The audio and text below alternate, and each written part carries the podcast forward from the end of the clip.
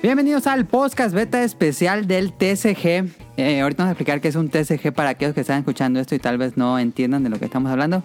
Eh, desde el año pasado o inicios de este prometimos que íbamos a tener un especial de juegos de cartas y finalmente ha ocurrido porque eh, tengo muchos eh, programas ahí especiales en fila y nada más no hacemos ni uno.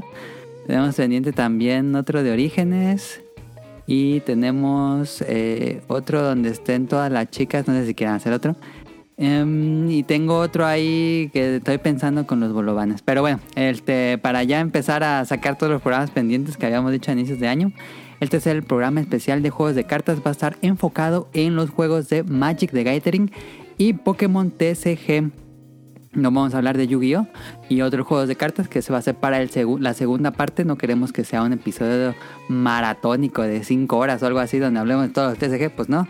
Entonces lo dividimos. Este nada más va a ser Magic the Gathering y Pokémon, que curiosamente pues son los, los primeros TCG. Por ahorita vamos a hablar más de la historia. Eh, y para este especial tengo el placer, la fortuna y el honor de que me acompañe nuevamente Daphne o Sirenita Ari Mermaid en Twitch. Está de regreso en el podcast beta. Pues muchísimas gracias por la invitación, ya después de que no querías invitarme. Este, pero ahora sí te, te dice fuerza. No, no es cierto. Eh, no, gracias por la invitación. Ya lista para aquí, este, prepara, bueno, para platicar de, de Magic the Gathering y Pokémon que Daphne es bien, bien fan de Magic, entonces tenía que estar aquí. Y por supuesto tenemos a quien había propuesto el especial, a Rion Jun. ¿Cómo estás? Muchas gracias por invitarme. Aquí ya listo para platicar un poquito de, de Pokémon.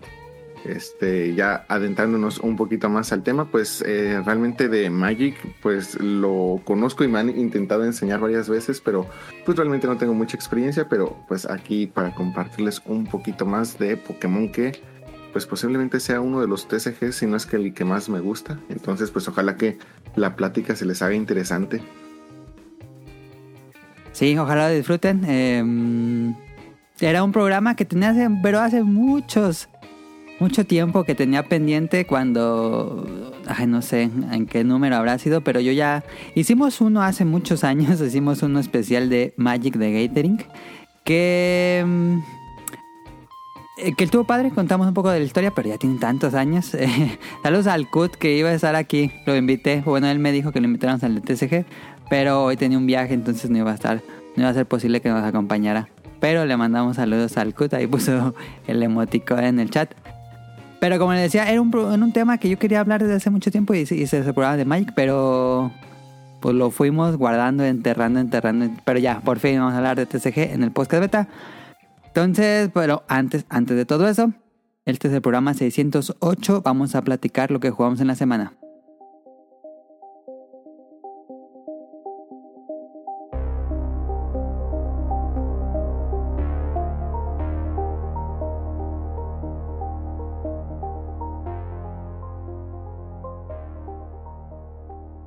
Dafne, ¿qué jugaste una semana? Eh, estuve jugando Resident Evil 4. híjoles, cómo me, ha gustado. Yo pensé que así como, ay, no, no pasa, no, pero el día de hoy, bueno, todavía el día de hoy, dije, voy a estar grabando en la noche, entonces pues no voy a tener tiempo como de, hacer streaming ni nada. Y dije, no, me tengo que poner a jugar porque la verdad me, bueno, fue un juego que jugué en su momento en, GameCube de, salida, eh, me atrapó y posteriormente lo jugué en Wii. Tenía años, años que no, que no lo jugaba. Eh, no lo tenía muy, muy fresco en sí, pero ahorita desde que lo pones, dice, se ve muy bien.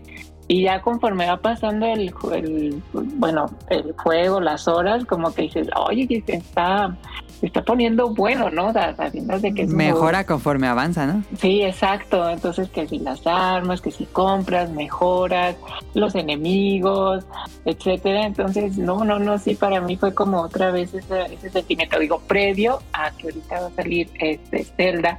Y sí fue así como que, ay, no voy a alcanzar, pues, bueno, a terminarlo. Y yo creo que, pues, ya llegando Zelda, pues... ¿Dónde vas? en el castillo ya, en la primera parte. Eh, ah. Pero no, sí, sí, me, fascinó. Entonces eso es lo que estaba jugando ahorita. Muy bien. Eh, yo ya lo acabé. Bueno, respondiendo de qué jugar en la semana, de una vez para hablar de Resident Evil 4, ya, ya finalmente lo terminé. Finalmente terminé en Resi bueno, Resident Evil 4, que lo tenía pendiente de hace muchísimos años. Eh, y me gustó muchísimo. Sí, sí, es así. Top 3 juegos del año hasta ahorita. Eh, y yo creo que se puede quedar ahí. Eh, y. ¿Qué va esta semana? Le seguimos dando al este, Final Fantasy Tactics A2 de Nintendo 10. Me, me, lo había traído de este. Lo tenía ahí en, en, México. Entonces, pues nos lo trajimos para volverlo a, revivir. Le tenía muchas ganas. De, tenía muchas ganas de jugar un Final Fantasy Tactics. Y pues yo creo que esa era la, la mejor versión. Entonces, otra vez le estoy dando como que en mis ratos libres en el trabajo y así. Y regresamos. ¿Te gusta más que que el original? Mm, yo creo que lo disfruto más. Mm, sí podría decir que me gusta más porque lo disfruto más porque ya es muchísimo, bueno, por todas las opciones que tiene, y es un juego mucho más completo y hace eh, toda la parte táctica mucho más robusta, pero sin hacerla complicada, sin hacerla tediosa. Entonces, este, realmente se vuelve un juego táctico muy, muy este, divertido entonces yo creo que lo disfruto más, pero esto no quiere decir que demerita eh, para nada el original. Simplemente pues, se va haciendo mucho más este, completo el, gameplay. Y regresamos a Final Fantasy XIV. Eh, originalmente estaba pensando entre hacer una nueva cuenta o hacer la cuenta original, pero todos me empezaron a sugerir que no había razón como para hacer una nueva cuenta, entonces iba a regresar a la original, pero por cuestiones de región se me empezaba a complicar un poco el pago. Entonces, este, pues si le voy a seguir dando y todo eso, dije, bueno, pues ya mejor pierdo. En sí lo que perdería serían dos monturas especiales este, que ya no puedo conseguir porque eran como de. Em, de algún evento muy, muy especial. Entonces, pues nada más es lo único que se pierde, pero pues ya eh, lo volví a empezar desde cero y ahorita pues es lo que le estamos dando en lo que sale Zelda. Ya faltan. Una semana. Poquito menos, bueno, ya para este día falta poquito menos de una semana. Como cinco o seis días.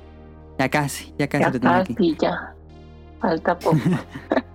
Ahora a ver si Amazon cumple. Ah, yo lo bueno. pero bueno, hice preventa en, en Liverpool, a ver si, si llega y, y que lo aparta. Cuando haces preventa en Liverpool, ¿te llega a tu casa o lo recoges en la tienda? No, lo, como fue ahí directamente en tienda, y este, voy a ir saliendo, obviamente. Hablo antes, ¿verdad? No voy a ir a darme la vuelta de gratis, pero este sí, directamente ahí en, en la tienda. Ok. Yo lo aparté en la Nintendo Store y te dan ya opciones muy... A mí se me hace ya como que una manera de vender muy necesaria para estos tiempos porque compré la edición de colección, pero te dan este, a elegir si quieres el juego físico o quieres el juego digital. Yo sé que mucha gente cuando ah. elige el juego digital, pues dice, no, pero pues es que ya no tengo la caja, este, o, el, o el cartucho, por así decirlo. Pero también te dan otra opción para que si eliges el juego digital, te mandan la caja pero pues obviamente ya nada más no te dan el, cartuchito y te mandan, y esa es otra cosa muy buena, el código del producto te lo mandan dos, tres días antes para que ya lo pongas ah, a predescargar y, ya la noche antes, bueno, exactamente a las 12, tú ya lo puedes estar jugando sin necesidad de esperar a que te llegue el paquete en las siguientes horas. Entonces, pues esperemos. Es la primera vez que ya. ¿Y tú qué lo pediste? ¿Mandé? ¿Digital o físico? Lo pedí digital. Entonces ya me tendría que estar llegando el código en los siguientes días. Y es la primera vez que adopto esta forma que creo que nada más por ahora la Nintendo Store es la única que lo ofrece. Entonces pues ya lo probaré y ya eventualmente pues les contaré a ver qué tal. Ok. Muy bien. Interesante saber que tenía eso. Y ya listo para maratonearlo así, bien, bien hardcore, 24 horas. ¿Cuánto durará? No, yo creo que sí. Bueno, pues ya está como, que. Extenso, ¿no? Pues yo creo que si sigue más o menos la misma línea del anterior, va a ser así de que speedrunners te lo acaban en, no sé, cuatro horas o algo así, pero pues si quieres como que empezar de completista y todo eso, pues sí te puedes tomar ahí lo que tú quieras. Yo creo que fácil 100 horas, no de campaña principal, sino de todo lo demás que puede hacer. Mínimo, debería ser 100 horas. Yo creo que también sin problema. Pues a ver, ya le estaremos platicando en la próxima. Cuando, cuando grabemos el próximo episodio, ya habrá salido el Ya juego, pero quién sabe si, lo sí, tengamos. a ver si ya, ya. A ver si Amazon a ver si aplica. llegó o no. Pregunta no haya de- problema. Pregunta de vista al futuro.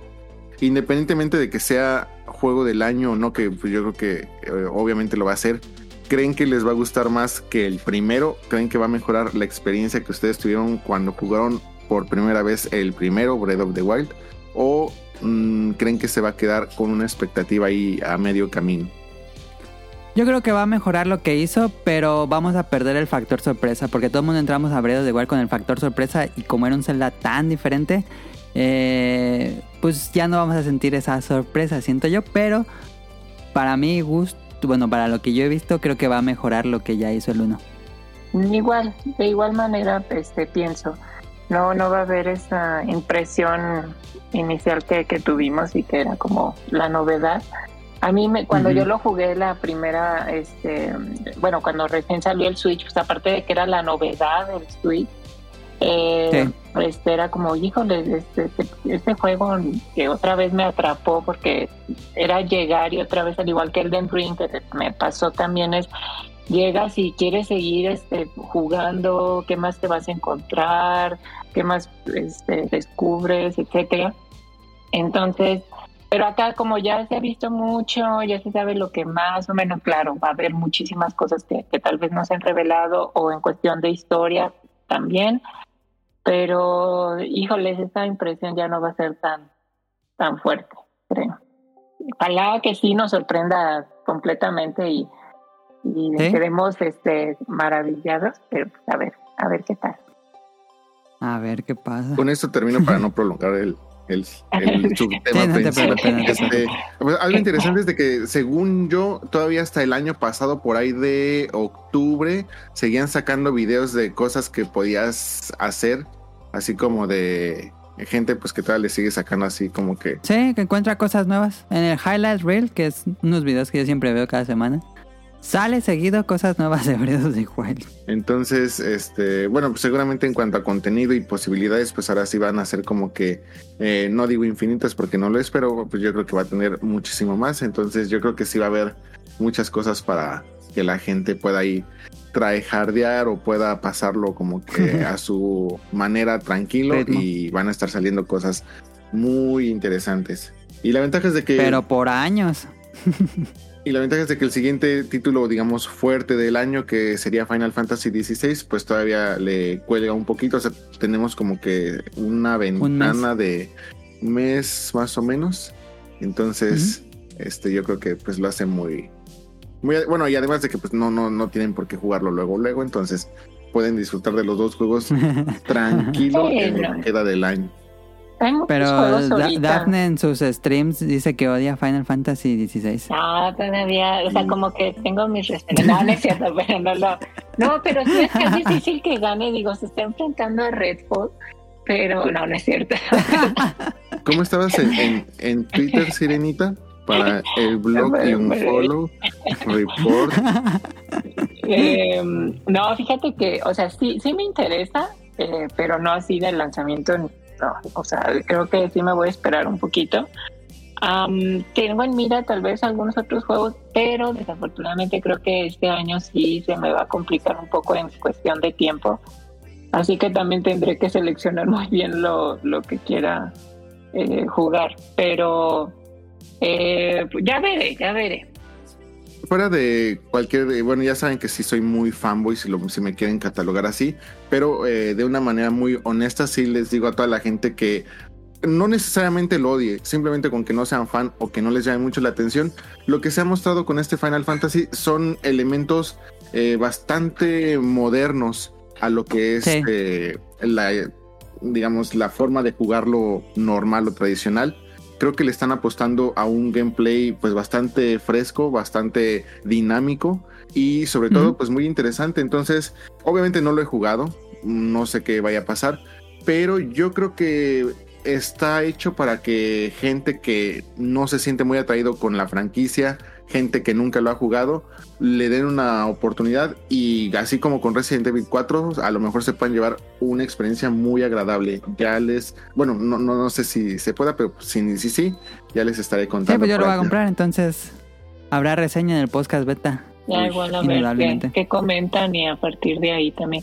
Bueno, eso sí, el cambio de, de ritmo, o sea, es como que, o sea, y, y viendo ya en- el gameplay dices, bueno, pues creo que pues es como si un Final Fantasy hubiera hecho sido por Capcom. Pues bueno, Bueno, ahí está pues lo que jugamos en la semana. Yo, yo también estuve jugando Wild Frost, que es un nuevo juego de cartas que salió en el Switch y que he estado disfrutando mucho, bien difícil.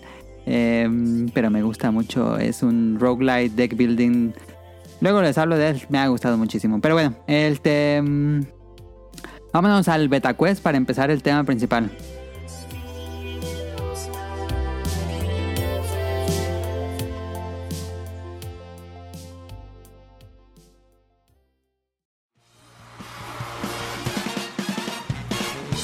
Llegó la hora del Beta Quest.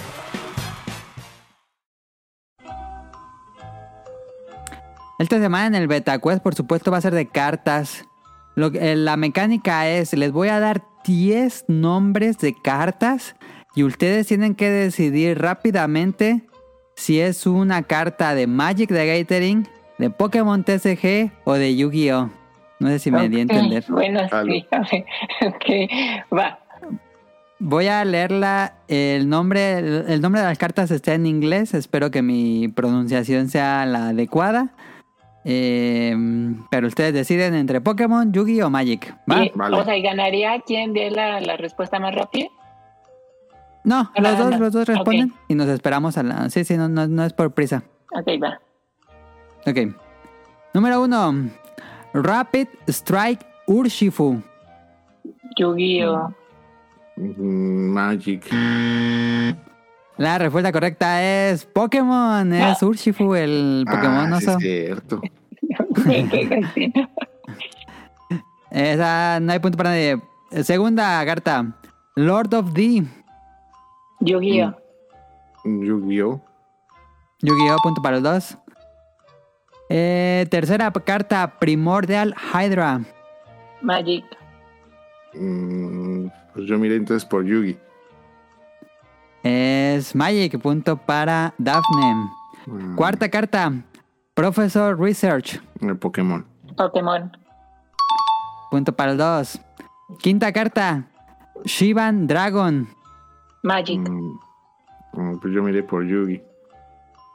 Magic. Punto para Daphne. Sexta carta: Dark Necrofear. Yugi. Yugi. Punto para los dos. Séptima carta: Marauding Captain. Yugi. Mm, Yugi. Punto para los dos. Eh, octava carta: Ether. El Pokémon. Bueno, es que ay, podría ser para cualquiera. Ether de. Para E- recuperar. E- E-T-H-E-R. Mm, pues sí, podría ser cualquiera, pero pues, pues Pokémon. Mm. Bueno, Magic. Pokémon, punto para Rion. Ok. Novena carta. Time Walk. Magic. Pues yo miré por Yugi. Punto para Daphne, que es Magic, que es una carta ultra poderosa. Creo que está baneada. Em, Power. Ahorita les explico. eh, y última carta. Board Rider. Ma- eh, Yugi. Yugi. Pues Yugi. Punto para dos. 1900 de ataque. es correcto, es correcto. Normal, cuatro estrellas, cuatro niveles. Sí, sí, sí, sí. Era una excelente carta para esos inicios de, de Yu-Gi-Oh! ¿Cómo guardamos Eh. esta información? No la puedo creer. Creo que gana, no estuve contando, pero creo que gana Daphne, Sí, según yo. problema por, sí. por un punto, creo que sí. ¿Por uno o por dos? No, pues por todas las de Magic. Se las llevó. Ahí está, ganadora del BetaQuest. Ahora sí, pues vámonos al tema principal.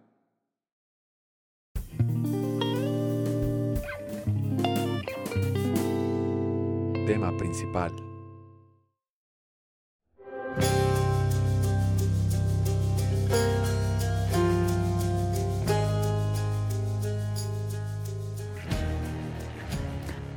Ahora sí, eh, tema principal. eh, los voy a dar un contexto de qué es el TCG, porque decimos mucho TCG, TCG esto, TCG lo otro. Este, entonces voy a dar un contexto de qué, de qué estamos hablando. Igual para aquellos que nos lleguen a escuchar y no tengan mucha idea del mundillo de cartas. Voy a dar un contexto. Igual ustedes si quieren interrumpirme para no hacer un monólogo, siéntanse libres de interrumpirme cuando quieran. Em, para empezar, ¿qué es un TCG? Y esto se traduce del inglés como Trading Card Game o juego de cartas intercambiable. Y en algunos círculos también se le conoce como CSG, que sería juego de cartas coleccionable. Eh, es lo mismo básicamente. Eh, y ahora en los últimos años ya se, con- se le agrega una D al inicio que es de digital, porque ya muchos eh, transicionaron a convertirse en juegos completamente digitales. Y eh, pues sí, como, como inició esto es que eran juegos de cartas que puedes comprar e intercambiar. Por eso el trading. Pero, pero ¿de dónde viene esto? Eh, los voy a dar ahora una historia. Este, bueno, antes, antes de, de la historia, los juegos de cartas, pues cada uno tiene sus propias reglas establecidas. No esperen que sea como póker o una baraja, eh, que, que se usa la misma baraja para varios distintos tipos de juego. Aquí cada una de las de los juegos de cartas tiene sus reglas muy establecidas y se van construyendo conforme pasan los años y las compañías van sacando nuevas y nuevas cartas. Eh, pero ¿de dónde viene todo esto? El primer TCG o el primer eh, juego de cartas intercambiable eh, comienza o su primer registro es de 1951, ya tiene muchísimos años. Y eh, se llamaba Baseball Card Game. Que si recuerdan, eh, bueno, por lo menos creo que sigue siendo una escena de coleccionismo muy grande en Estados Unidos. Con las cartas de beisbolistas y de, bueno, de deportistas, porque también de basquetbolistas, fútbol, fútbol americano, etcétera. Que era esta compañía Tops. Y esta compañía hizo su propio juego de cartas que aparte de coleccionar, pues también tenía un set de reglas que te permitía jugar ya sea solo o con un compañero. Era interesante porque tenía un modo, como modo solo. Y eh, se, se trataba de tener un partido de béisbol y pues tenías, comprabas como tu base de cartas y ya eh, jugabas tus partidos de béisbol. Este juego no fue tan exitoso, la verdad. Y no, no comenzaría la moda de los TCGs o pasaría casi 50 años después. Eh, después hubo más intentos de hacer este tipo de juegos, pero tampoco pegaron tanto. Tenemos Illuminati, que es un juego que se sigue vendiendo y siguen haciendo. Eh, tenemos Battle Cards y tenemos Cosmic Encounters, que eran como más una especie de juegos de mesa más que juegos de carta, que bueno, creo que sin duda podemos decir que el juego de cartas son juegos de mesa, pero creo que estos te dan un poco más la mecánica de un juego de mesa. Y no era tanto como de comprar expansiones y armar tu propio deck. Eh, hasta la llegada de, de Wizard of the Coast en los 90. Ahí es cuando comienza la fiebre. Una fiebre que no se ha detenido. Estamos en 2023 y cada vez parece extrañamente parece que esto no va a parar nunca. La fiebre como que hubo un extraño porque luego en los negocios hay subidas y bajadas, pero siento que desde que comenzó los TCG con Magic the Gathering, pues se han ido para arriba. Digo, no todos, claramente no todos. Muchos han caído en el camino. Pero los establecidos ya está ya la comunidad de los torneos y toda la fiebre por conseguir nuevas cartas cada temporada, pues sí es todo un fenómeno cultural. Entonces vamos a comenzar con el primer tema de esta noche, con Wizard of the Coast y Magic the Gathering.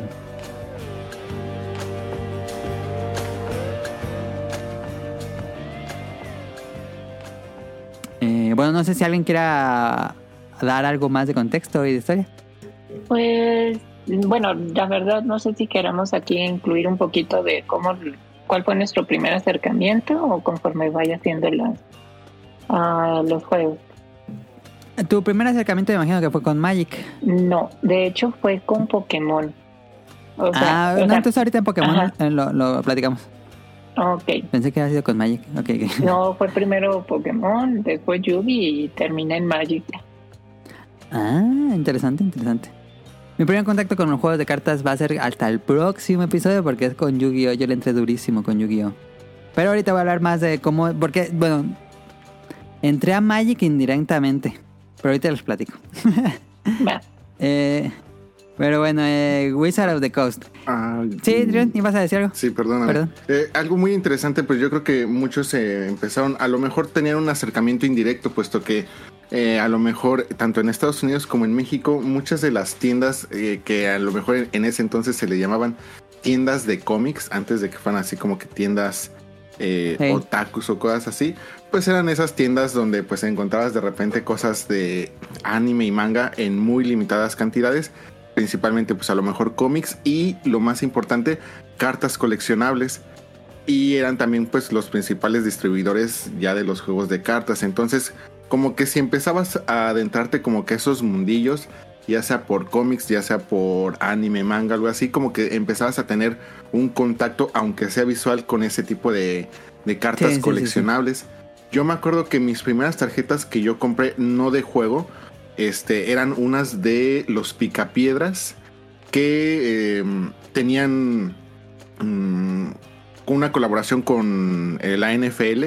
Entonces eran así como que los personajes con diferentes este, equipos de, Cascos. de NFL y haciendo como que diferentes alusiones tipo prehistóricas, pero de la NFL. Posiblemente todavía tengo esas cartas. Estoy hablando de que yo tenía cerca de a lo mejor 10 años. Este, Ok. tengo ahorita 36, entonces ahí más o menos hagan las cuentas. Entonces, eh, fueron así como que mis primeros acercamientos con tarjetas coleccionables. También yo creo que a unos les llegó a tocar mucho, si conocen este, los Monster in My Pocket. Este, Sí, yo fui en esa generación. de bolsillo. También había Sí. cartas coleccionables que Sí, también sí. le entré durísimo. Y poquito después así en México como que fueron las Pepsi Cards. Sí, Este, sí, sí, sí. que también tenían una cierta modalidad de juego, tanto, no me acuerdo si era así como de puntos, como también esa de que las medio parabas en una Las pared recargabas en una pared, sí. y ya las aventabas y si las tirabas, pues como que te las llevabas o algo así, o al menos era como que el Sí. juego sugerido. Entonces, Ajá. como que sí, eh, a pesar de que no le entren directamente a algún juego de cartas o algo así, posiblemente todos tengan algún contacto directo o indirecto con este tipo de tarjetas coleccionables. Y eh, algo curioso, por ejemplo, aquí en Japón nunca se les ha adoptado esa parte de TCG, puesto que esa parte del intercambio no es que sea prohibida o ilegal, pero no se incentiva del todo. Sí hay, Ah, por supuesto que sí hay gente que haga intercambio, pero como que aquí siempre ha sido como que, ah, pues no las quieres, pues vas a una tienda estas de cartas. Que por cierto, le Las recomiendo muchísimo a la gente que venga a Japón, se dé una vuelta por las tiendas de cartas aquí en, en Japón. Son una experiencia completamente distinta. Y Sí. este, pues generalmente aquí todo es, este, las cartas que no te sirvan, pues vas, las vendes, etcétera, y te deshaces de ellas para armar tu deck o las coleccionas, etcétera. Pero nunca se ha considerado como eso de el intercambio o algo así. Está medio, medio extraño to- toda, ese- toda esa situación. Este, pero bueno, este, perdón por el. No, fíjate que, No, bien. fíjate que de hecho, este, ahorita que lo mencionaste, yo también fue algo similar. El primer contacto indirecto fue cuando uy, estaba- estábamos muy chicos, pero acompañó, era, creo que si mal no recuerdo, un cumpleaños de, de mi hermano. Entonces lo, acompañó, al- lo, lo acompañamos al centro, ahí en, ahí en León. Iba, si mal no recuerdo, mi mamá. Y sí había una tienda, en ese momento, pues sí, como dices, de cómics, eh, llamada Dragon Card, este, y, o sea, entrabas y pues que si cómics, este, bueno, figuras, este, tarjetas, eh, playeras, si mal no recuerdo, y como que era todo muy underground, ¿no? O sea, es como, ay, ¿a dónde esté? Porque era en un sótano incluso.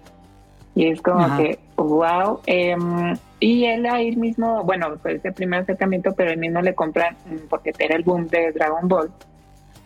Y resulta que ahí mismo este, compró un, pues, no sé, era un, un libro, algo así de información, incluso venía a este mm, eh, cosas de que no habían salido actual, bueno, en México, ¿no? Para, para Ah, ese sí, vendían los libros como de re- tipo enciclopedia de todo lo que ha pasado y te Ajá. decía todos los personajes y todo y eso. cosas que decías, ay, eso no ha salido, o sea, ya obviamente pues era Sí. mucho más a, a futuro. Pero sí, ahorita que lo mencionaste, sí fue como ese flashback de, ah, oh por Dios. Sí, posiblemente. Todo nos tocó. Ay, perdón, No, no, las, no, las. Pepsi Cards. ¿Te tocó a ti, Daphne, las Pepsi Cards? A mi, o sea, mi hermano era el que las, o sea, yo rap la verdad no era algo como que en ese momento me, me interesara, pero sí, sí, me, este, mi hermano, ah, sí o sea, las, las, sí las coleccionó, eh, no sé si todavía las tiene o no, sería bueno pues, preguntarle, pero sí, yo las veía, no, en ese momento yo a veces estaba como en otras cosas, en otra onda, pero sí, sí me acuerdo Sí, sí, sí, de haberlas así como, está bien, sí. Sí, Rian, iba a decir algo, perdón. No, ya este ya se ya se cubrió con los comentarios anteriores. Adelante, por favor.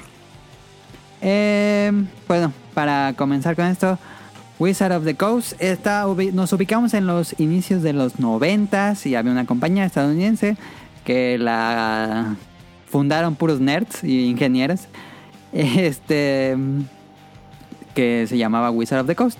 Esta tienda publicaba juegos de mesa, bueno, eh, vendía juegos de mesa y también manuales para jugar Dungeons and Dragons. Y la tienda se llama Wizard of the Coast porque pues este grupo de nerds, eh, así se llamaba su campaña, Wizard of the Coast.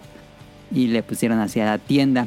Y comenzaban a em, interesarse en publicar eh, juegos de mesa para que ellos los producieran y los vendieran de manera masiva en Estados Unidos. Entonces, eh, se les acerca un diseñador de juegos que se llama Richard Garfield, que él tenía un proyecto de toda su vida que se llamaba, bueno, él tenía una, una idea para hacer un juego de mesa, pero muy elaborado que se llamaba Robo Rally. Pero era una cosa súper complicada que ocupaba crear este, como plataformas. Era un juego como más de física para lanzar un vehículo y cosas así. Eh, y le dijeron, no, eso está demasiado ambicioso y complicado para producirlo y venderlo. Va a ser muy costoso de producir. Entonces le dijeron ahí en Wizard of the Coast, haznos un juego de mesa que fuera portátil y que sea barato de hacer. Y Garfield se puso a pensar en crear su propio juego eh, de cartas porque él desde que estaba muy chico, eh, antes de crear por supuesto Magic, eh, él había escuchado de Dungeons and Dragons, este juego de Calabozos y Dragones de rol, pero nunca lo había podido conseguir por cualquier razón nunca había podido comprar o jugar el jugarlo él se daba un poco idea de más o menos cómo era el juego porque leía en revistas y le platicaban pero nunca lo había jugado y nunca lo había pues comprado o, sentado una mesa y ponerse a jugar Dungeons and Dragons. Entonces dijo ah pues conforme lo que me han platicado yo creo que va a ser así y él se inventó su propio juego de de cartas. Bueno su propio juego de rol más bien perdón que se llamaba... Era como los cinco magos o magia de cinco elementos algo así. Porque él lo que había eh, pensado es que se reunían magos de diferentes regiones de este mundo eh, pues mágico. Y cada mago tenía venía de regiones donde la magia era diferente. eh, y de aquí nace la idea de Magic the Gathering que usa cinco elementos que es azul, rojo, blanco, verde y negro. Y eh, pues se le comenzó a pensar y pensar en, el juego de cartas tal cual para producirlo y así nació Magic básicamente. Eh, le tomó creo que unos seis meses como terminar de hacer todo su todo el prototipo de lo que sería el juego. Después se fue a las universidades de, de por donde vivía y con su prototipo pues empezó a hacer grupos de jugadores para ver qué cambiaba. Todo esto del, del cómo se cuando, cuando haces un juego de mesa tienes que hacer mucho prototipo, se le dice. Y pues así fue naciendo. eh, ya teniendo el prototipo listo, así como ya un producto más completo, eh, fue de nuevo con Wizard of the Coast para presentarle la idea de este nuevo juego de mesa. y se lo presenta a Peter Atkinson, que es el como el dueño de Wizard of the Coast. Y le pareció así así le salieron los el, el sonido de dinero en los ojos de porque dijo, "No, él, to- él lo escribió en una como diario personal que tenía, así lo escribió literalmente. Esto nos va a hacer millonarios. Porque lo que presentaba Richard Garfield es que era un juego de cartas que se iba a ir creando con... Bueno, el jugador puede crear su propio mazo basado en cartas de cinco elementos. Cada elemento tiene una personalidad distinta. El rojo es una es una magia muy agresiva, muy rápida.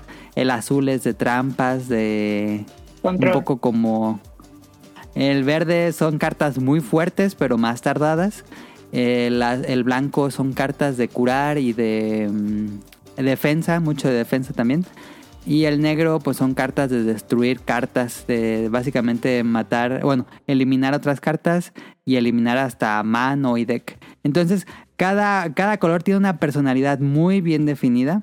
Y lo que permitía Magic the Gathering, por lo menos en, en esta parte, y que les hizo interesante a Peter Atkinson, es que el jugador podía tomar de diferentes cartas y hacer su propio deck para poder combatir contra otros jugadores.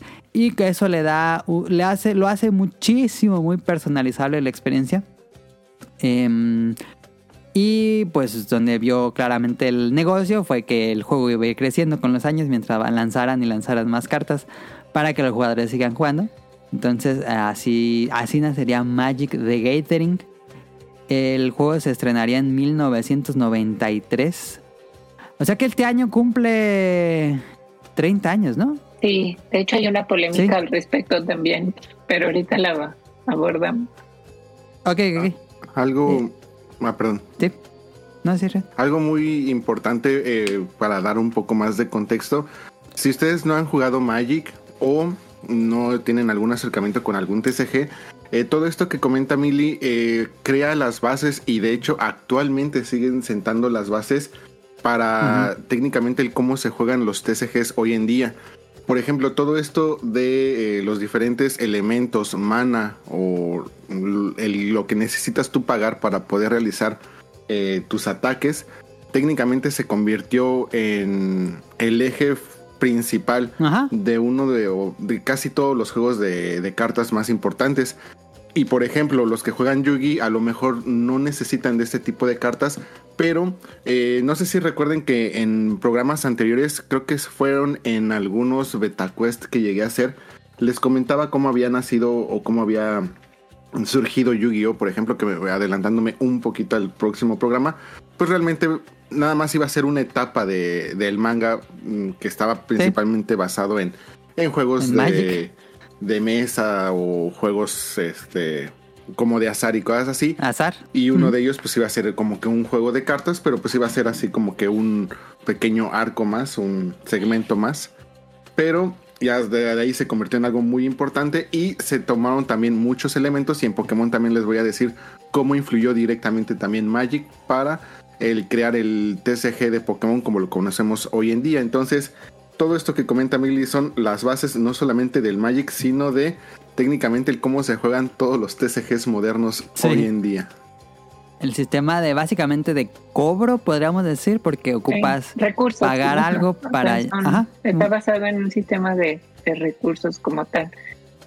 Y incluso en la parte logística, también eh, en Pokémon les voy a platicar un poquito de, eh, un poquito hasta la, la logística. Es, es muy interesante todo este tipo de temas, pero también sienta mucho de las bases de la logística, porque pues no solamente, imagínense hacer un juego de cartas, o sea, no es como que haces un videojuego donde pues todo está limitado al gameplay que estás haciendo, pero en un TCG haces una carta que pueda estar muy rota y pues técnicamente puedes eh, romper todo el ecosistema de un juego.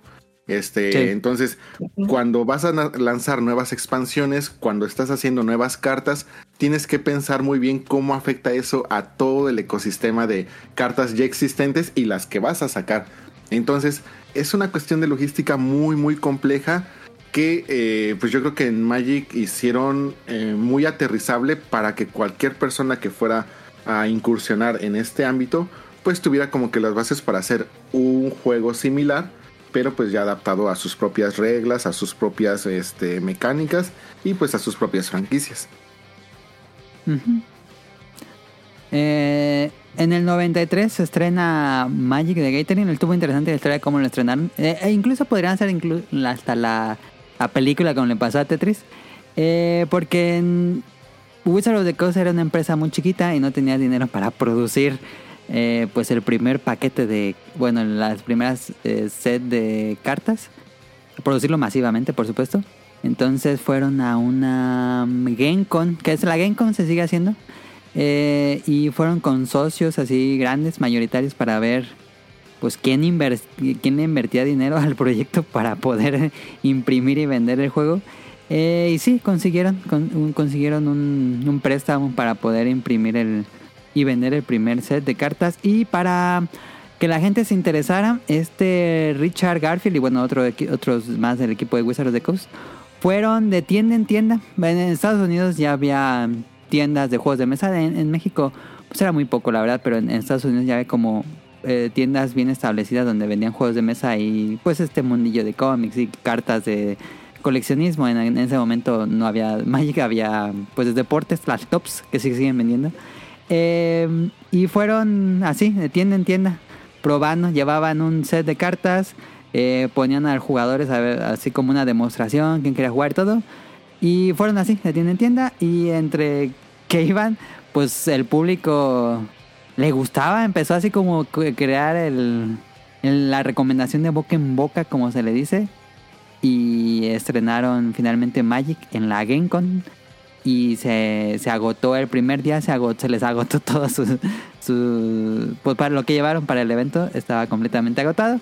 Y ese año, pues, eh, agotaron todo el, todo el tiraje que habían hecho para Magic the Gathering. La primera.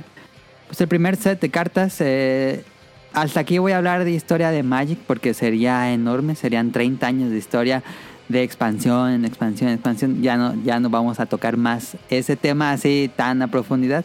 Pero creo que me, gustaba poner la, la historia de cómo nace Magic. Eh, pero aquí, aquí nacería en el 93, nacería la fiebre porque los jugadores comenzaban a jugar Magic the Gathering y vieron que era algo completamente adictivo. Tanto el hecho de poderle ganar a alguien más con un deck que tú armaste en base a tu personalidad y a las, pues, las cartas, ya sea porque te gustaban eh, visualmente. También está interesante porque las primeras ilustraciones que hicieron de Magic the Gathering, que son muy rústicas, podemos decirles. Las primeritas eh, no tenían dinero para pagarles a los artistas, entonces eh, fueron a varias universidades de arte y les dijeron pues a, a varios eh, ilustradores, artistas, pintores, que si les hacían un arte para las tarjetas, no les podían pagar en efectivo, pero les daban acciones de la compañía. Entonces me imagino que eso debe ser muy alto actualmente. Quién sabe si hayan vendido sus acciones o no. Pero estuvo interesante eso. Eh, a partir de ahí se hace como el. Pues todo este. Este arte muy occidental, muy de pintura eh, de Magic. A mí me gusta mucho. Es interesante porque desde ese momento ponían el crédito al ilustrador que Pokémon sí lo hace, pero nos había dicho Rion hace un episodio, igual para el próximo episodio, eh, que Yu-Gi-Oh no lo pone. Tiene que ser raro que no, Yu-Gi-Oh no lo ponga. Pero bueno, este, ahora sí. En el 93 comenzaba en la fiebre por los juegos de cartas. Y de aquí en adelante comenzarían torneos. Eh, ya comenzaba una escena competitiva con torneos. Eh, fue tanta la popularidad, no en el 93 por supuesto, pero fue tanta la popularidad que pues ESPN comenzó a transmitir los torneos de Magic y comenzaría todo esto. Ahora sí, comenzamos con magia, el encuentro. Fíjate que pensar que en ese momento como todavía, o sea, estaba apenas empezando el boom, o sea, no es como que ahorita ya tienes que si tus mitas, tu de este portada sí, antes no había nada nada, o sea, estamos hablando de que tú como tal abrías las cartas, Ahí iniciaba el negocio. Y este, y en su momento también ver que ahorita tal vez impensable ver una carta que vale miles de, de dólares eh, siendo jugada sin, sin protección, ¿no? Y, y ahorita este vale una fortuna. Y teniendo en cuenta que pues también Magic llega a pues a este tema eh, social o competitivo, que por eso también hace, hace- bueno, genera este boom entre las personas que, que están ahí probando el producto. Incluso hay, bueno, hay gente que tiene las cartas prototipo que usaba Richard Garfield. Pues eran básicamente unas fotocopias donde él escribía así, haz esto, no ni siquiera tenía un dibujo, era hacer como un círculo, un triángulo, un cuadrado y tenía el efecto, pero sí existen aún las cartas prototipo de cuando nació Magic. Em, ¿cómo- ¿Cómo conocieron el juego? A ver, Daphne, ¿cómo conociste Magic de Gathering? Bueno, yo realmente, nada más, igual para dar un poco de contexto, a pesar de que ahorita no es en algún futuro, digo, y para dar oportunidad a otras personas, sí, voy a empezar un poquito con, con Yugi, am, porque de ahí se liga a Magic. Resulta que un amigo me, me comentó de, de Yu-Gi-Oh! y fue así como, ¿qué es eso, no? Am, entonces, este, realmente era más, nos, nos juntábamos más para tipo este, videojuegos pero en ese momento pues fue como el boom. De hecho, acaba de salir este Pharaoh Servant, que mal no recuerdo, con este, la Ah, más sí, de las primeras. Ajá, sí. Eh, Jinzo, entonces am, entró, o sea, bueno, más bien sí me dice como que compra tu, tu baraja para, para Sí, jugar. el deck inicial. Entonces, pues estaban los starter decks. Y en eso se fue como que, ah, ok, me empezó a, pues como a, agradar ese, eso, este, jugaba con, con mi hermano. Y pues ya eso de que, bueno, vas y compras sobres, pero si era así como, bueno, ir y yo así underground la cosa y bueno, a ver, pues vamos a ver, ¿no? Y, y, y te emocionabas de ver de qué más había salido cosas. Entonces me empecé a meter mucho de lleno en, en Yugi y estuve durante mucho tiempo en, en Yugi, o sea, hasta que de repente una persona estando ahí cuando jugaba, porque sí me presentaba a jugar así en, pues localmente, y ya este me empezó a decir, no, es que Magic, eh, vaya, pues está también muy padre. Mi hermano había tenido también en algún momento cartas de Magic, o Ujú. sea, por, por mis primos. Eh, yo la verdad, pues sí, así como que no, no sabía ni qué. Pero ellos pues se juntaban también, si mal no recuerdo, tenían un par de, de starter decks, pero pues yo ni, ni al caso, ¿no?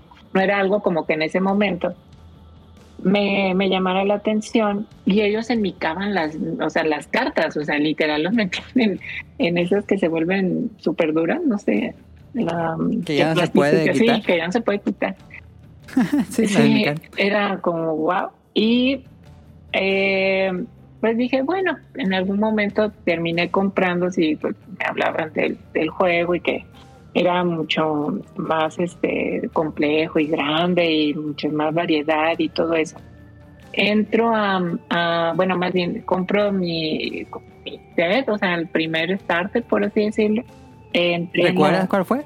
Sí, yo entré en la en el set de acaba de salir Mirrodin, que es una expansión de, de artefactos, se fue en el 2003. Ajá. Acá ya había, o sea, ya acaba, acaba de salir, tenía muy poco por lo que recuerdo. Compro el, el, el starter de color ah, verde y ya de ahí empecé como que, ajá, muy bien y no, pues ya para mí fue ahí todo como una sucesión. Sí, no, ya fue como que, oh por Dios. No dejaba Yugi, pero sí seguía, o sea, seguían los dos, ¿no? O sea, sin embargo, como que llega un momento en el que dices, bueno, pues es que a cuál vas a, a darle prioridad. y en ese momento, pues también en Yugi hubo, hubo muchos cambios y luego yo también este, me, me mudé, etcétera, y pues ya hubo mucho.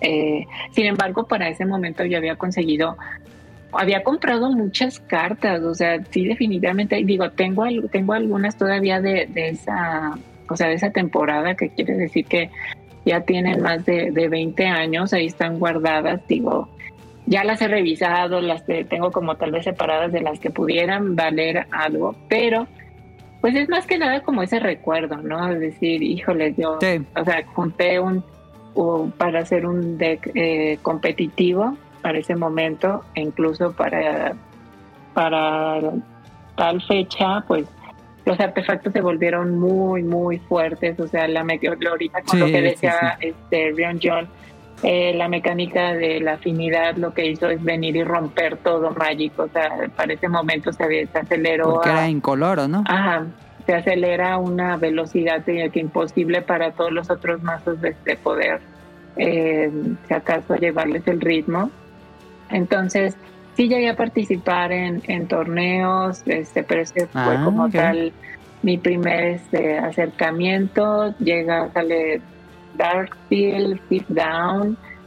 Y hasta incluso fui a una, a una este, presentación.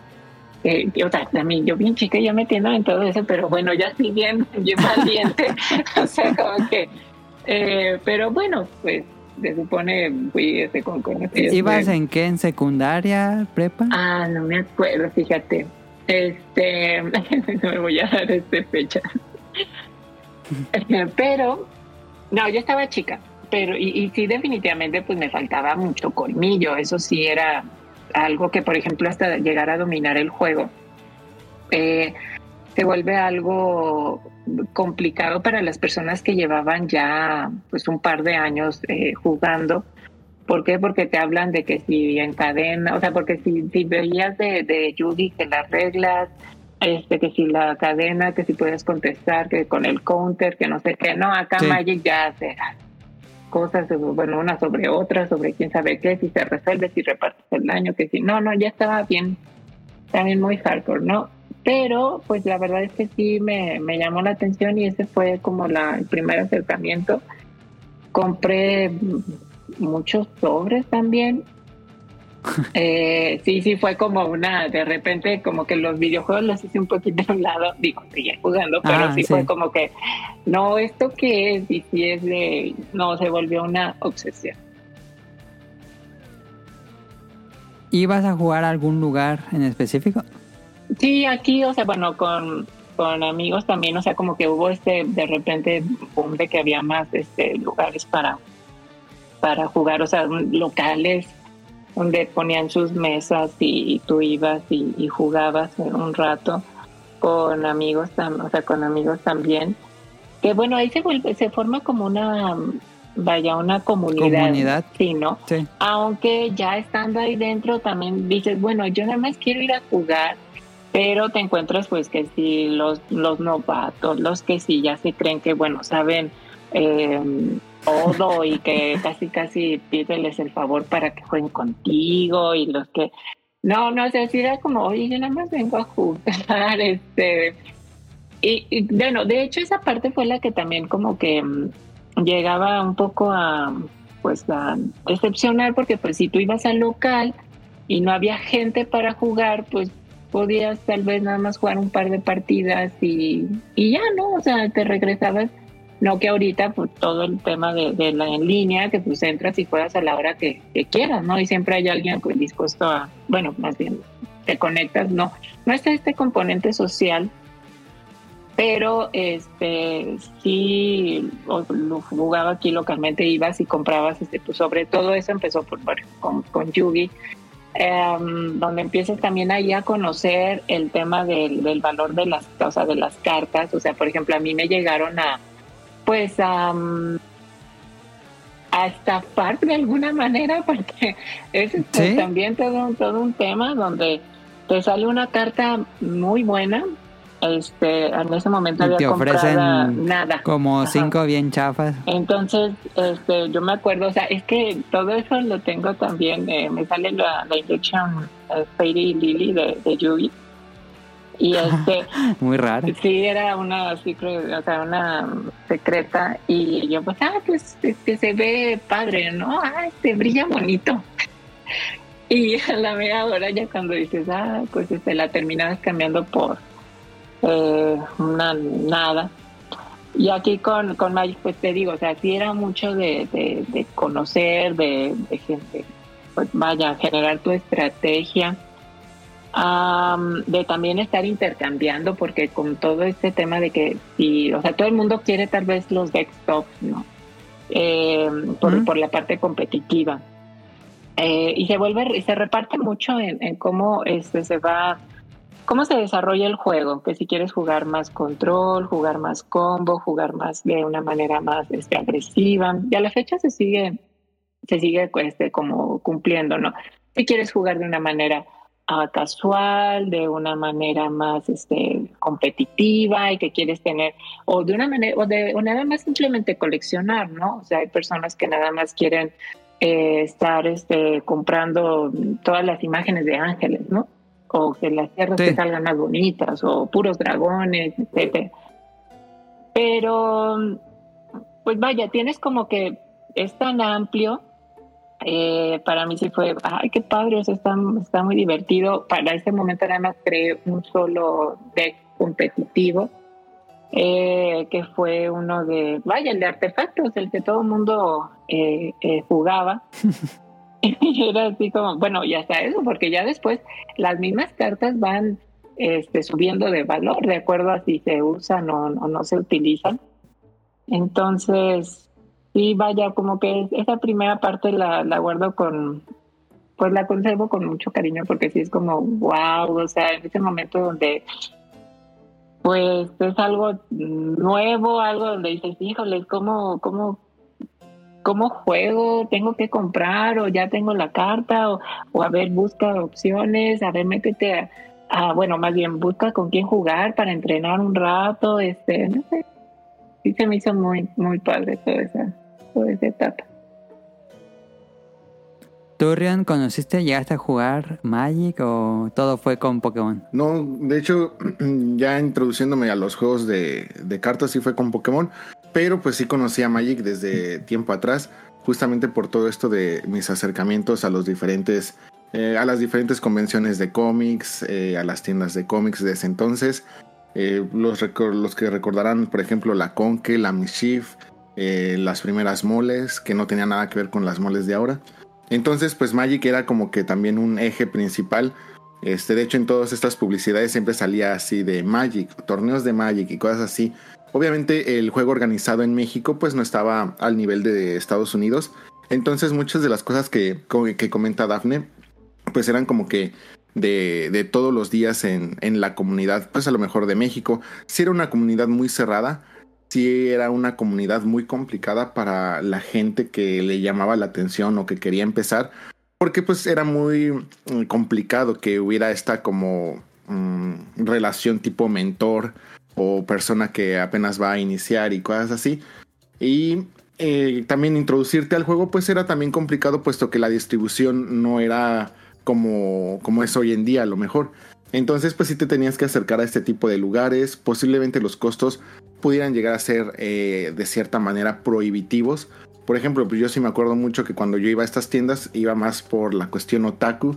Entonces, pues yo prefería como que comprarme eh, una baraja de estas de Dragon Ball, por ejemplo, que pues a lo mejor un Sí. booster, que pues adem- además en ese entonces pues un booster pues no te permitía jugar. Necesitabas pues todo- crear todavía todo un mazo, todo un deck. Y pues realmente pues la información era muy limitada, o sea, cómo lo hacía, este, qué necesitaba, etcétera.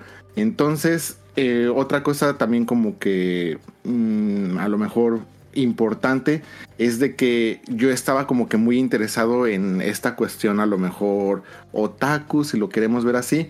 Entonces cuando veía el arte de Magic, realmente a mí sí, sí, me alejaba bastante, como que no, no apelaba a mi, a mi gusto, mm, pues como de artístico, por así decirlo. Entonces no, no, no me llamaba la atención, como que sí se me hacía, sí, yo, yo sí lo veía como un juego completamente ajeno para mí. Entonces, a pesar de que en la teoría un juego de cartas pues se me hacía interesante, y más de que yo sí estaba como que muy interesado en los coleccionables, pues a lo mejor en ese entonces Magic no era como que muy apelativo para mí. Eh, bien Sí, ahorita sí, que sí, lo... Bueno, ah, perdón. No, sí, dale, dale. Pues bien ahorita que lo dices, sí es cierto. Parte de, de que te puedan, bueno, de que te sientas de parte de la comunidad y todo eso, pues sí es alguien también que te enseñe como las reglas y todo eso, porque a veces es complicado, digo, vaya, las y todas las interacciones que, que suceden dentro de y desde una primera ah, oportunidad de decir, ok, bueno, estas son las tierras, esta es tu vida, esto es lo que tienes que hacer, y desde una primera instancia, pues hasta lo que Ya después es que este, esto es un combo y mira, esto, de esta manera se juega y hay que armar las cosas, esto es control. Entonces, sí, realmente también para esa parte y que te sienta, o sea, bueno, y que hubiera también esa, esa persona que te que quieren involucrar para que no te sientas fuera de. Y, en estos días el juego organizado de Magic es uno de los más completos, yo creo que a nivel mundial. Ustedes eh, se pueden acercar el día de hoy a su tienda de cómics más cercana y si tiene distribución oficial de Magic, generalmente todos ellos ya tienen estos deck trials que incluso para ustedes eh, los reciben sin ningún costo. Eh, obviamente esto ya lo, lo tienen que revisar cada uno de ustedes en sus respectivos tiendas este, locales y todo eso. Pero Y hay en todas las ciudades, creo. se acercan a estas tiendas es, oye, quiero jugar Magic, pero no sé jugar, este, cómo juego o algo así. Y ellos inmediatamente, bueno, si están afiliados a este tipo de programas, que obviamente los, lo están, si son distribuidores oficiales de Magic, eh, automáticamente es, ah, claro, se les entrega a ustedes un deck trial del color que ustedes elijan. Obviamente todo esto está sujeto a disponibilidad, etcétera. Y este, les enseñan ahí mismo a jugar. Entonces ustedes ya tienen con qué jugar, ustedes ya saben jugar, ustedes ya tienen con quién jugar y sin haber gastado un solo peso.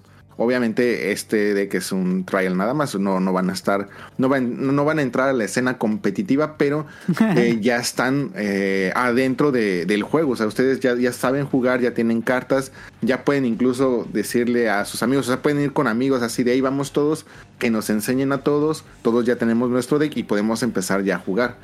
Entonces, eh, realmente ya lo que es hoy en día el juego organizado eh, te permite técnicamente empezar sin ningún problema. Y tienen muchos, eh, muchas campañas, tienen eh, algunas fechas donde eh, se invita a mentores y se invita a nuevos jugadores que estén interesados.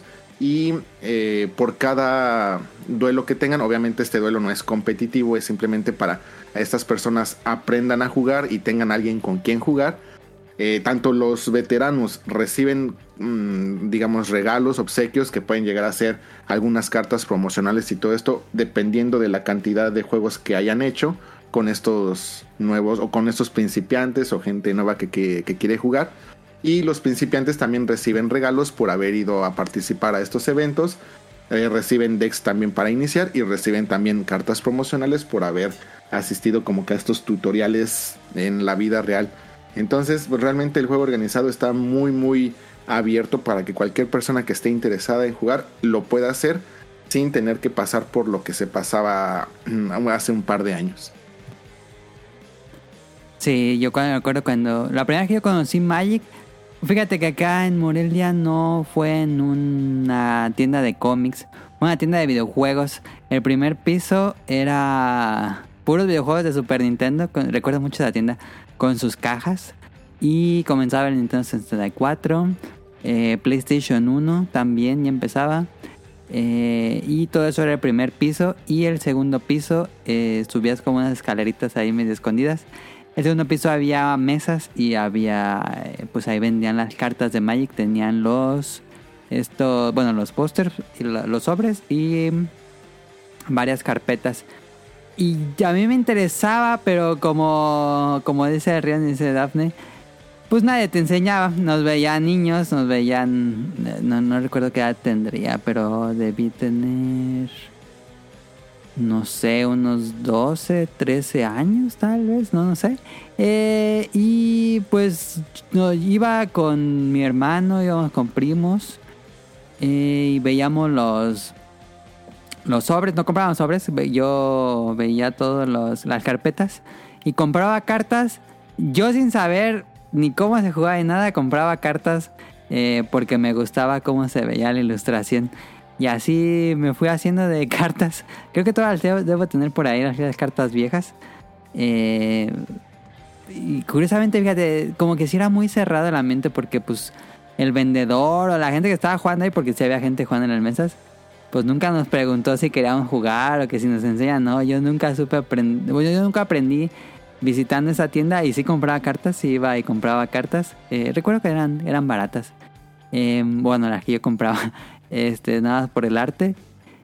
Y ese fue mi primer contacto con Magic. Ya después sería hasta la salida de Yu-Gi-Oh, el boom de Yu-Gi-Oh, que entendí cómo se jugaban los TCG. y luego regresé a Magic. Me pasó un poco como Daphne. Después de jugar a Yugi un buen rato, este, yo sabía que existía Magic, no lo sabía jugar. Pero un amigo me enseñó eh, y comencé. Pero realmente cuando me enganchó Magic, así me enganchó por completo, fue con los juegos de Xbox 360. Duels of the Planeswalker. Va a ser muy... Bueno, ya no son tan nuevos. No sé qué año habrá sido. 2008, 2009, por ahí. Eh, salieron estos juegos para 360 y yo sabía, me, me interesaba aún los, los TCG, eh, los compramos. Era interesante porque los primeros, por lo menos las primeras versiones de, de estos videojuegos, no tenía opción para crear, así propiamente personalizar tu deck como quisieras. Ya tenía decks, bueno, decks prearmados y lo que tú hacías es que conforme ganabas ibas agregando nuevas cartas que podías quitar o poner, pero no podías como crear desde cero tu deck. Eh, que sé que a muchos jugadores de Magic eso les molestaba y no les gustaban esos juegos. Pero justamente el hecho de que el estuviera tan balanceado que no importa qué deck agarraras y tenía modo en línea, se jugaban mucho en modo en línea con, con Daniel. Eh, eso creo que me, me, volví mucho más adicto. Como que dejé mi época de Yu-Gi-Oh! y entré a Magic eh, digital y jugábamos en línea bastante. Eh, me gustaron mucho esos juegos de Tools of the Planeswalker. Eh, tuvieron varias entregas y después ya los mataron para hacer eh, pues el que está ahorita, que es Arena. ¿Se llama Arena o me estoy equivocando? Bueno, sí, de hecho sí. Estaban previo, bueno, igual si quieres termina para... No, pues ah. básicamente era eso. Después de Yu-Gi-Oh! regresé a Magic, compré mis decks, pero más fue más... Eh, a diferencia de Yu-Gi-Oh! que sí iba al, a estos lugares donde jugaban los otros jugadores, con Magic fue una experiencia mucho más íntima, personal, porque nada más jugaba con Daniel o con Tonali. Eran los únicos con los que jugaba Magic. Y jugábamos con pues, decks prearmados, ya los decks que comprabas, los starters, como se dice. Eh, nunca compramos muchas cartas, sí compramos decks, digo, sobres y todo eso, pero nunca compramos mucho, la verdad. Entonces creo que siempre estaba como muy balanceado los decks y éramos con lo que jugábamos. Fíjate que, bueno, mm, siguiendo un poco con esa parte, este, para mí, realmente ver en ese momento Yugi y ver Magic, y aparte del tipo de, público al que estaba o, que como, tal era, pues como que se veía que Yugi estaba más dirigido para un público más joven y Magic pues ya por el tiempo que llevaba y demás había gente mayor, ¿no? O sea, yo decía, ay no, esto es puro boomer. Sí, señores ya grandes, ¿no? Sí, sí, sí, sí. y era así como que, ay, no, este, ¿qué, va a hacer? O ahorita va, se van a pelear o algo así, pero porque incluso hasta en, ese momento también por el tema de, de las reglas, de reglas y demás, este, yo me acuerdo que por ejemplo en Yugi a veces cada quien este, interpretaba su, este, los efectos, pues como le daba a entender, ¿no? Y era, y, decías, no, es que eso no puede ser porque mira, él dice esto en inglés y no sé qué. No, entonces era, era o sea, como decir, no, es que no, hasta incluso me llegué a meter, no, es que yo, bueno, a mí realmente cuando llega ese momento que realmente me interesa, pues me, me empieza como a, pues a buscar información, a, a indagar un poco más y si de repente era buscar en internet cosas de, reglas y era llevar así mis impresiones. No, mira, es que así dice que funciona. Pero en Magic pues sí, sí era como que ese componente de, de personas este, ya mayores y que al final pues bueno... entrando en la calvicie. y te digo, afortunadamente como que tuve esa, esa cuestión de, de que sí vaya, me, apoyaron, ¿no? O sea, en enseñarme, en, conocer, yo sí, esa parte competitiva sí de repente fue, no, sí, tengo que aprender, tengo que aprender y vaya, pues sí, sí me gustó, me agradó, terminé como tal, además para seguir un poquito con este tema de la historia, termino con, bueno, hay este, un baneo en Yugi, este, uno muy fuerte para, para esa temporada donde pues el, el, deck más fuerte que era el de descarte y el de como tipo control con o el Yata Lock, pues hace lo que Yata Garazo. Ajá. Ah, llega este baneo, pues yo me deshago de las cartas porque digo, pues ya como que no tienen mucho, este, vaya valor y bueno, como que, ay, no, sentí como de una manera traicionada. Y en ese momento también en Magic, este, como que, bueno, era medio difícil también estar como que llevando el ritmo, porque pues es caro, ¿no? O sea, es, es un, eh, ¿cómo, ¿cómo, dice el meme que enséñale a tus hijos este un juego de cartas? A jugar, y nunca tendrán, nunca tendrán no dinero, para, para drogas. drogas. No, y eso es Pero fíjate que yo salté de, de Yugi a Magic porque Magic era muchísimo más barato que Yu-Gi-Oh! Ah, de alguna manera sí, o sea, este, sin embargo, ya cuando te querías meter como a lo a los tops a veces se volvía un poco caro en Sí, sí, conseguir, sí, o sea, sí, sí. eh, eso sí, porque ya de repente Yugi tenía precios que decías, ¿qué? O sea, Pero incluso el propio sobre era mucho, casi el doble de caro el Yu-Gi-Oh! Mm, si mal no recuerdo, el, el sobre de, Yu- de Magic estaba como en 50 pesos y el de, el de Yubi estaba como en 70, si mal no recuerdo. Algo así. Algo, algo así. Que de hecho también eso de los sobres es todo un tema, ¿no? Porque a veces hasta incluso según los, Los doblabas. los doblabas para saber si venía una carta este, foil Rara, sí. rara. Entonces, em, y pues también, o sea, en, en Magic también de repente era pues estar comprando expansiones y expansiones y luego salía otra cosa, salía otra nueva y pues estar invirtiendo y, y ya, pues en ese momento también yo me mudo y es como, bueno, ya, ahí dejo, había salido, eh, había terminado Fifth Down, estaba saliendo el nuevo que era Kamigawa y es como ya, ok, hasta, hasta aquí llego. Eh, regreso en, en- para Zendikar, había terminado Alara Reborn. Esto fue ya en el 2008, si mal no recuerdo, donde eh, yo ya estaba otra vez aquí en, en León. Me este, vuelvo a estar, bueno, a tener contacto con este eh, amigo y ya me dice otra vez como que ya, pues, vuelve, vuelve a entrar, ¿no? ¿Se acuerdan que- ¿Vives en León? Sí. Yo En pensaba que sabía, vivías bajo del mar. No, Ay, ah, eh, eviten esto, por favor, por favor, no lo pongan. Sí, ahí perdí el acta de nacimiento, pero... eh, y bueno, regreso a jugar y no otra vez fue así como que...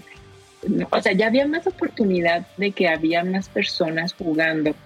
Sin embargo... Y había más distribución sí, ya oficial. me había imagino. más distribución, ya no centralizado.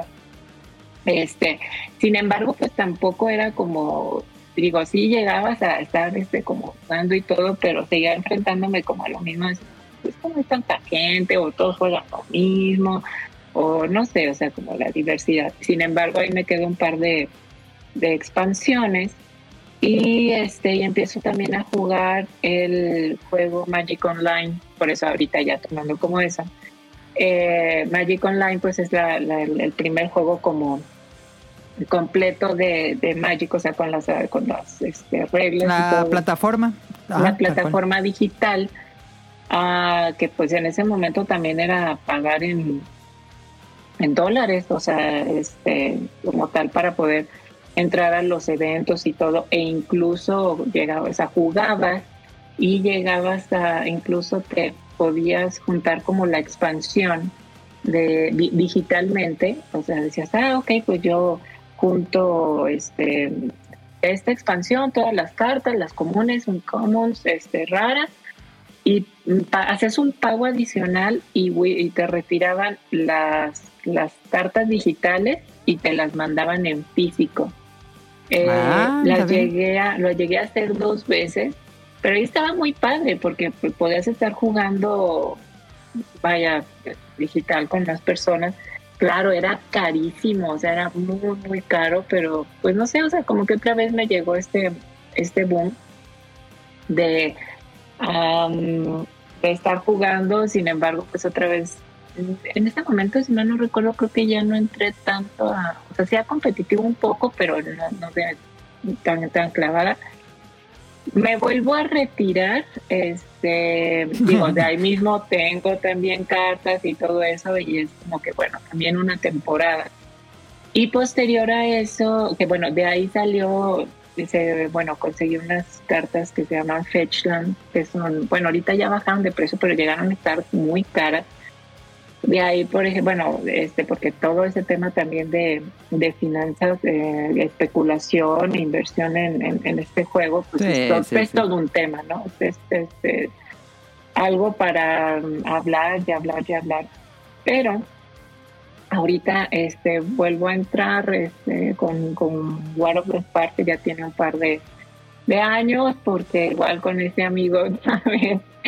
Sí, así como que, bueno, pues es que mira, ya está en la arena, que para que puedes en línea.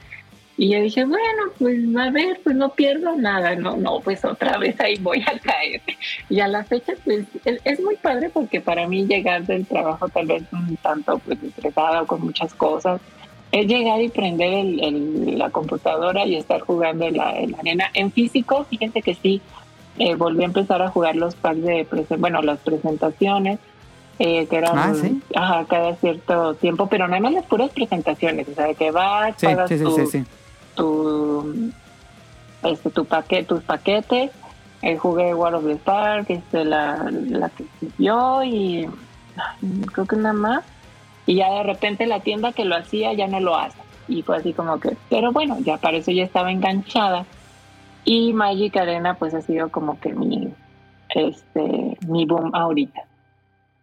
¿Cómo funciona Magic Arena? Porque sé que pues es una plataforma tal cual eh, digital, te venden sobres, cómo consigues cartas. Fíjate que, o sea, también quisiera empezar con un poco el tema de las expansiones, como para irlo escalando.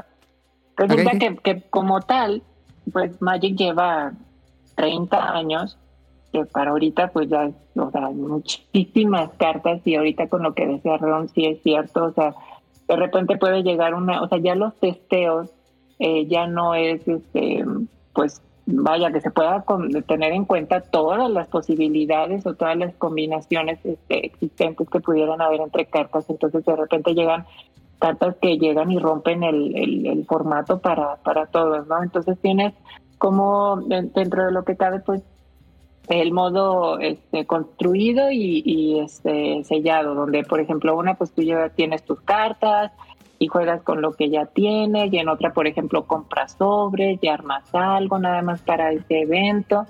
Y dentro de lo que cabe, ajá, por ejemplo los drafts y a todo esto pues ya se va dividiendo, ¿no? O sea, por ejemplo, lo que mayor mayormente se puede jugar, digo, este pues sería estándar porque es lo todas las cartas que, que van saliendo ah, pues es como que nada más ese bloque, ¿no? Como el bloque de lo más nuevo.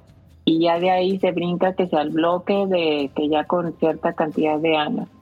Que si el bloque ya que abarca hasta no sé qué expansión y luego ya el bloque que lleva todo. Eh, y luego que si ya salió el que, que, es más popular, que bueno, sería Commander, que, sería, que es el tema de un, un desarrollo, bueno, más bien un modo de juego que se generó propiamente por, por la este, comunidad y al final ahorita pues es lo, lo que la mayor parte gente, bueno, parte de la gente juega, ¿no? Ah, pero sí es muy difícil porque ahorita, bueno, entrar a Magic es carísimo, o sea, muy, muy caro llegar a jugar algo en, en, en físico.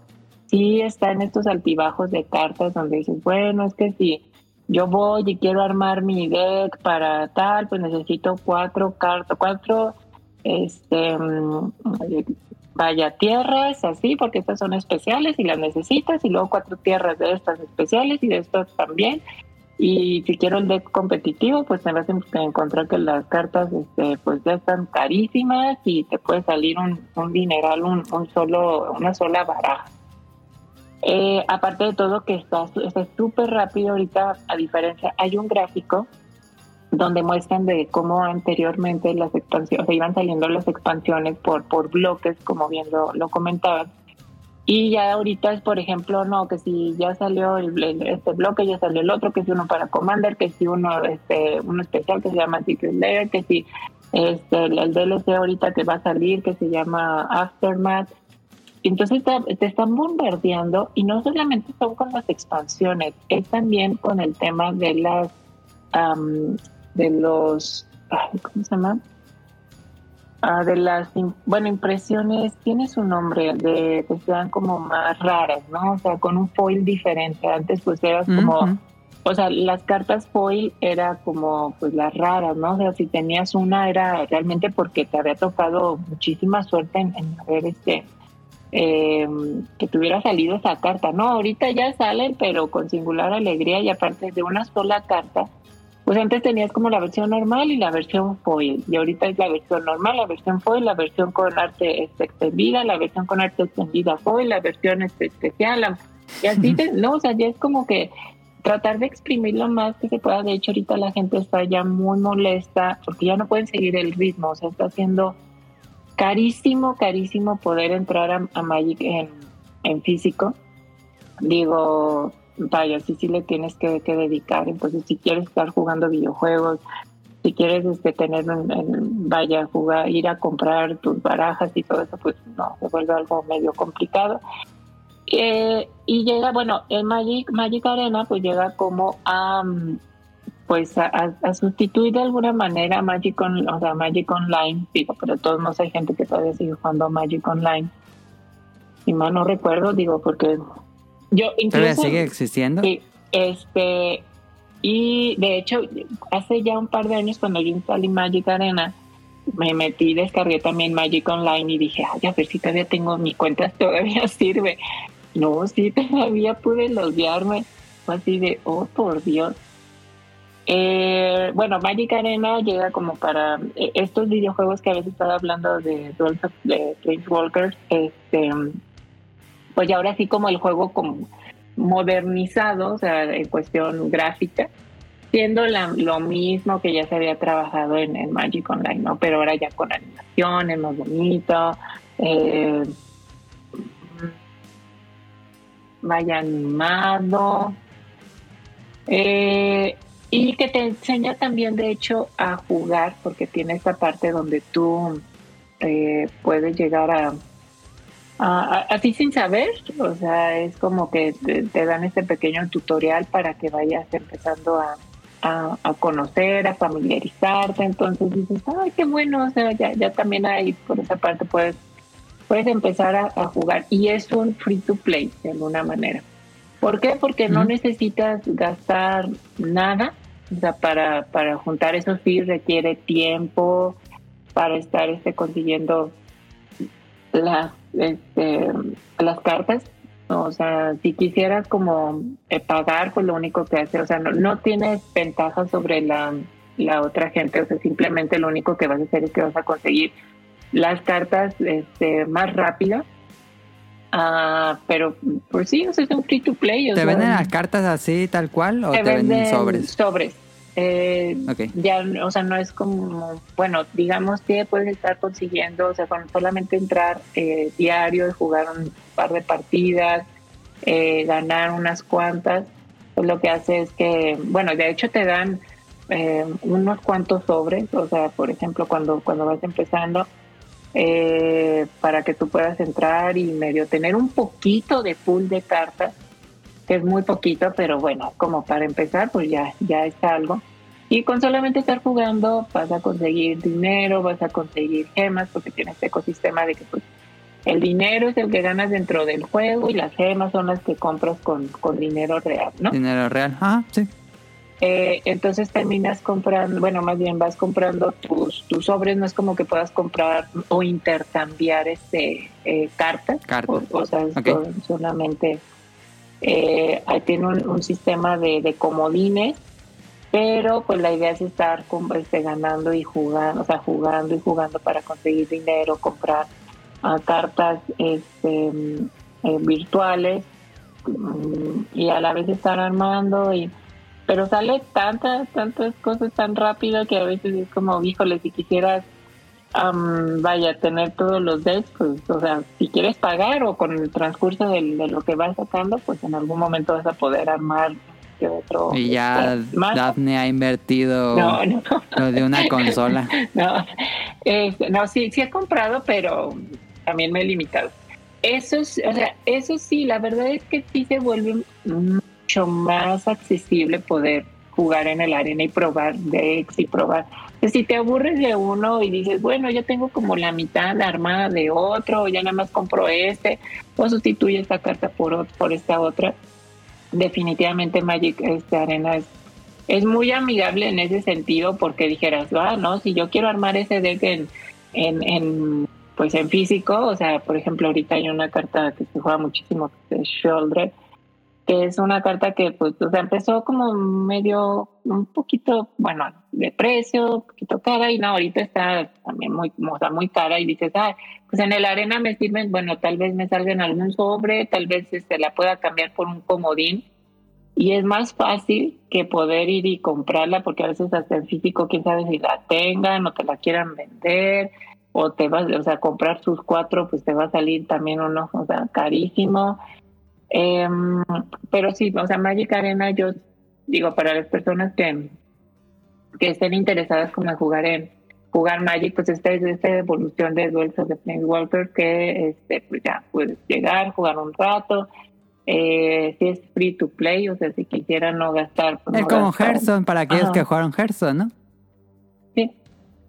Eh, ¿Y la, los precios te los cobran en dólares o pesos? No, bueno, por ejemplo, si entra, depende de cómo lo tengan registrado. Por ejemplo, si entro desde, desde el dispositivo de acá de uno de Windows, por ejemplo, me lo marca en, en dólares. Pero si igual lo me meto por el iPad, por ejemplo, este, pues ya lo puedo jugar en, bueno, me lo marca en, en pesos. O sea, como que su propia okay. eh, conversión. Pero no, o sea, nada más es como para sacar más cosas, o sea, no, es play, ¿cómo le llamaron? Play to fast, o sea, que si quieres pagar, play to fast, como que si quieres pagar para que tengas las cosas más rápidas, porque si no, eventualmente las vas a poder, este, como conseguir. Ok. Eh... No sé, Dion, para, digo, y ahorita seguimos con alguna otra cosa. No, no sé si Ren quiere decir algo. No, no, no, adelante ustedes. Yo, yo aquí este, aprendiendo mucho de ustedes. Este, no, no se preocupen.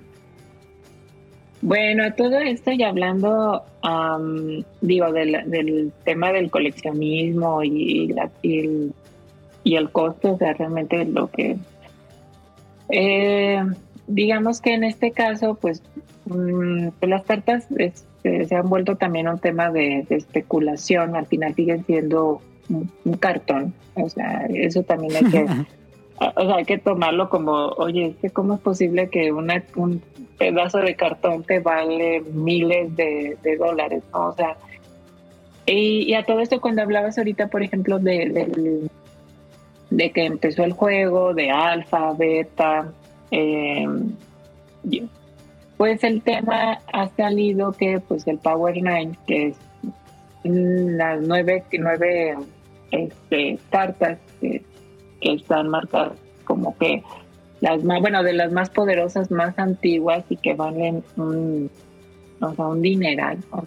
vaya, eso te digo, en ese momento cuando las, las veías, es como el sueño de, todos y de que puedan ir y decir, ay, igual y algún día, no, o sea, no, eso está, pero sí prohibitivo, o sea, ya en este momento pero ¿cómo se ha formado todo este tema de, de financiero? O sea, donde dices, bueno, es que yo, porque a todo eso también hay creadores de contenido, personas que, que, dan seguimiento, donde incluso ya también te dicen, bueno, es que creador de contenido va por una parte donde pues están jugando, o sea, tú los ves jugar, o sea, porque que se ha masificado todo esto y al tener también una plataforma digital, pues hace que tú puedas, por ejemplo, ver personas que este pues tienen una idea nueva con algún deck y, o sea, pueden, puedes verlos jugar, o sea, literal hay videos en YouTube de personas que, ah, pues ya estoy jugando ahora este deck de tres colores, que se, digo, y si te gusta, pues igual y si tienes las cartas, vas,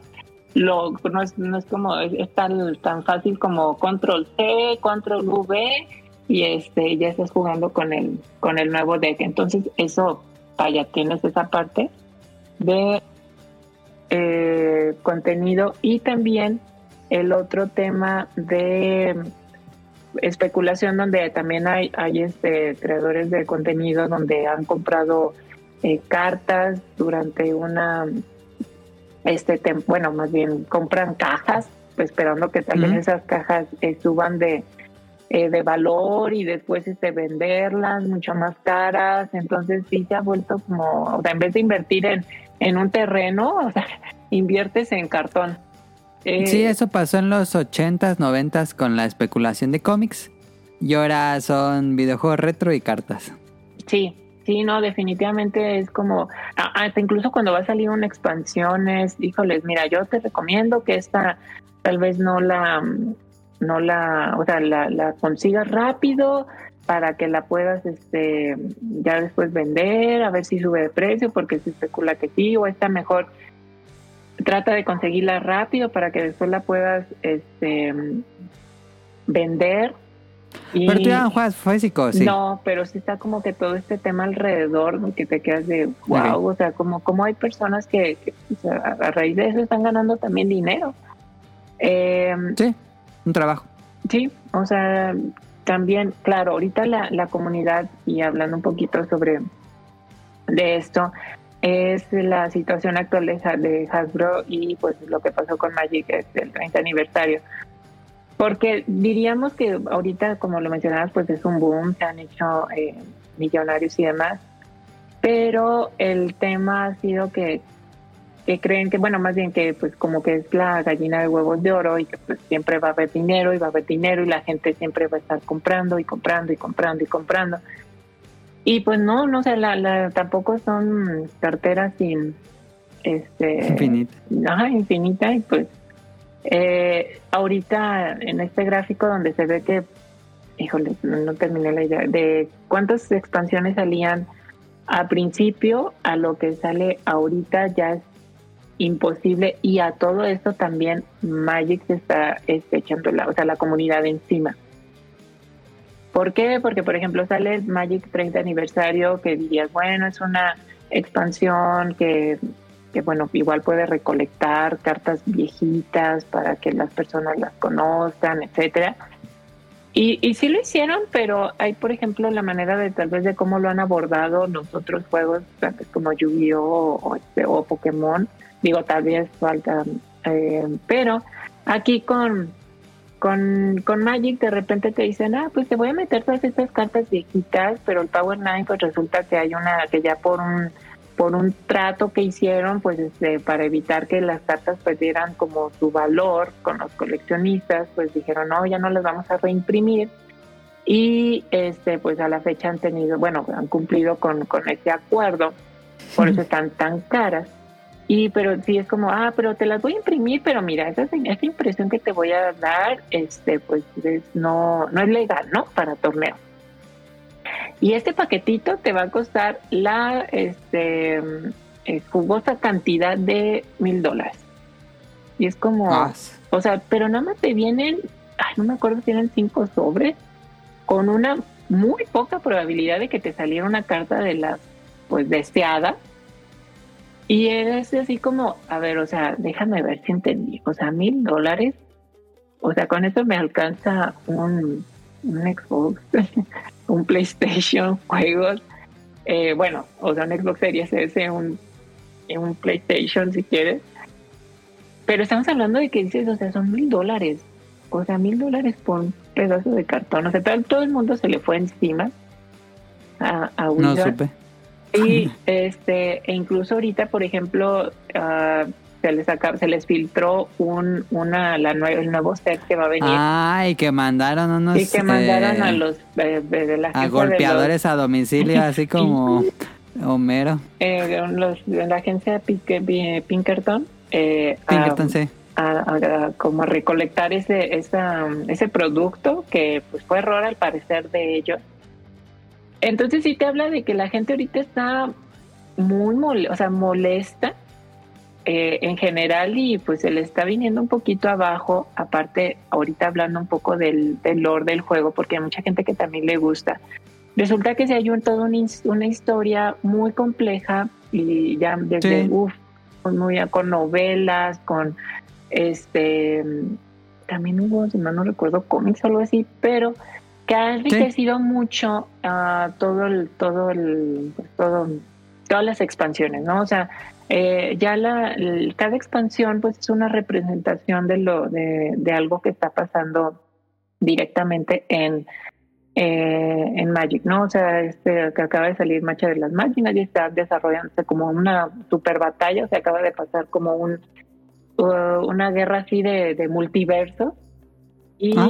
este mm, y, y de repente te, o sea, mucha gente que también le gustaba como ver el toda esta, toda esta historia, todo lo que pues ahorita también ya están como desgastada y aparte pues no se atreven como a, pues a dar algún golpe contundente, ¿no? A, que haya un, giro de, tuerca y, y pues la gente también como que venía, eh, venía como que, híjoles, es que esta historia va a estar buenísima y va a ser un confrontamiento increíble y de repente, ah, ya pasó. Y así como que, ah, entonces como que sí hay muchas cosas. Ha evolucionado muchísimo desde cómo eh, cartas, tomando la, la, la otra pregunta para también no extendernos de, de cómo empezó siendo Magic eh, originalmente con un tipo de criaturas, con un tipo de poder, hasta lo que ahorita ha, ha cambiado, donde ya tienes eh, muchísimas mecánicas, eh, planes, bueno, Planeswalkers que entra entre medio de- del juego, ahí en por Zendikar también. Pero sí, o sea, ya es una, o sea, cartas que dices, pues antes ya no, lo de antes, o sea, lo más viejito nada más sirve una que otra carta y todo lo demás ya es basura, o sea, todo lo demás Sí, ya, ya no sirve normal. para nada. Ah, y ahorita pues va evolucionando eh, muy rápido, o sea, dentro de- del juego y, y a veces sí, de repente allá en la arena te encuentras como que todos están jugando el mismo, el mismo, el mismo de los mismos Deck. tipos de deck. Sí. Eh, que bueno, eso se presta creo en todos los, en todos los TCG, ¿no? Sí. El deck del, del, del momento, el que todos quieren armar, el que ya, ya está súper caro y ya de repente salió una, una algo que cambió y que ya salió la nueva. Pero definitivamente ahorita sí Magic se ha vuelto algo, pues vaya, tanto por comunidad algo difícil y a la vez el físico, pues es, es muy caro para entrar. Últimamente ha habido muchas colaboraciones con Fortnite, Street Fighter, Godzilla, El Señor de los Anillos. Creo que intentan jalar nuevo público porque siento que el original ya no les consumirá tanto. Pues bueno, se supone y también se ha visto todo eso, si, si te metes en la parte eh, financiera, pues que ya tampoco es como el este boom o se lo están acabando. Y, y de repente si quieren captar como a, eh, a más personas, ahorita va a salir de una colaboración con The Lord of the Rings, este, Ah. El Señor de los Anillos, ya ha tenido estos... Pero fíjate que a veces también es difícil, es, es difícil como eh, conseguir este tipo de, de producto o pues si lo consigues tal vez en o, eh, o en tu tienda o ah, de confianza o si va a llegar el, el producto como tal o si no los especuladores quieran comprarlo y luego revenderlo este Sí, etcétera. sí, sí, sí, es un problema. Ah, pero sí, sí ha habido colaboraciones, incluso ya también salió una con, bueno, salió una con, con Transformers, este, también ahí hubo unas, unas cartas ahí especiales que no, o sea, no está mal, pero si realmente te metieras como, a, porque está dividido, ¿no? O sea, por ejemplo, esas expansiones de, de, bueno, esas cartas de Transformers, pues no sé, en la arena no las podías, este, o sea, no las podías jugar, ¿no? O sea, tenía que ser como en, físico. Las cartas del Señor de los Anillos, si mal no recuerdo, van a estar de alguna manera también en el arena, si mal no recuerdo, pero para un tipo de formato, ¿no? Específico. Pero ahí es donde dices, híjole, pues es que entre tantas cosas que salen, ya no te, o sea, ya no te da el, pues, para, ahí sí tendrías que ahora sí forzosamente pagar para poder jugar esas cartas. Porque no te da con lo que, con el free to play para... Sí, están mal pensadas para coleccionistas. Sí, o sea, como para mm, tanto si las quieres jugar en el digital como si las quieres conseguir en físico, pues este, comprar, que a veces también comprar tu, tu o compras sobres o compra, bueno, porque también dicen, no, es que comprar una caja, eh, pues no vale la pena, es lo mejor que, que abran las, las cajas los este, Los vendedores. los vendedores, bueno, los dependientes, y ahí mismo este pues ya compras la carta que tú quieras o la consigues o eh, o sea sí sí hay como todo todo un tema y a veces sí dicen bueno es que pues está padre la, la colaboración pero mejor ya sabes todo el mundo a veces tiene para para quejarse no Em, pero... Tengo una duda, ¿todavía se juega gigante de dos cabezas? ¿Es un modo de juego que Fíjate que lo estaba, o sea, sí lo busqué porque ahorita me metí, o sea, por ejemplo, a ver los, este, dice muchas maneras de jugar, porque incluso está la, la página de internet y sí te dice, este, eh, si y fíjate que sí todavía lo tiene el gigante de dos cabezas, o sea, Mm, eh, ese me este, gustaba muchísimo. Ajá. Ya todo esto, pues ya, bueno, de acuerdo a tu colección, si has tenido cosas, bueno, físicas y demás, ya eso igual para, para darle un poquito, o para abrir. Es este, pues sí, también hay, hay cosas que al igual, pues suben de precio, bajan de precio, que si dijeras, híjoles, pues ya aquí voy a, voy a conseguir este, pagar la universidad de, de, no, pero no, yo no este, pero, o sea, sí, definitivamente hay cosas que, que van subiendo y que, que es todo un tema porque a veces puedes tener una carta cara, pero si la reimprime baja de, de valor y, y es como la quiero vender, no la quiero vender, a quién se la voy a vender.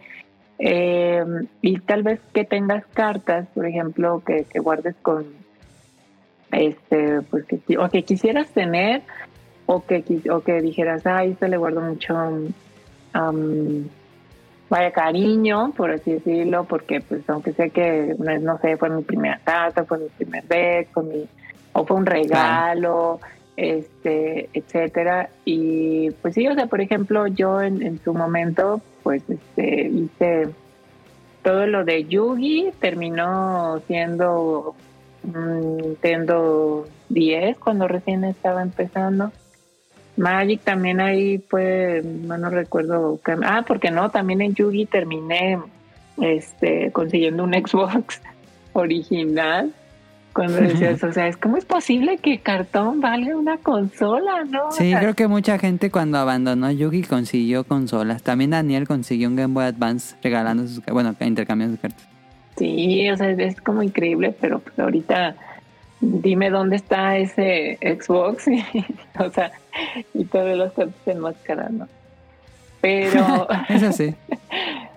pero, o sea, sí, es increíble. La verdad es, em, es, para mí es, o sea, distraerme, tal vez en el modo competitivo, porque también hay juegas ranqueadas o juegas casual. Am, vaya, sí es para entrar y jugar un rato, despejarme, ver tal vez los juegos, los, los decks, este, ¿Qué colores usas?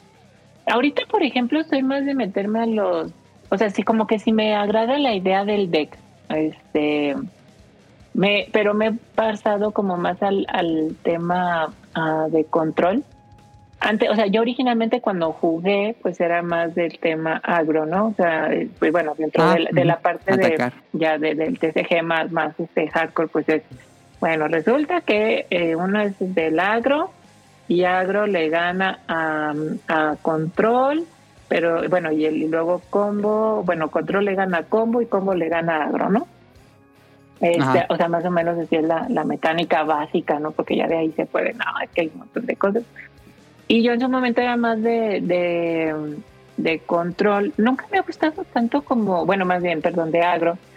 Combo casi nunca me ha como, o sea, sí es como tratar de armarlo, armarlo, ya lo haces y ya. No, no sé. Eh, es nada más la interacción por conseguir eso. Y el agro, ya de repente también digo, porque todo esto también dentro de, pues que sí existe en la mecánica de la ventaja de carta, o sea, cómo aprovechar el, el mismo sistema de recursos para, para tenerlo a tu favor. Eh, y no, ahorita me, me he volcado un poquito más al tema de, de control que a veces de la gente, nah, es que para que nada más me estés haciendo counters y, y, y no, y, y ya bajo todas mis criaturas y me las vuelas en una carta. Eso no- y ya es como, ay, no, qué aburrido. Y, pero, o sea, me, me gusta eso de todo, como que de todo un poco. Sin embargo, ahorita a veces los decks tan agros, por ejemplo, hay un ahorita un rojo o uno de soldados que no, si le sale la mano perfecta ni puedes meter las manos, o sea, definitivamente te, te destrozan. Ah, o sea, súper rápido. Está diseñado para que, que sea tan explosivo que, que, si no te mató en el turno que debió haberte matado, ya no te pudo matar. O bueno, le cuesta mucho trabajo remontar. Ajá. Eh, pero en sí ahorita, pues tal vez um, un poco más, um, az- o sea, azul con blanco. Ah, a veces también un esper, que es como de con negro. Ah, el que sí dejo de lado es el, bueno, a veces nada más por tipo de, porque hacen splash, que es este, a- a- vaya, colores eh, rojo, bueno, rojo. El que sí de plano verde ya no. O sea, ese sí ya lo dejé. Dije, no, ya este, este sí, Stompy, no, ya, definitivamente no. Y también, este, ahorita hay uno muy padre que, que me agradó, o sea, que me gustó, que es de los cinco colores. Ah, este aprovechando varias este varias cartas que pues sacan provecho de. Entonces sí está este está padre y pues la, la gran ventaja es que a veces sí es como si me gusta el, el deck que veo. Ah, eh, ya no me meto tanto como a decir a ver vamos a armar empezar desde cero debo de tener X cantidad de tierras y tengo que tener... No, ya a veces me voy más por, a ver, ¿qué, qué es lo que está como que ahorita?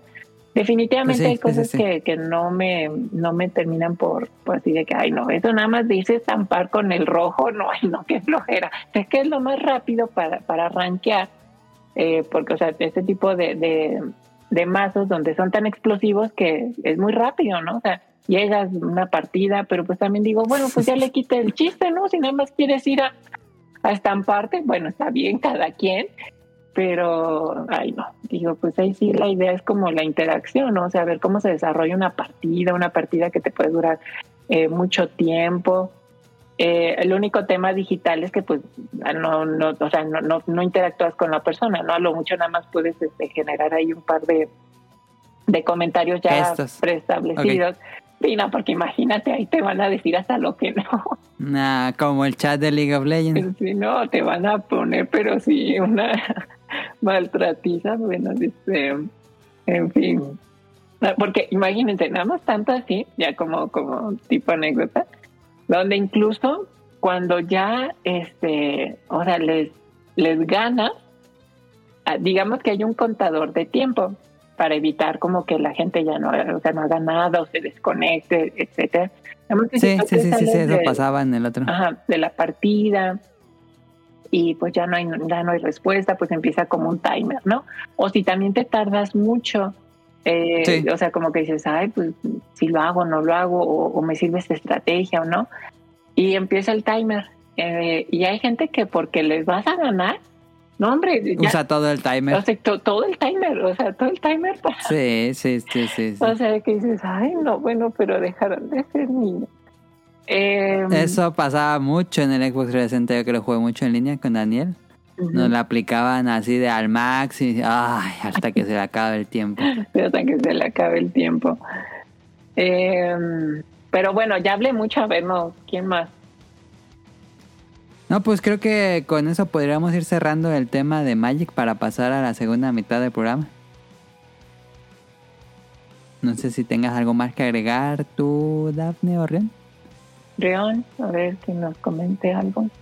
¿No? No, no, no tengo mucho que comentar de Magic. ¿No tienes alguna anécdota relacionada a Magic? Rion? Pues no, realmente me han enseñado a jugar varias veces por estos eventos porque pues, luego estaba ahí como siempre en las tiendas de mis amigos.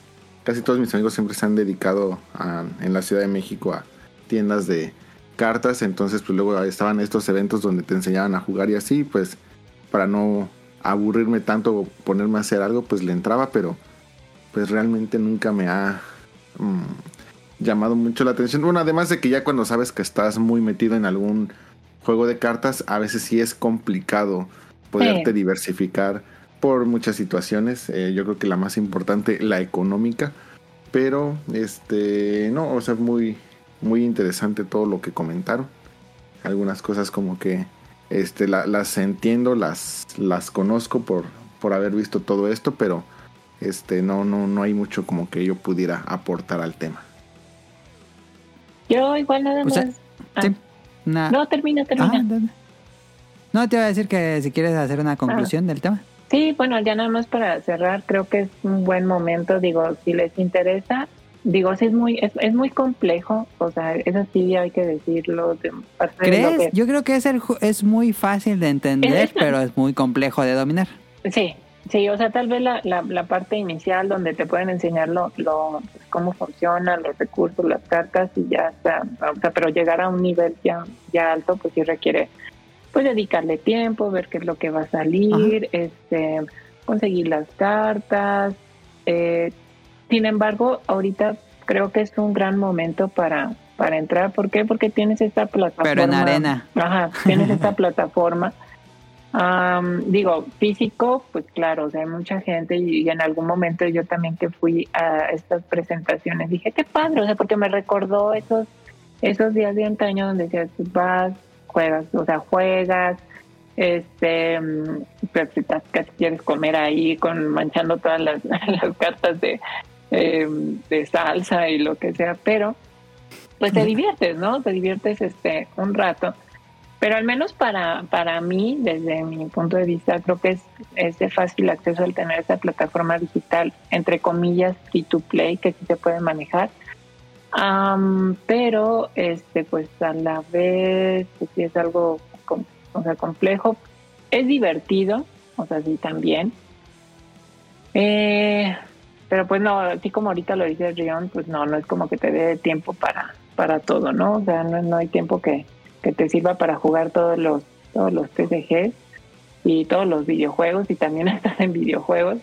Pero creo que es de, es de muy fácil acceso y, y siempre, o sea, vas a encontrar partidas. Eso es lo bueno. O sea, y lo que yo me quejé durante eh, tanto tiempo, donde tal vez yo ahorita voy a una tienda a ver si, si alguien de casualidad alguien. trae Sí. un deck de, de, de Magic para jugar en un día X, sin que fuera un fin de semana y que esté abarrotado y tal vez oliendo un poquito feo, ¿verdad? Pero este. Eh, pero no, ahorita la ventaja es que tú llegas, lo, pre- o sea, bueno, al menos con Magic, llegas, lo prendes, juegas, lo apagas cuando quieres, este, y ya. Ahí está el tema. Hasta me dan ganas de entrar a la arena, pero me da miedo. No, si es una, Em. se vuelve algo una obsesión. Hay que tener cuidado. ¿eh? Yo sí me obsesioné cuando salió Hearthstone, entonces sí me da miedo. Mm, pues bueno, ahí está Magic. No, no nos clavamos así muchísimo en todas las expansiones, pero creo que Daphne dio así puntos muy eh, claves de todo el tema. Por ejemplo, no tocamos lo de... Bueno, sí, sí lo tocamos tantito lo de las novelas. em, y expansión por expansión, pero creo que estuvo bastante bien. Ahí No, está es el primer TSG de la historia.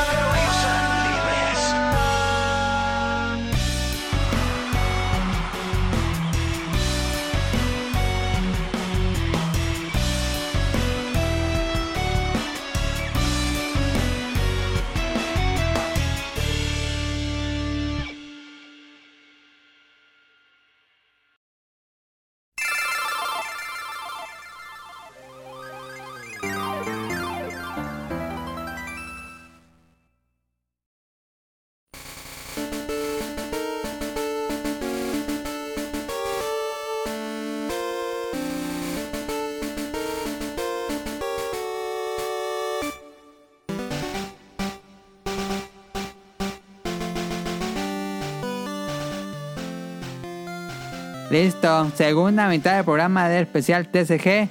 Ya pasamos con Magic, el juego que comenzó el boom. Y seguimos con el segundo que parece ser el más popular de nuestra actualidad. Eh, unos añitos después de Magic. Pero este sí le voy a dejar el micrófono a Rion para que nos platique de Pokémon Trading Card Game. O Pokémon TCG como le dicen algunos. No, no me dejen el control, participen por favor. Este, bueno, pues ya se divirtieron los pequeñines, toca el turno de hablar de el verdadero juego. Y lo más interesante es de que no sé si sea por primera vez o no, pero este podcast va a estar patrocinado por nuestros amigos de Panini. Y escuchen y quédense hasta el final porque les vamos a decir cómo se ¿Qué? pueden llevar varios paquetes de TCG de Pokémon. Ah, no es cierto, no es cierto, ¿En por supuesto serio? que No sabía. no. ¿Puedo Ya participar? parece, O sea, ¿cómo ya parece me- que nos van a, bueno, que me van a pagar por. Pero Panini hablar. publica, no, ¿verdad? Sí, ¿no? No. Panini está llevando. ¿Pokémon Según yo, pues sí es Ah. Panini, por ejemplo. Según yo, ya hasta tienen un equipo oficial. Este, que son los que no sé qué Birds. Este, que es el equipo como que oficial. Y bueno, uno de los patrocinadores, según yo, es Panini. Y eh, según yo, en las tiendas Panini venden TCG de Pokémon, ¿no? Ah, yo fui la semana pasada y no vi. Pero igual sí. Entonces, o posiblemente yo estoy equivocado. Pero bueno, solamente era un gag para ir abriendo el programa. Bueno, Este, no- ahora yo quiero un par de nada. Los especuladores ya se salieron ahorita.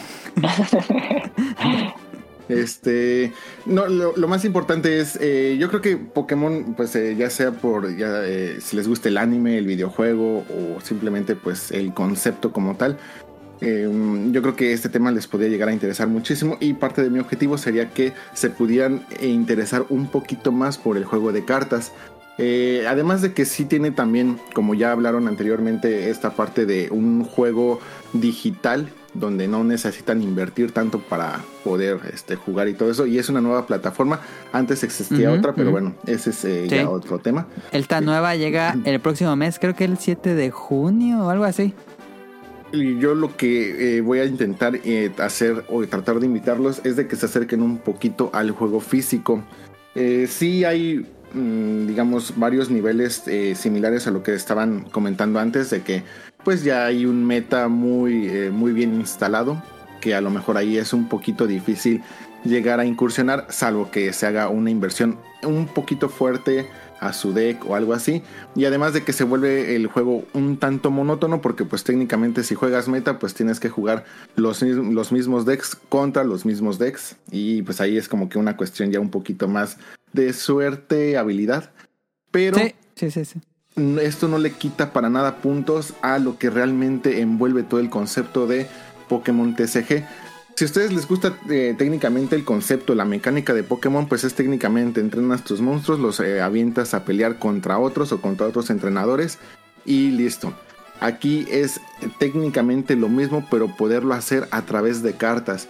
Y lo más importante es de que ya hoy en día existen tantas expansiones y tantas cartas que realmente eh, pues ustedes pueden personalizar su deck de una manera mm, pues muy muy bueno técnicamente tienen un abanico muy muy amplio de opciones para que ustedes puedan llegar a personalizar su deck eh, ¿Cómo funciona? El juego realmente es muy sencillo. Eh, yo creo que esto es algo que muchas veces puede llegar a alejar a algunas personas, puesto que pueden pensar que al existir tantas expansiones y tantas cartas, pues tendrían que ponerse como que al corriente con muchísima información y realmente no es así.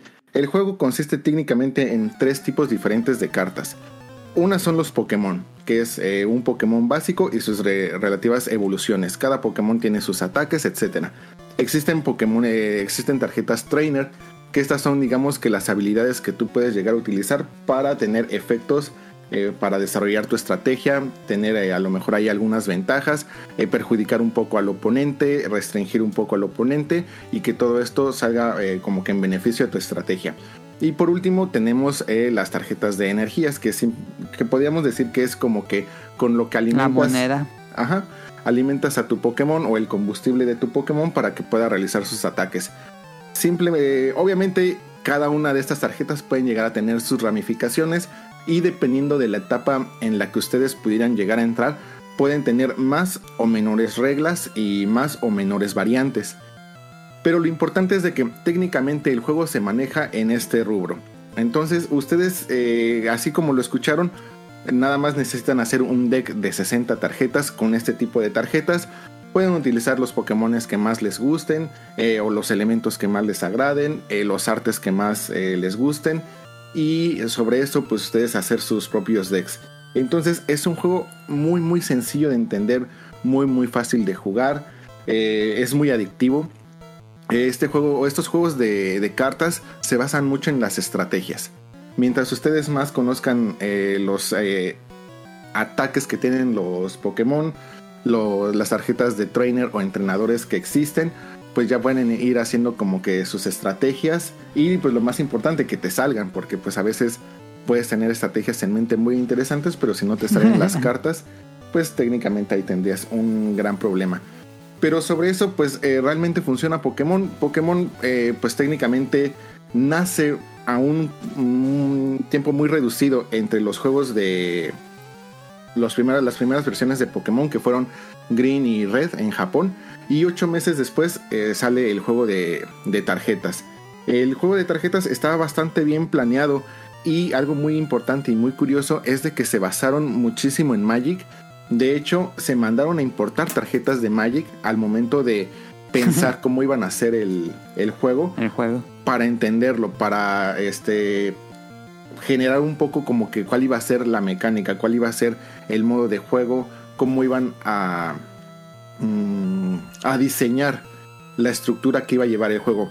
Por ejemplo, tenemos muchísimos tipos de Pokémones en el juego, en el videojuego.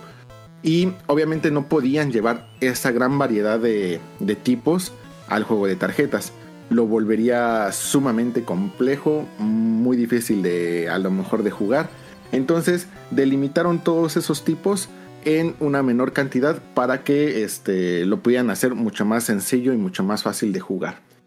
Este, sobre todo esto, pues ya tú puedes ir armando tus propias este, estrategias.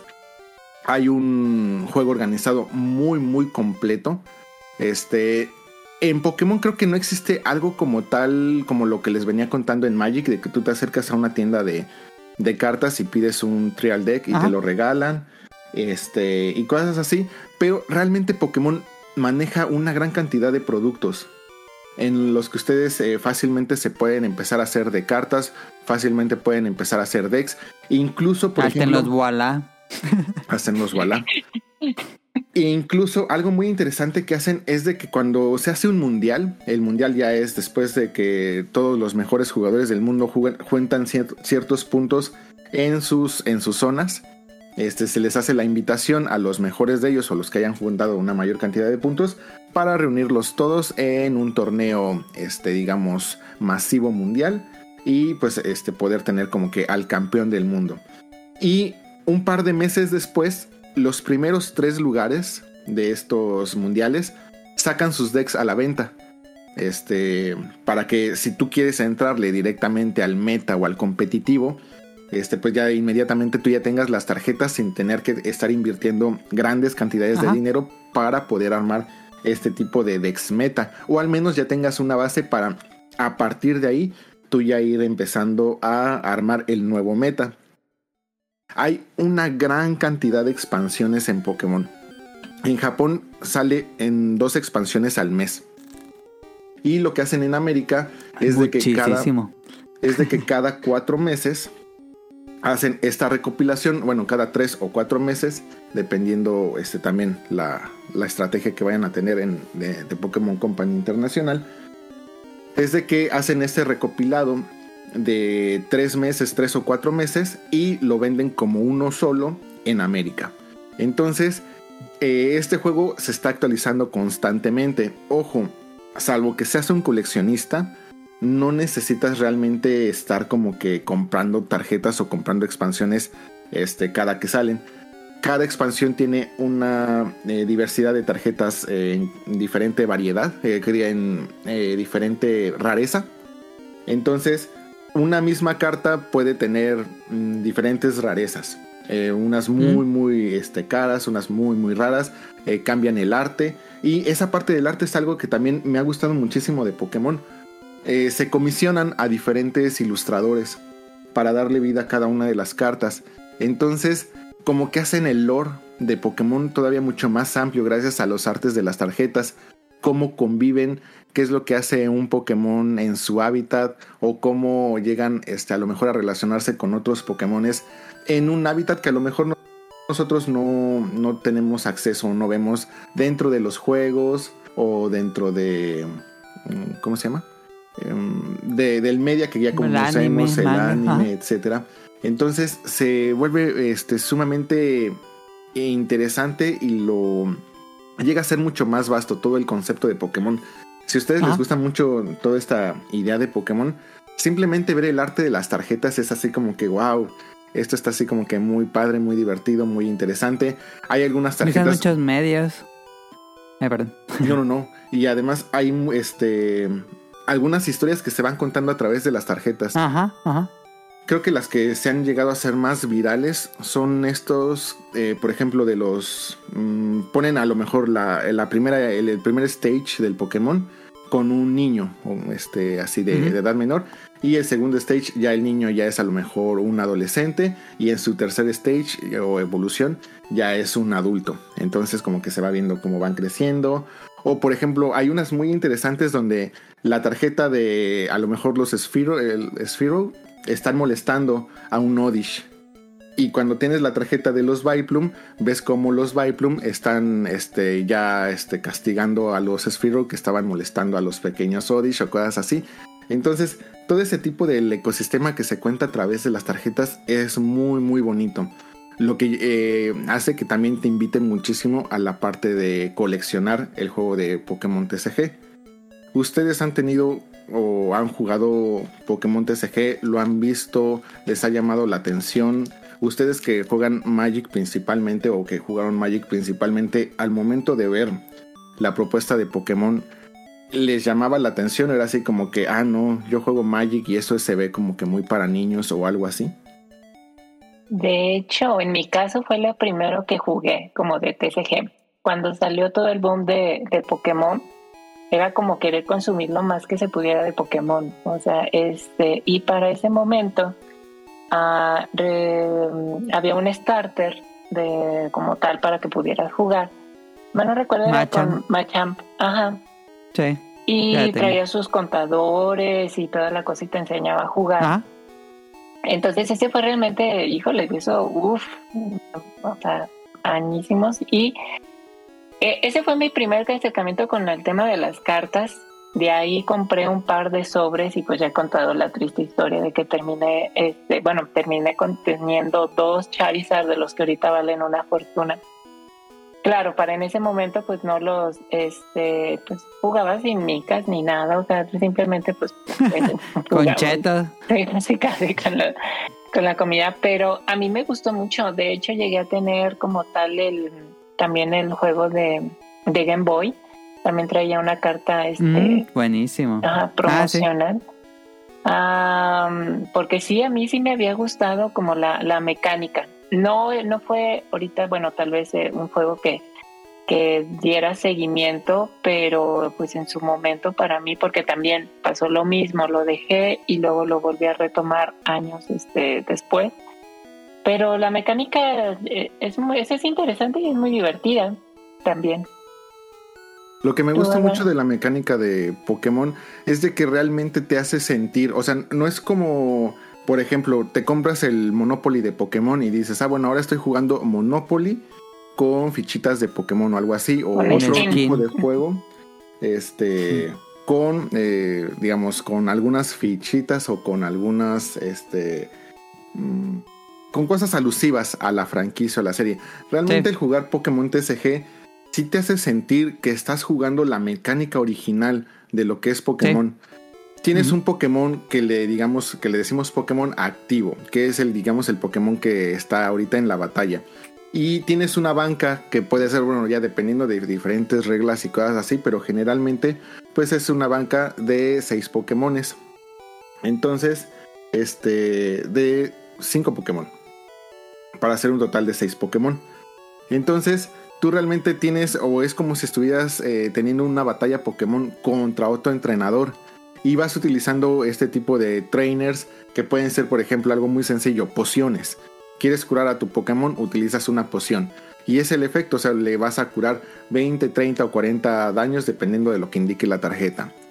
Le quieres poner, por ejemplo, los que saben mucho eh, o han jugado varias veces Pokémon, conocen el Focus Band. Entonces esto pues tú se lo pones a tu Pokémon y haces que cada vez que vaya a pegar, vaya a pegar 10 de, eh, 10 de daño más.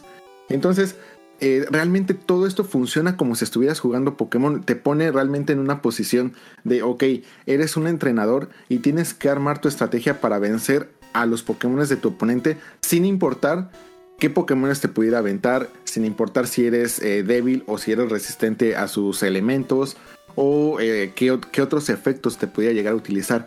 Entonces, bajo esa premisa, el juego se convierte en algo muy, muy divertido, muy, muy adictivo y que hasta incluso hace que tú digas, oye, ¿sabes qué? Me gusta, sí me gusta jugar con amigos, pero hasta incluso me gustaría intentar jugarlo de manera competitiva irme a los torneos, irme a las tiendas de cartas y tratar de, de jugar. Eh, ya mencionaron anteriormente, por ejemplo, los juegos de Game Boy o la plataforma en línea que hay actualmente y que va a salir. Eh, o bueno, más bien se va a actualizar porque ya existía una plataforma en línea. Sí, van a reemplazarlo. Y es, eh, obviamente, pues es muy divertido. Eh, te permite realmente. eh, algo que yo creo que es su mayor ventaja es de que no necesitas tener las tarjetas físicas para ya empezar a jugar. Y que no necesitas desplazarte a ningún lugar para empezar a retar oponentes o poder este, jugar contra alguien.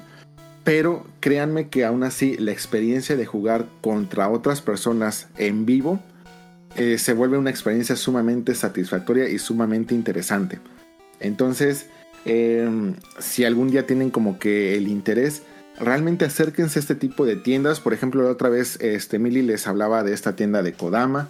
Este, la gente pues realmente ahí pues se dedica a eso. Están 100% enfocados y dedicados a esto. Y ustedes dicen, oye, eh, me interesa Pokémon TCG, eh, pueden decir hasta incluso lo escuché en algún podcast y me llama la intención, este quiero jugar, pero pues primero quiero saber cómo se juega algo así. Y ellos tienen decks para poder, eh, para ayudarles a enseñarles a jugar, para que ustedes aprendan. Entonces, acercarse hoy en día a este tipo de juegos, eh, acercarse o incursionar en alguna comunidad de alguno de estos tipos de juegos, ya sea Magic, ya sea Yugi, ya sea Poké, es hoy en día muy muy sencillo. Realmente no tendrían alguna razón por la cual decir, híjole, prefiero dejarlo pasar, prefiero no, no entrar. Además de que como ya también dijimos en Magic, la distribución hoy en día pues es muy sencilla. Tengo entendido que Pokémon TCG lo encuentras en los Gamers, en los Game Planet, en los Liverpool, en, según yo, en los Panini también, en la Friki Plaza, donde sea. Entonces puedes hacerte realmente de cartas, de mazos y todo esto en cualquier momento, en cualquier lugar. Y pues también eh, a lo mejor los precios podrían llegar a ser en algún momento prohibitivos, pero siempre hay opciones como que más económicas. Sí, incluso hasta en Amazon fue- puedes comprar Ah, sí. también. En Ah, Amazon. en Amazon tiene bastantes bundles. bueno, de... ajá. Y muchos de estos. Conmigo fue como... No, ah, perdón, adelante, perdón, no, no, por favor, por favor. A decir que conmigo fue muy similar a, a Daphne. Comprar ese set starter de Machamp. Lo vi, recuerdo, en un comercial mexicana en finales de los 90, debe ser, inicios del 2000. Eh, que iniciaba la euforia Pokémon. Y pues lo compré con mi dinero de una beca que tenía. Y dije, ah, voy a jugar juego de cartas de Pokémon. Y lo abrí todo y estaba todo en inglés. Dije, ah, la madre, no entiendo nada. Y pues no, la verdad es que nunca pude jugar con las cartas. Básicamente las tengo nuevas ahí. Eh, las, las veía, pero no, nunca supe cómo jugar hasta mucho ¿En después. serio? No te creo. Sí, en serio. No conocía a nadie más que tuviera o jugara Pokémon TCG. A nadie, nadie, nadie. Y ese este deck de Machamp que les Ah. habla Mili, este fue de los primeros decks que traía los contadores de daño de acrílico. Casi todos, eh, a partir de ese momento, casi todo siempre fue como que de cartoncito. Eran unas rueditas de cartoncito que indicaban 10 de daños o algo así. Y hasta que salían ediciones especiales, ya muchas expansiones después, llegaban a sacar eh, contadores de daño de acrílico. Y aquí en Japón, ya también años después, empezaron a vender estos contadores de daño de acrílico en los Pokémon Center. Pero realmente esos contadores, que no, no son más que piedritas de esas como de colores que... Como luego- de acuario. Ajá que sí. luego venden. Pero en ese entonces era así como que wow. Y además, para que tú pudieras jugar con alguien inmediatamente, los decks son de 60 tarjetas. A diferencia de otros juegos que te permiten eh, decks de hasta, por ejemplo, cierta cantidad. Entonces tú, tú decides hasta cuánto, cosas así. O incluso otros juegos de cartas que posiblemente hablemos después que hasta tienen side deck. Que tienes tu mazo Ajá. principal y tienes un mazo, digamos, secundario por así decirlo. En Pokémon es 60 cartas, no más, no menos, salvo que lleguen a jugar otro tipo de, eh, de juego. Pero este deck de Machamp estaba diseñado para que lo pudieras partir en dos, un mazo de 30 y 30 y pudieras jugar con alguien. Algo que también fue muy importante al inicio de Pokémon TCG en este lado, en América.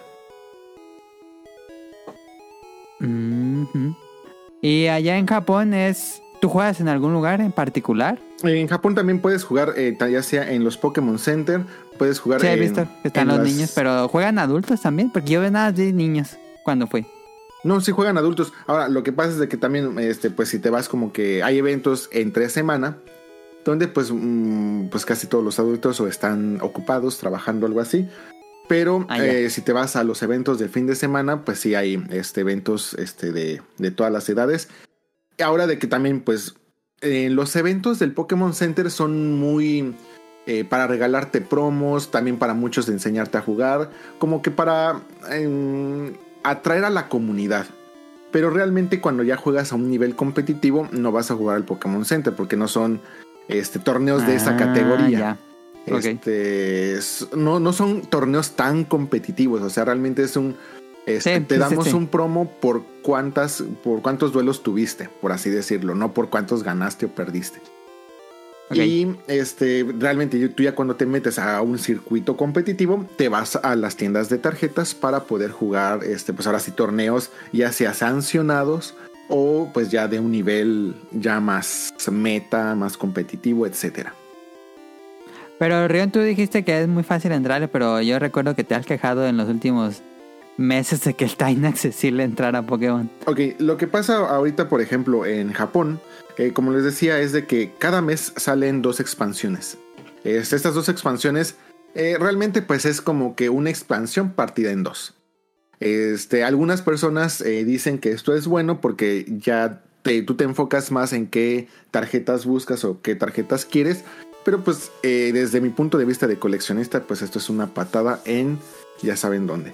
Entonces, el juego de Pokémon ha tenido varias subidas y bajadas, pero ahorita está en un prime muy muy alto, al menos aquí en Japón.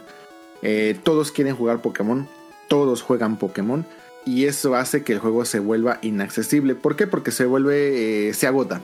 Es decir, eh, aquí pues generalmente yo me quiero comprar, si voy a, sale una nueva expansión y necesito tarjetas, pues lo más normal es de que te compras una caja de cada una de las expansiones mínimo.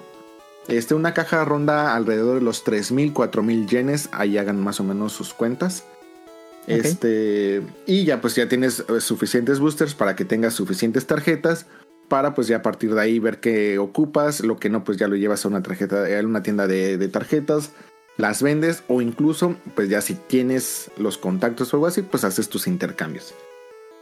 El problema es de que ahora, como todos juegan y como todos quieren y necesitan tarjetas, No hay Sí. para todos. Así es. Entonces tú quieres comprar una, una caja, te metes al Pokémon Center y te dicen, ok, este va a ser una lotería y si ganas únicamente puedes comprar una caja. Entonces es así como que, chen, vas a una tienda de tarjetas y pues es lo mismo. Entonces las tarjetas que son importantes porque van a ser útiles para los decks, pues todos las están buscando, nadie pudo comprar, entonces todos las buscan sueltas, la, la tarjeta se empieza a volver mucho muy cara, este, los artes muy bonitos. Aquí lo que son muy populares son las Pokégirls, que serían todas las entrenadoras, todos los personajes femeninos. Son tarjetas sumamente caras. Entonces, muchas de ellas, ya sea, o sea, quitemos de lado eh, a lo mejor el fanservice, el iCandy, eh, esa tarjeta muy importante para un deck, pues ahora tienes que desembolsar desde 30, 40, 50 mil yenes. Eh, estamos hablando de una tarjeta barata. Ahorita, por ejemplo, No, sí. las, eh, las Pokégirls más caras andan de los 80 mil yenes para arriba. Hablamos, por ejemplo, de una Mari que pues, eh, en, en el bloque anterior era una de las tarjetas, pues técnicamente que acompañaba cualquier deck.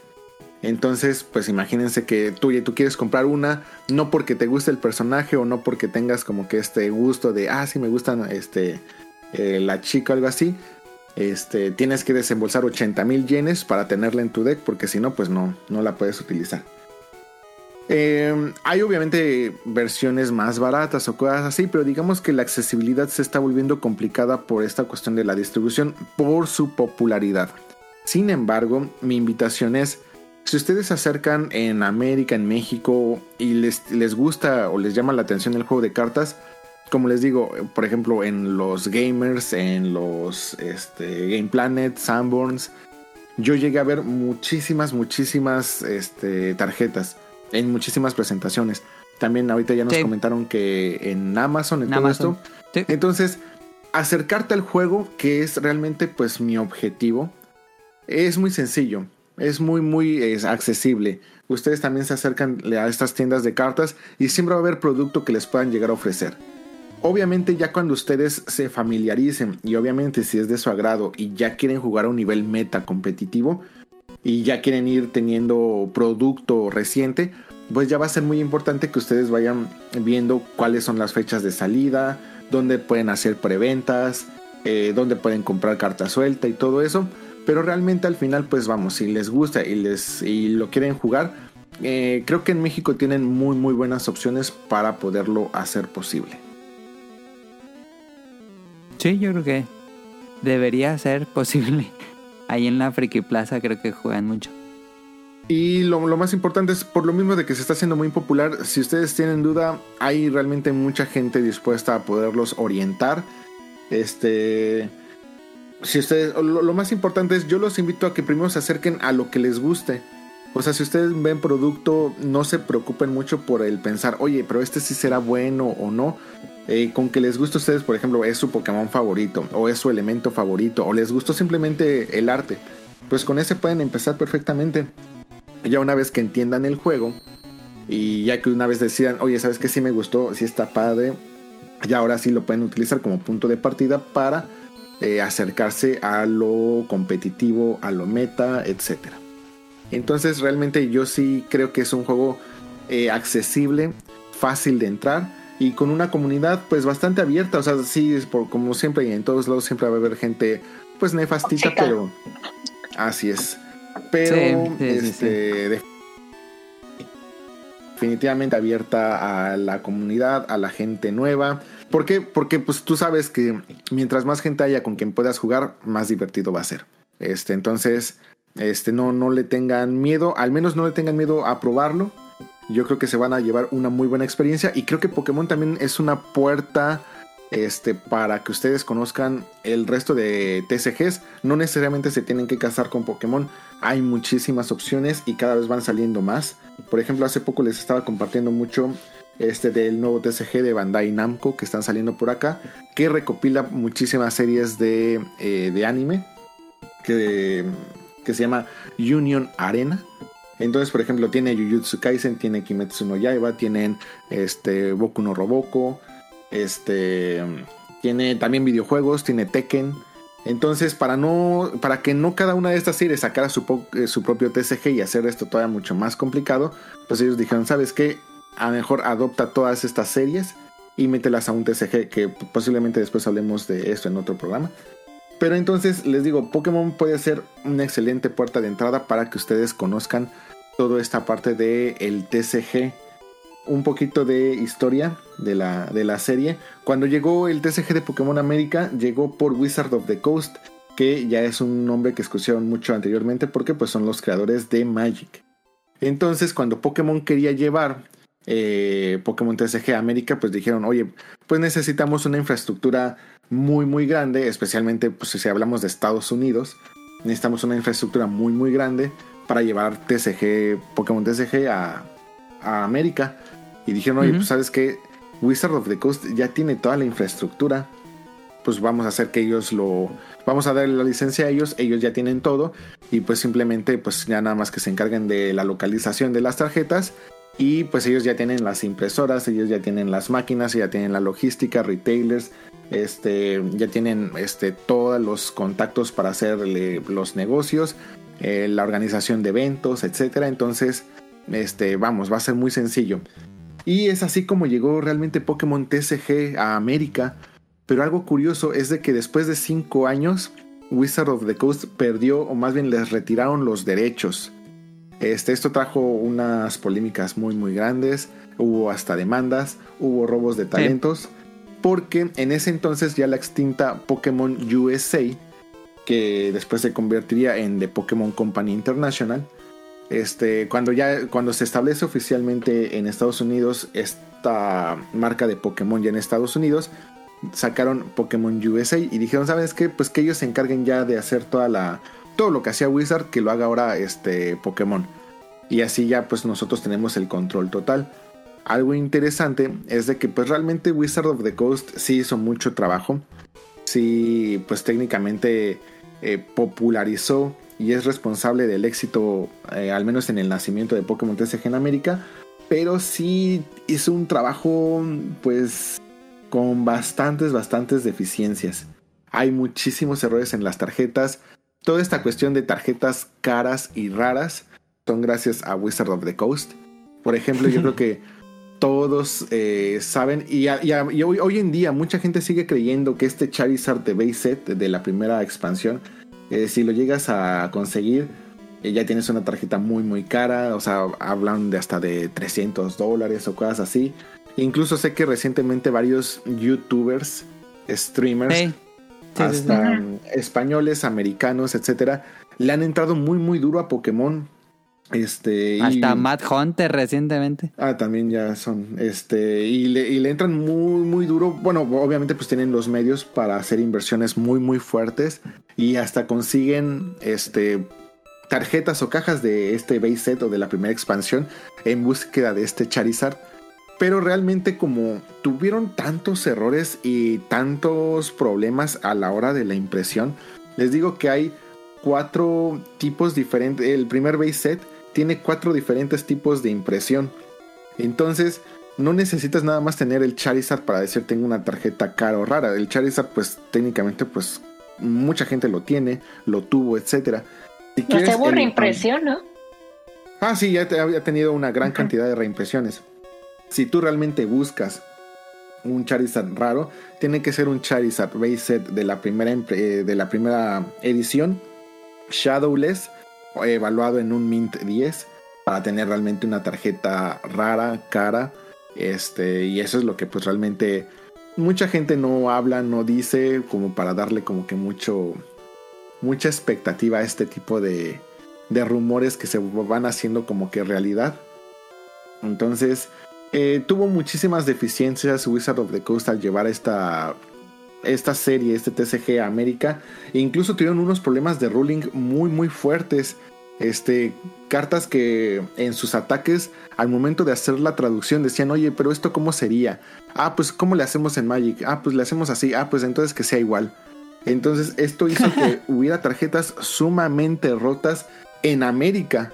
Porque realmente la tarjeta originalmente en Japón decía otra cosa y en América era un efecto completamente distinto que se que se bueno que el ruling se re- ¿cómo, cómo, cómo se dice? Que el ruling se resolvía de manera distinta. Entonces Ah, ya. esto generaba unas cartas completamente rotas en América y que muchas veces dominaron completamente el competitivo en América. Y ahora ahí en Japón, obviamente pues estamos hablando de un TCG que iban haciendo. Entonces en Japón decían, oye, tenemos cartas muy rotas, ¿qué hacemos? Ok, vamos a empezar a rotar y vamos a empezar a limitar las cartas oficiales para los torneos. Y eso en Wizard no lo hacían. Entonces Ah. habían unos problemas en los torneos y ni se diga de los primeros mundiales. Los mundiales empezaron a hacer ya muchos años después, pero no es que no hubiera mundiales, sí los había, pero justamente el homologar las reglas y el ruling que estaba este, aplicado en Japón contra el que había en América, además de que en ese entonces aquí en Japón ah, existían una gran cantidad de tarjetas que no salían en América, eh, volvía muy Ah. complicado este tipo de eventos. Eh, pero casi todos estos mundiales se hacían en Hawái. Bueno, los primeros mundiales o primeros torneos internacionales donde se les invitaba a la, a la gente se hacían en Hawái. Se llamaba Tropical Mega Battle. Y pues iban así gente, por ejemplo, iba gente de Wizard of the Coast porque pues eran los eh, representantes y organizadores oficiales en América. Pero pues se enfrentaban contra todo este tipo de situaciones, problemas y cosas así. Pero pues ahí es también como van haciendo varias de las tarjetas raras que pueden saber, conocer o saber hoy en día. Los Y- premios, ¿no? Eh, sí, eh, algunos eran por premios, otros eran por asistencias, otros eran por participación, etcétera. Ah, Eh, hacían muchísimos eventos dentro y bueno, a la fecha siguen haciendo muchísimos eventos. Este, de hecho, ya también la he puesto como de pregunta en muchísimos eh, beta quest. Este año tenemos el mundial en agosto en Yokohama. La gente que vaya a andar por Japón, dense, dense una vuelta. No necesitan una entrada, no necesitan una invitación. La invitación es para participar en el torneo mundial, o sea, digamos ya el mundial, por así decirlo pero los asistentes normales pueden participar en otro tipo de actividades y en otro tipo de torneos. E incluso, como ya saben, los torneos se van sancionando por este por etapas o por años, por así decirlo. Entonces, el mundial cierra el último evento del año, por así decirlo, a pesar de que es en agosto, digamos que ahí finaliza ese año este Sí. activo. Y en ese mismo mundial empieza el primer torneo del siguiente año. Entonces ustedes Mm. no necesitan invitación para ese torneo y pueden utilizar, ah, por ejemplo, oye, si es en Japón, necesito utilizar tarjetas japonesas, no, con que sean tarjetas oficiales y cumplan con el formato que se esté utilizando en ese momento, pueden utilizar su deck y pueden empezar ya a ganar puntos para ser invitados al siguiente mundial del siguiente año.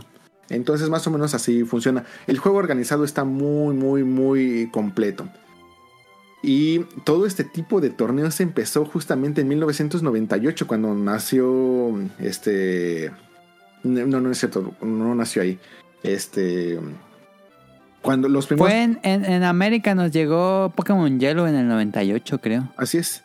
Y fue cuando nació este Pokémon en este fue cuando salieron los TCGs de, de Pokémon en América, pero en el 98 se empezaron a hacer los torneos ya masivos en Japón y la asistencia era tan grande, o sea, llegaban 20 mil personas a, a los torneos y cosas así.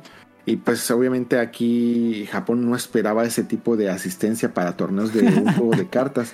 Entonces lo que tuvieron que empezar a hacer es de que a, las entra- a la entrada ponían una maquinita así tipo semáforo, entonces tú le ap- apretabas y si salía así de este si participa, pues ya, ya participabas y si no, pues ya no podías participar en el torneo porque no contaban con que tantas personas iban a estar participando en este tipo de torneos. Era como el de la cartilla militar, bola negra, bola blanca.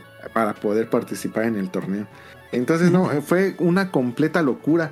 Y yo conocí el juego porque eh, igual, de igual manera, ¿se acuerdan de la Club Nintendo con portada de Yoshi Story de el, este, Tokyo Game Show del Ajá. 97 o algo así? eh, de esa revista, justamente cuando hacen el reporte de Pokémon, mucho antes de que llegara todavía aquí a América, ponen fotos del merchandising y dentro de esas fotos hay una cajita que tiene justamente de portada pues el anverso de las tarjetas que era la, la Pokébola. Ese anverso, Ajá. ese arte ya, ya cambió, ya no, ya no se maneja. Pero yo veía esa caja y decía, qué bonita Pokébola, ¿qué será? Este, se, se vende ahí la Pokébola o algo así, no entendía, pero esa cajita me encantaba. Y ese era justamente el deck, el primer deck que salió de Pokémon TCG. Y yo desde ahí ya decía, no, yo sí quiero jugar. Me acuerdo cómo batallaba para conseguir el, este famoso deck de Machamp. Y estaba así. ¿Dónde lo compraste? En un palacio de hierro del Plaza Santa Fe Ok. si no mal recuerdo. Y no, ya estábamos, mi hermano y yo nos pasábamos así todas las noches jugando y jugando. O sea, e- era tonto porque pues eh, les digo que este deck lo partías en dos y nada más compramos Ajá. uno. Entonces lo partías en dos. Entonces pues realmente, ¿qué tanto podía cambiar el resultado de... de- Sí, de no, los- pues suerte. Pero ¿De cuál te sale en era... la mano? No, pero para nosotros el tener ahí las tarjetas en la mano y, y estar jugando Pokémon TCG y todo eso era así como que, wow, no, no nos volaba la, la cabeza. Entonces, este, pues justamente así, así nació mi acercamiento con Pokémon TCG.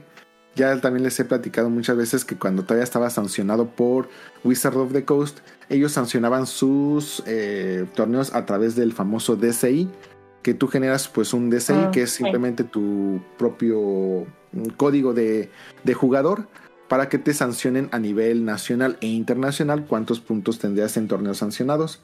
Y fue así como llegué a ser tercer lugar nacional. Obviamente pues les estoy hablando de las primeras expansiones, o sea, cuánta gente podía haber jugado Pokémon en ese entonces, o sea... Pero a ver, que- ¿cómo fue el, el... ¿Fuera así también en estas tiendas de cómics o dónde jugabas estos De torneos? hecho, ya había nacido Pokémex. De hecho, también tengo unas anécdotas con Pokémex que no sé si contar o no, porque sé que hay mucha gente. Este- ¿Todavía existe Pokémex? Pues te- yo tengo entendido que sí. Ok. Y Yo he visto pues ahí y pues sí conozco. O, actualmente ya no hablo con ninguno de ellos. Al final, pues la relación quedó pues bastante bien, bastante normal, yo creo. Y según yo sé, al menos Alan, Alan MB sigue todavía muy activo en Pokémon Go, si no mal recuerdo. Creo que hasta él incluso apoyó en las campañas de 7-Eleven con Pokémon Go o algo así, no estoy muy seguro. Pero sí, tengo ahí varias anécdotas. Pues éramos niños. O sea, si nos gusta o no, pues éramos niños. Tengo ahí anécdotas muy, muy obscuras de las prácticas que había en esos Ah, pues sí, hay que escucharlas. Hay que escucharlas. no Este- pueden comprometerlo. Pero sí, o sea, pues, este, existían estos torneos, entonces tú para eh, sancionar, tener torneos sancionados únicamente tenías que tener el lugar. O sea, tú si tenías una casa amplia, con un patio, eh, patio amplio, te, te Así con la mesita de Corona y. Pepsi. Sí, sí, sí. Pues, no, no, no, no les parecerá broma, pero pues muchas veces así, así nació.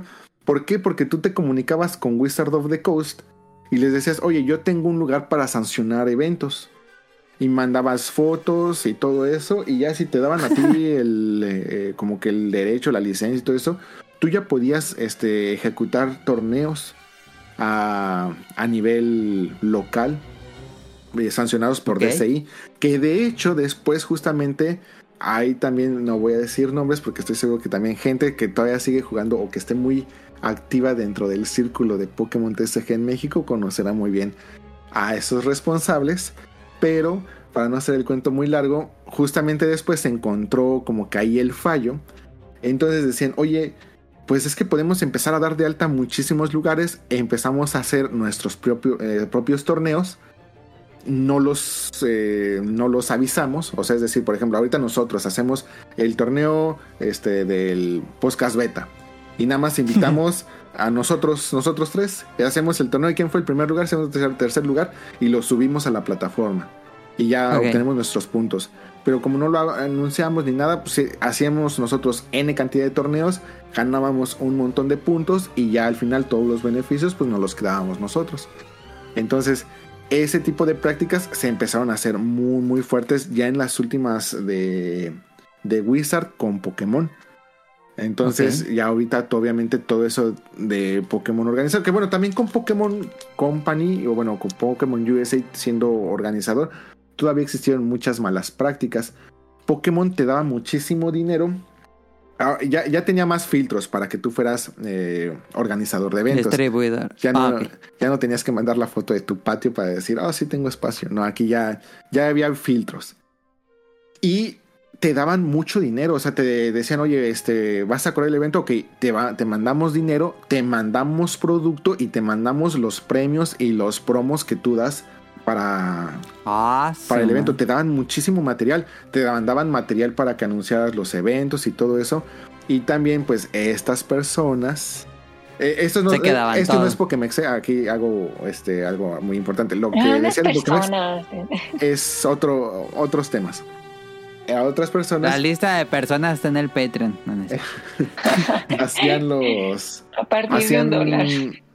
justamente estos eventos, haz de cuenta, decían, vamos a organizar un evento masivo, este va a ser en un hotel y todo eso, y al final recibían todo esto para ese nivel de torneo, y al final se iban, por ejemplo, oye, tú TNT, réntame aquí esta accesoria, y, este, y te paso aquí un poco de dinero, y entonces empezaban a reducir costos, se empezaban a vender los promos por aparte, eh, Sí. no daban promos eh, a los participantes ni todo eso, cobraban el torneo. Entonces sí, había una mafia muy muy horrible. Por lo tanto, hoy en día casi no hay eventos este, de índole importante en México. Casi todos los torneos Ah. grandes en Latinoamérica son en Brasil, por ejemplo. Pero por ejemplo, México no tiene actualmente un nacional, que son digamos que antes del Mundial el siguiente nivel de torneo grande. Sí, Que no, no es nacional o regional. Creo que es regional. regional. Sí, Entonces- regional porque el mes pasado estuve viendo la regional de Estados Unidos. Entonces, pues eh, dense cuenta de México, de la importancia que tiene en la mama. zona y no tiene un regional. Bueno, pues esa es la razón. Pero, este, bueno, ya ahí fue como que la parte de la sección chismecito del Pokémon TCG.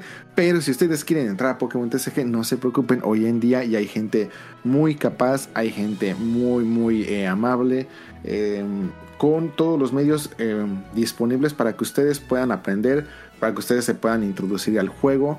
Hay muchísimas cosas dentro de Pokémon TCG que contar. Por ejemplo, muchísimas cartas fueron baneadas del arte. Este, porque pues tenían, para cuando los empezaron a localizar aquí en América, pues simplemente vean lo que pasó con 4Kids, con el anime. Pues lo mismo Sí, pasó censurado. con, con las tarjetas. Hay muchos artes censurados, hay muchas tarjetas que nunca llegaron. Pokémon llegó a sacar hasta incluso una expansión que se llamaba Vending Machine, que tal cual eran tarjetas que se vendían únicamente por Vending Machines. Y esas nunca llegaron a, a América. Hay unos promos muy muy caros. La famosa Pikachu Illustrator que se dio Ah. en... Fue el primer torneo de arte. Tú participabas, mandabas tu arte Sí. para una tarjeta. Y este, a los ganadores se les daba este famoso Pikachu Illustrator que es considerada hoy en día la tarjeta más cara de Pokémon y una de las tarjetas más caras de todo el TCG en el mundo. Este, Sí. Entonces, eh, se supone que ahorita, no me acuerdo cuántas existían, pero al- de las que se tiene conocimiento, creo que son 8. Y la única Mint 10 fue la que le compró este Paul Logan a el coleccionista árabe a cambio de una Mint 9 y, cuatro, y una promesa de 4 millones de dólares. Entonces, Una promesa. sí, porque le dio un papel de te debo 4 millones de dólares. El pagaré. Entonces, que de hecho también lo mandaron a, a evaluar con estas evaluadores de tarjetas. Hay muchísimas cosas muy interesantes. El famoso Poker Rap que alguna vez eh, algún invitado aquí quería cantar en japonés. Este no fue por Pokémon, no fue por la serie Pokémon ni por el videojuego de Pokémon, sino es una parte de la campaña de Pokémon TCG. Busquen en Ah. YouTube los promos, lo- los, comerciales de Pokémon TCG de Japón, son increíbles, me gusta mucho. Te los ves y dices, quiero jugar. Este, tienen cosas impresionantes. El arte simplemente de las tarjetas, todo. Hay mucho, mucho que contar, pero bueno, ya me iría a mucho más y más y más tiempo y todavía hay muchas preguntas del público. Pero espero que les haya dado una ligera idea. Si tienen dudas del tema, me pueden mandar mensajes. Este, si no saben dónde jugar, también me pueden preguntar. Al menos en la Ciudad de México tengo dos lugares increíbles. Busquen Mercado de Magos, busquen Kodama. eh, ambas son increíbles opciones para que ustedes puedan empezar a jugar. Y no necesariamente tienen que ser ninguna de estas. Pueden acercarse con quien ustedes quieran. Pero prueben Pokémon TCG. Yo sí quiero. Bueno, Sí, este, a ver, igual aprovechando que, que está ya Rune y ya nos dio la oportunidad. Eh, yo regresé para cuando sale este Alfa, bueno, no, este Rubí Zafiro. Regreso y otra vez nada más juego un par de con un este preconstruido y también lo, lo terminé como dejando, ¿no? Como para probar y decir, ok, está bueno. Actualmente, este, ¿cómo ha evolucionado el juego? Eh, Ah, justo es lo que iba a preguntar Ajá, también. o sea, digo, en Magic, eh, digo, yo lo, lo comenté muy breve, o sea, es, es, este, pues, muchísimo, la complejidad se ha aumentado. Y en Pokémon, Eh, realmente la complejidad no ha aumentado. Por ejemplo, lo que es hoy en día Yugi, que ya también eh, lo. Ah, Ya, es otro sí. juego. Ah, ya. ya lo platicaremos Ah, sí, después. Sí. Pokémon se sigue manteniendo sobre la misma línea. ¿Qué, ¿Cuáles han sido los cambios más importantes eh, a partir de donde tú jugaste? Se eh, agregaron dos nuevos tipos, que fue Dragón y que fue Fairy. Pero incluso durante todo este tiempo ya también desapareció, eh, desaparecieron estos tipos. Porque pues era... eh, no desbalanceó tanto el juego, pero realmente sí generaba una complicación dentro de la logística que ya había o que ya existía dentro de Pokémon. Actualmente pues realmente no ha cambiado mucho. Generalmente si te das cuenta lo, lo que más cambia eh, son los Pokémones. Por ejemplo, hemos regresado a los Pokémones EX. Antes se Ajá. llamaban Pokémones V. Entonces Sí, esos han cambiado de nombres varias veces. este tipo de, digamos que los Pokémones en una versión poderosa. eh, generalmente en Pokémon, como. es- esto lo digo, digamos, para la gente que nos escucha. Yo sé que ustedes lo entienden bien. Pero generalmente en Pokémon, tú tienes a tu. po- Por ejemplo, tienes a un Bulbasaur. Y este Bulbasaur lo tienes que evolucionar a Ivysaur y después a Venusaur. Pero estos Pokémones que hablamos de EX o Pokémones V y cosas así son el Venusaur en modo básico. O sea, ya no necesitas evolucionar eh, tu Venusaur, inmediatamente lo puedes bajar. Tiene ataques muy, muy fuertes. Y generalmente cuando tú vences a un Pokémon de tu oponente, tú dentro de tu lado vas a elegir seis tarjetas. Bueno, no, la- no las eliges, pones seis tarjetas boca abajo. Y cada que Sí. tú derrotas al Pokémon de, de un oponente, tomas una de estas seis tarjetas que son como premios. Entonces, eh, es como que el contador que ves en la pantallita de arriba de cuántos Pokémones le has vencido. Entonces, le vences un Pokémon, agarras un premio. Cuando tú vences a uno de estos Pokémones, ya sea EX o EV o cosas así, en vez de tomar uno, tomas dos premios. E incluso hay todavía unas tarjetas mucho más poderosas que al momento de vencerlas, puedes llegar a tomar hasta tres premios. Obviamente, pues son Pokémones con un, un HP mayor y con ataques muy fuertes que si tú permites dentro de tu estrategia o tu modo de juego que los carguen con las energías suficientes, pues te van a poner en muchos aprietos. Pero general, generalmente la mecánica sigue bastante igual. Yo creo que ya encontraron muy bien como que esta manera de seguir rotando las expansiones y mantenerlas vigentes para ir balanceando el juego de una mejor manera sin agregar nuevas modalidades o sin tratar de incursionar en cosas nuevas. Simplemente dicen ya funciona, le podemos dar frescura quitando a los EX y ahora vamos a meterlos, a- ahora les vamos a llamar Pokémones, no sé, este, alfas.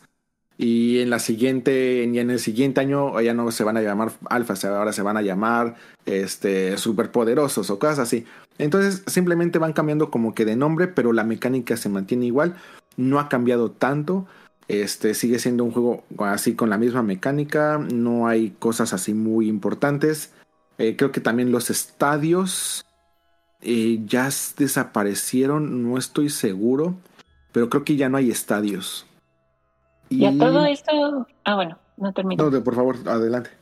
Eh, bueno, eh, comparación con el juego que por ejemplo han tenido las mega evoluciones, los Dynamax, este y todo eso, ¿también los incluyen o no del todo? Los incluyen a través de estos artes. Por ejemplo, los. Dynamax eran justamente los Pokémon V, eran VMAX. Ya. Entonces, era el arte, por ejemplo, del Pikachu en Gigamax. Pero pues obviamente no le, no le llaman dentro de la tarjeta Gigamax, sino le llaman VMAX. Y es como que la manera en la que los van introduciendo. Tratan como que de adaptar un poco la nueva generación dentro de estas tarjetas con esta nueva mecánica. Ok, y bueno, y quiero pensar que pues el meta ahorita, como lo comentas, es muy caro. Eh, pero hablando, por ejemplo, del, del de este plataforma digital que va a salir, digo, va a tener, o sea, las más nuevas, este, digo, porque la verdad no he visto nada, Sí, o sea, este, cómo Se la va a estrenar con la nueva expansión. eh, cómo, o sea, Sí. cómo va a ser este todo ese tema, digo, va a ser de fácil acceso, o sea, hay que estar pagando dinero, no sé, cómo lo van a manejar.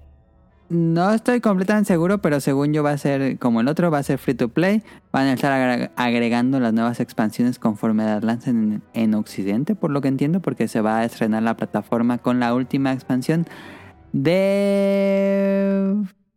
¿Cuál será la última expansión? No sé Pues cómo se debe llaman ser ya. Scarlet.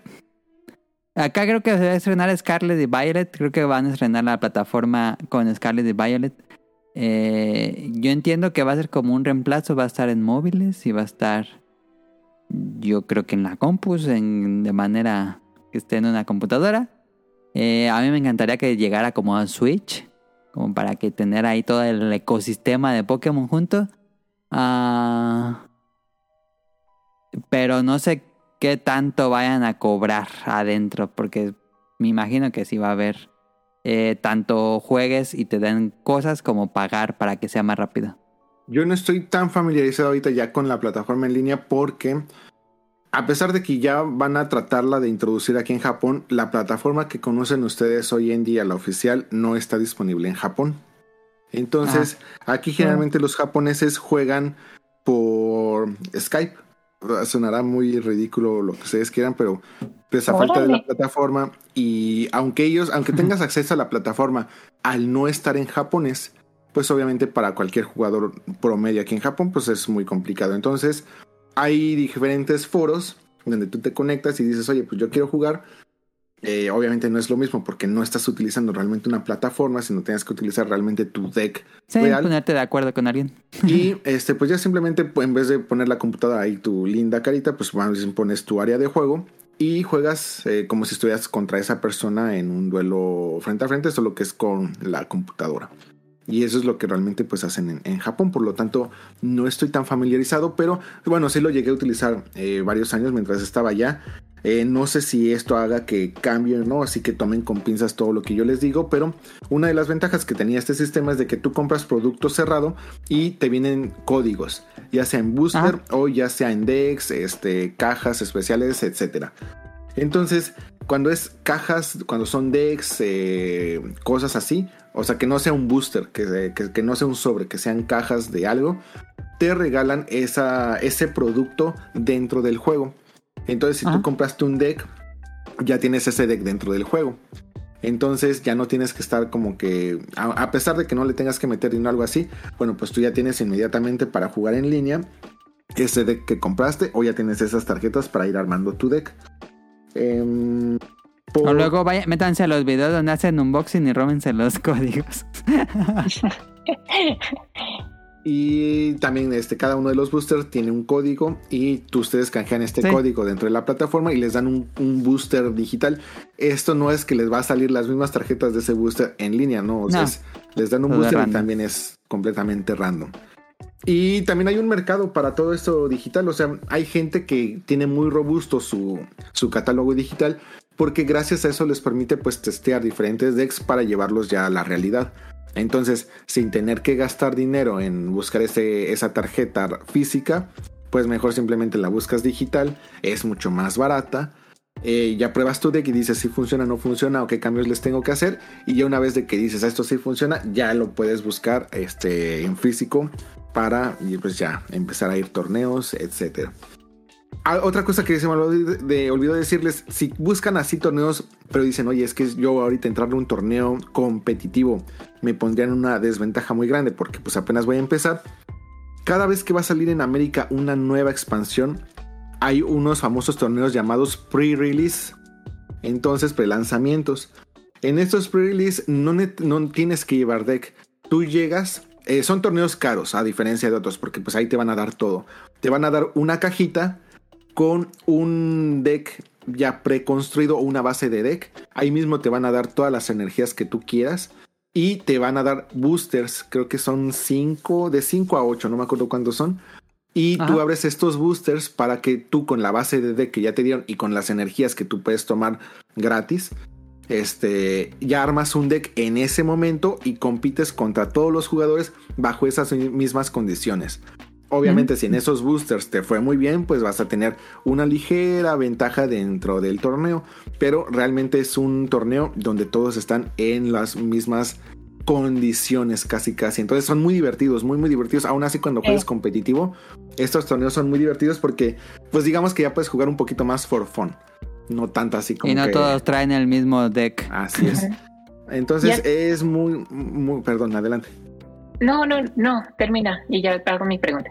No, no, no, sí voy a decir que sí es muy, muy divertido, muy interesante y que este, se acerquen también a las tiendas para conocer cuándo van a tener estos famosos pre-release, porque como el formato es muy, muy divertido, o sea, es muy interesante de que eh, te, dan cierto tiempo, tienes como, creo que 30, 40 minutos en lo que recibes tu paquete para que te pongas a armar tu deck. No puedes intercambiar tarjetas ahí con la gente, que creo que es lo único que cambia con el eh, formato cerrado de Magic.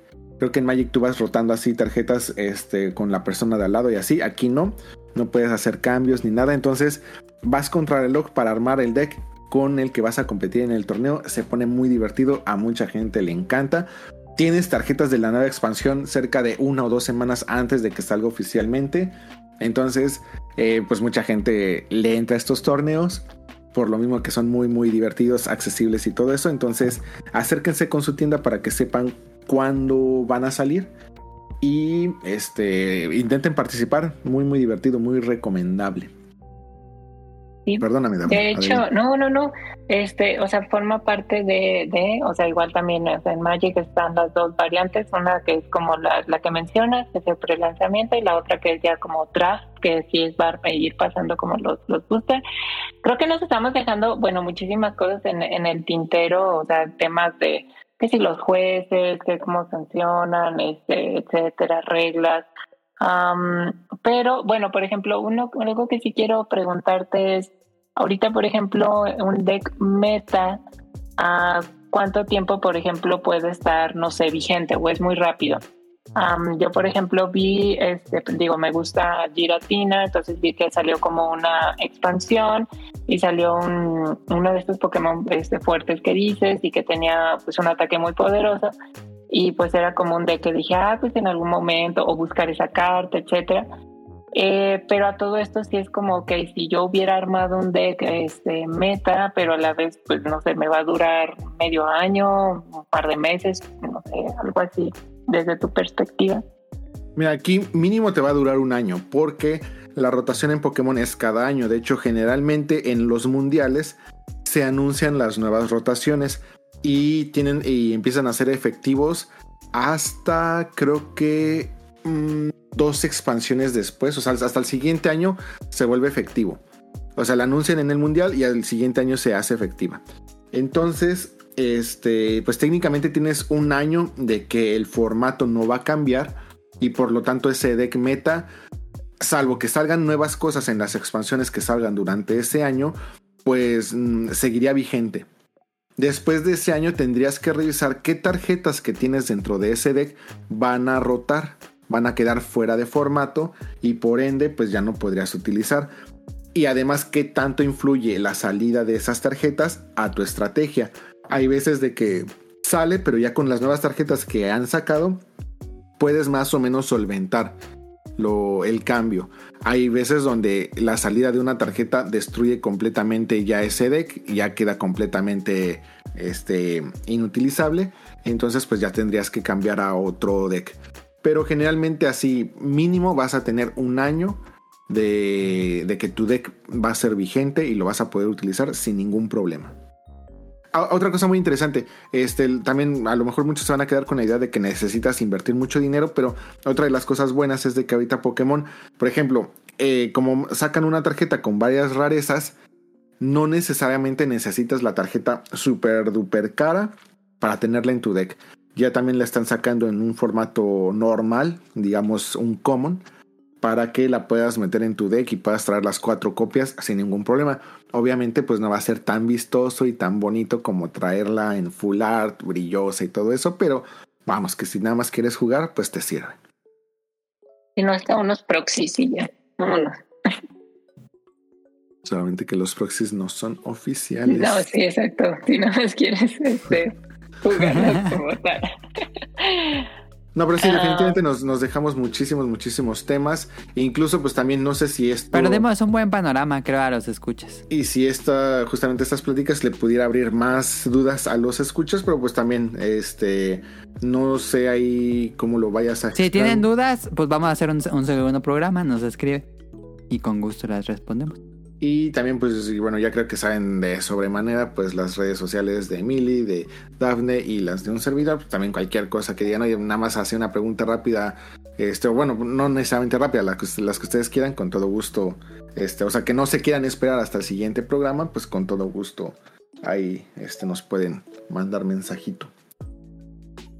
Sí, pues estaría, pues estaría padre, digo, si en algún dado caso también abres en esta plataforma, digo, probar tal vez, este, o por ejemplo, teniendo a- arena, pues que puedas hacer una transmisión y ahí este, pues poner el, el juego y que te vean jugar o resolver dudas, etcétera. Digo, Que ah, Daphne hace streams y nunca quiere streamear Magic y yo le digo que streamee Magic. ya volveré a acomodar las cosas para Magic en, en algún momento otra vez. Pero, wow, o sea, sí, este, ya con eso me, me das una idea de que puedo entrar otra vez sin, como que de haberme perdido. Digo, porque Yugi, si quiero entrar, pues no, es como a ver qué pasó, ¿no? Ya es otra cosa totalmente diferente y pues con Pokémon creo que pues fácilmente pudiera eh, accesar otra vez. No, definitivamente denle una oportunidad a Pokémon, no importa si son este, completamente nuevos, si ya tienen experiencia previa. Este, realmente es un juego que eh, invita a cualquier jugador así, tal cual como Pokémon, una mecánica simple, pero definitivamente divertida y adictiva para que ustedes se mantengan interesantes en el juego.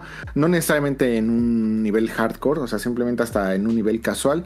Es un juego Sí. muy, muy divertido. Eh, venden, y vendieron una caja que traía 8 decks preconstruidos, así como para hacerlo juego de mesa. Así de, ah, pues, eso está muy padre. tengo aquí un grupito de amigos aquí en la casa, pues vamos a, a- cada quien agarra un deck al azar y con ese hacemos un torneo rápido y listo, o sea, hasta para ese tipo de, de- de situaciones, o sea, no, no, no crean que el adoptar un TCG los va a exigir entrar a un nivel competitivo hardcore, no, no se preocupen, si lo quieren ver como un juego de mesa casual, lo pueden ver así y funciona Ajá, perfecto. Entonces yo los invito simplemente a que lo prueben, le den una oportunidad y hasta incluso para colección Pokémon es muy muy bonito. No, y ahorita con el producto que anunciaron, este, el retro que va a salir, híjoles, yo creo que ese sí va a ser un objeto del deseo. Es muy muy bonito. Sí, eh, muy padre. Si tuvieras que escoger ahorita, digo, dentro de todo lo que has, o sea, juegas de Pokémon, o sea, videojuegos, este, digo, si llegaste a jugar Pokémon, eh, Pokémon Go o Pokémon ahorita TCG, definitivamente te quedas este, con Pokémon TCG. Pues es que es con el que más, o sea, ¿cómo ¿te Es con entretiene? el que más cosas hizo. O sea, sí jugué Pokémon. Bueno, juego todas las versiones de Pokémon. Ya me han escuchado aquí. Muchas gracias, Meli, por invitarme. Ya me han escuchado aquí en casi todos los programas que han habido de Pokémon. Este, pero pues en Pokémon fue donde pues me hice a torneos, asistí a los mundiales, este, tuve experiencias de conocer muchísima gente gracias a, a Pokémon.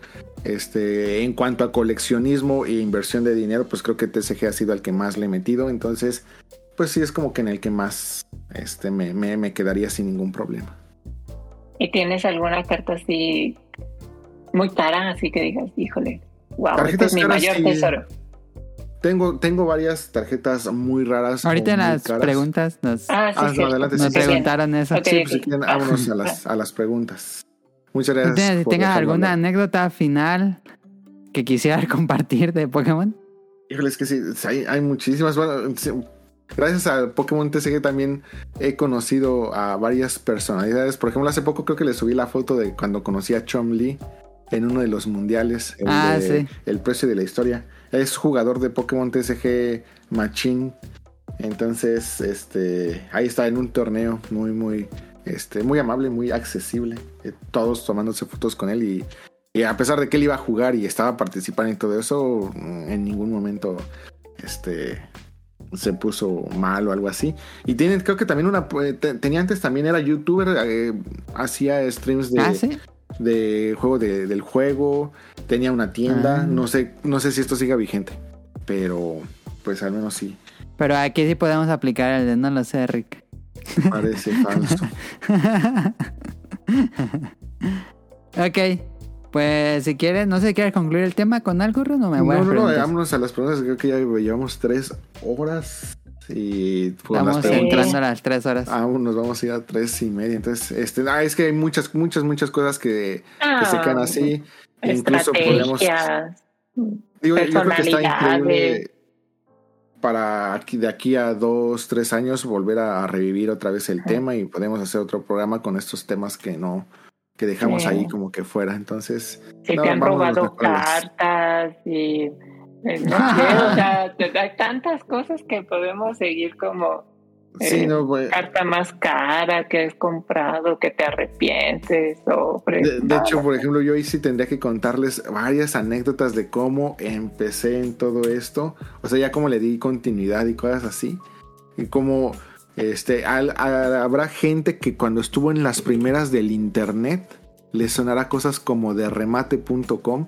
De remate.com fue la base de Pokémon TCG en México, yo creo que de las primeritas. Si no hubiera sido por esa plataforma, yo creo que nunca hubiera subsistido ese juego de tarjetas en México, porque además también tenía foros y ahí en esos foros es donde este, pu- no, no, no, toda la comunidad, la mucha o poca comunidad que había estaba ahí. Este, no, hay muchísimas cosas que contar, muchas, muchas cosas que contar en torno al tema. Rock Show, Rock Show, en lo que no. Ahorita Rock Show creo que ya es así una cosa inmensa, pero en esos tiempos era el espacio muy, muy reducido. Y pues muchas veces pues nuestro grupo era el que iba a jugar Pokémon TCG y hay tantas anécdotas también con eso en ese lugar de mierda. Pero este sí, no, este hay muchísimas cosas que, que contar, pero pues ya vámonos mejor a las a las preguntas porque si no esto nunca acaba. What would you do if I sang out of tune? Would you stand up and walk out on me? Lend me your ears and I'll sing you a song. I will try not to sing out of key. Oh, baby, how Ok. La primera pregunta es de Ela. Saludos, espero estén bien. Me gustaría preguntar, de todos los TCG que hay, ¿cuál consideran que es el más fácil para jugar y también el más difícil por sus mecánicas de juego y lo que puedes hacer en él? Ay, es que, bueno, yo ahorita realmente nada más tengo como la visión de, de, de Magic y pues sé que Yugi se ha complicado muchísimo y que de lo que yo conozco, la verdad, pues nada que, nada que ver. Eh, de Pokémon, pues ahorita digo, de lo que comenta Rion, pues es de fácil acceso, o sea, definitivamente. También Magic, la ¿Cuál, primera sea- cuál parte. crees que sea más fácil para ti, Daphne? Y que Mm, alguien en- empiece a jugar, ¿Pokémon o Magic? Pues yo creo que Pokémon, o sea, si, si lo aterrizas o, o con las cartas, eh, digo, porque acá tienes que hablar que si los cinco colores, que la estrategia tal vez básica de los cinco colores, este, algo así, digo, sé que lo puedes aterrizar mucho, pero eh, eh, no sé, a pesar de que sí tiene esta parte primera que es muy, muy accesible, no, ya cuando te metes a todo y el stack y todas esas cosas, pues ya se vuelve como eh, más complejo y pues, bueno, yo le daría el beneficio a, Pokémon tal vez, este, porque lo con, ya lo jugué y si no si no ha habido tanto cambio, incluso pues puedes jugar el, bueno, hace poco también había jugado el juego cuando salió en, en este en la plataforma digital en, en 3DS y pues definitivamente pues te vuelves a acercar a él y, y sencillo, ¿no? Creo al menos yo pues este, sin tomar en cuenta muchísimos TCG que hay allá afuera, muchísimos, y los que vienen, ¿no? Este también. Ah, pues desde esta visión muy, muy sesgada, muy reducida, pues tal vez nada más así diría. Este, Yugi, que diga, no, este, Pokémon es accesible y también Magic, pero creo que Magic sí puede llegar a, pues a tener una complejidad bastante alta. No sé tú. En, mi haber de TCGs he pasado por el de Naruto, por el de Sakura, de los primeritos, de Yu-Gi-Oh, Pokémon, eh, Duel Masters, Duel Masters lo quiero muchísimo, recientemente Digimon, y yo puedo decir que actualmente, o al menos de los juegos vigentes que hay ahorita, eh, y más y hablando desde la ignorancia por Magic, yo creo que Pokémon es el más sencillo de jugar. ¿Y el más complicado? Eh, pues yo miraría también con ignorancia y eso porque cuando estaba jugando con Mili le dije a mi amigo Luis ahí en Kodama, oye, pues cuál podemos como que ahorita como que, que jugar así de casual y aprender como que otra vez a jugar, ¿qué tal Yugi? Y simplemente su expresión así de no, está sumamente imposible. Me dio así como que la Sí, idea de "Ah, está muy complicado. Pero no, no, no sé muy bien. No, no, no conozco ya cómo esté ahorita. Sí, yo también diría Pokémon, el más fácil y más difícil. pues Yu-Gi-Oh! Yo intenté entrarle de nuevo a Yu-Gi-Oh! cuando salió un juego de 3DS. No tengo idea cómo se llamaba. Eh, dije, no mames, esto ya no es. Pero bueno, ya lo platicamos la el próximo episodio. Eh, Jesús, bueno, muchas gracias a Ella por escribirnos. Jesús nos dice: Yo entré a jugar Magic con el ciclo de Onslaught, Legends y Scourge, aunque lo dejé por falta de dinero y tiempo. Y antes de la pandemia armé puros decks por hobby. Creo que es el TCG que más me ha atrapado a tal grado que ahora ya juego arena en mi celular y me apasiona. Van preguntas para el staff invitados. ¿Con qué expansión conocieron Magic y Pokémon? Ay, yo no sé con cuál Magic ya sido. dije, pues bueno, es Mirrodin, Darksteel y Fifth Down, que de hecho es la, la posterior un poco a la que él comenta. Es, si mal no recuerdo el bloque de- el, el bloque que él comenta es la previa a la que yo Ok. Este juego. Porque de hecho, si mal no recuerdo, creo que tengo cartas de esa expansión también, porque como comprabas este pues, de la expansión en turno, pero pues al final también había eh, sobres este, de la, de la anterior, ¿no? ¿De la pasada? Entonces, Sí. pues si mal no recuerdo, también debo de tener, hijo, estaría padre tal vez hacer algún programa, bueno, no, más bien algún am, transmisión sacando así cartas de, de fíjate. Ah, estaría padre. Eh, y con Pokémon, pues no, lo que dije, la, la, el, el, base. base, este, y pues yo llegué a comprar este eh, sobres.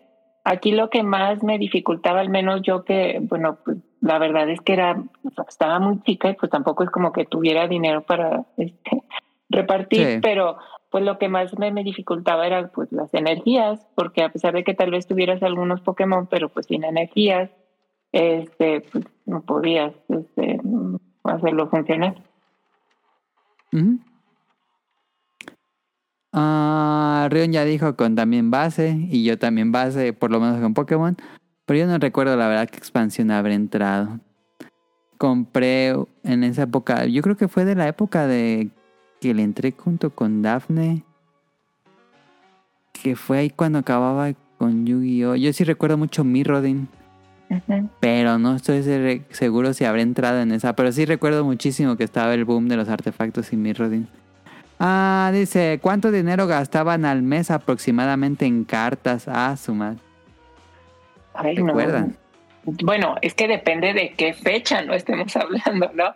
Este, por ejemplo, porque pues sí puede pasar de que tal vez en ese momento donde todo era videojuegos y, y no, bueno, sin responsabilidades, sin nada, pues sí, yo, yo sí llegué así como que, no sé, porque apoyaba creo que sí lo llegué a comentar así en un negocio familiar y pues bueno, claro, me daban algo, este, eh, vaya, Simbólico. simbólico, ¿no? Y pues era juntar eso, pero pues te repartes entre que quiero jugar, bueno, de comprar videojuegos y o jugar eh, cartas, pues era así como, sí, llegar y todo, todo lo mm, despachaba en, En cartas, en sí. cartas, o sea, en sobres sí, sí. así, y esperando que te saliera la carta, pues foil o, o buena, porque lo peor tantito era que te saliera pues basura y, y dijeras, ay, no, pues lo que acabas de gastar. Eh, y ya posteriormente, pues obviamente, o sea, si llega a comprar, eh, vi- o sea, mucho ahorita, ya definitivamente por ser free to play, pues no, este, o sea, sí de vez en cuando que quisiera como, eh, o que dijera, ay, bueno, quiero adelantar un poquito, pues tal vez, pero no, no, este, ya no tanto, pero en su momento, no, todo, como va. Pero sí gastas recurrente en Magic Arena. Mm, fíjate que no tanto, o sea, ya ahorita, bueno, ahorita, este, al principio cuando lo, recién comencé, sí, sí, llegué a gastar, pero ahorita ya es muy raro porque eh, conforme, o sea, si vas jugando y eres este, una persona recurrente, eh, vas juntando tu dinero y, y si llegas a jugar bien, ah, pues ese mismo dinero lo reinviertes para convertirlo en gemas y si también te dedicas como en armar un, este, un- o sea, no querer armar todos los decks o tener toda la expansión completa, pues llegas a tener este muy decks meta, este, muy puntuales que te van a servir para, eh, digo, eso sí lo que termino yo, al menos en mi experiencia, no me gusta irme tal vez tanto con el deck meta más agro o algo así porque me da una flojera, siempre trato de ir como contra el meta en algunas cosas, porque si digo, no, si el meta es,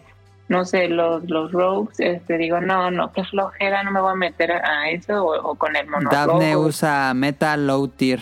Sí, así como que trato de irme por otro lado porque, ay, no, luego esos días es como todo lo mismo, entonces sí, sí me llego como...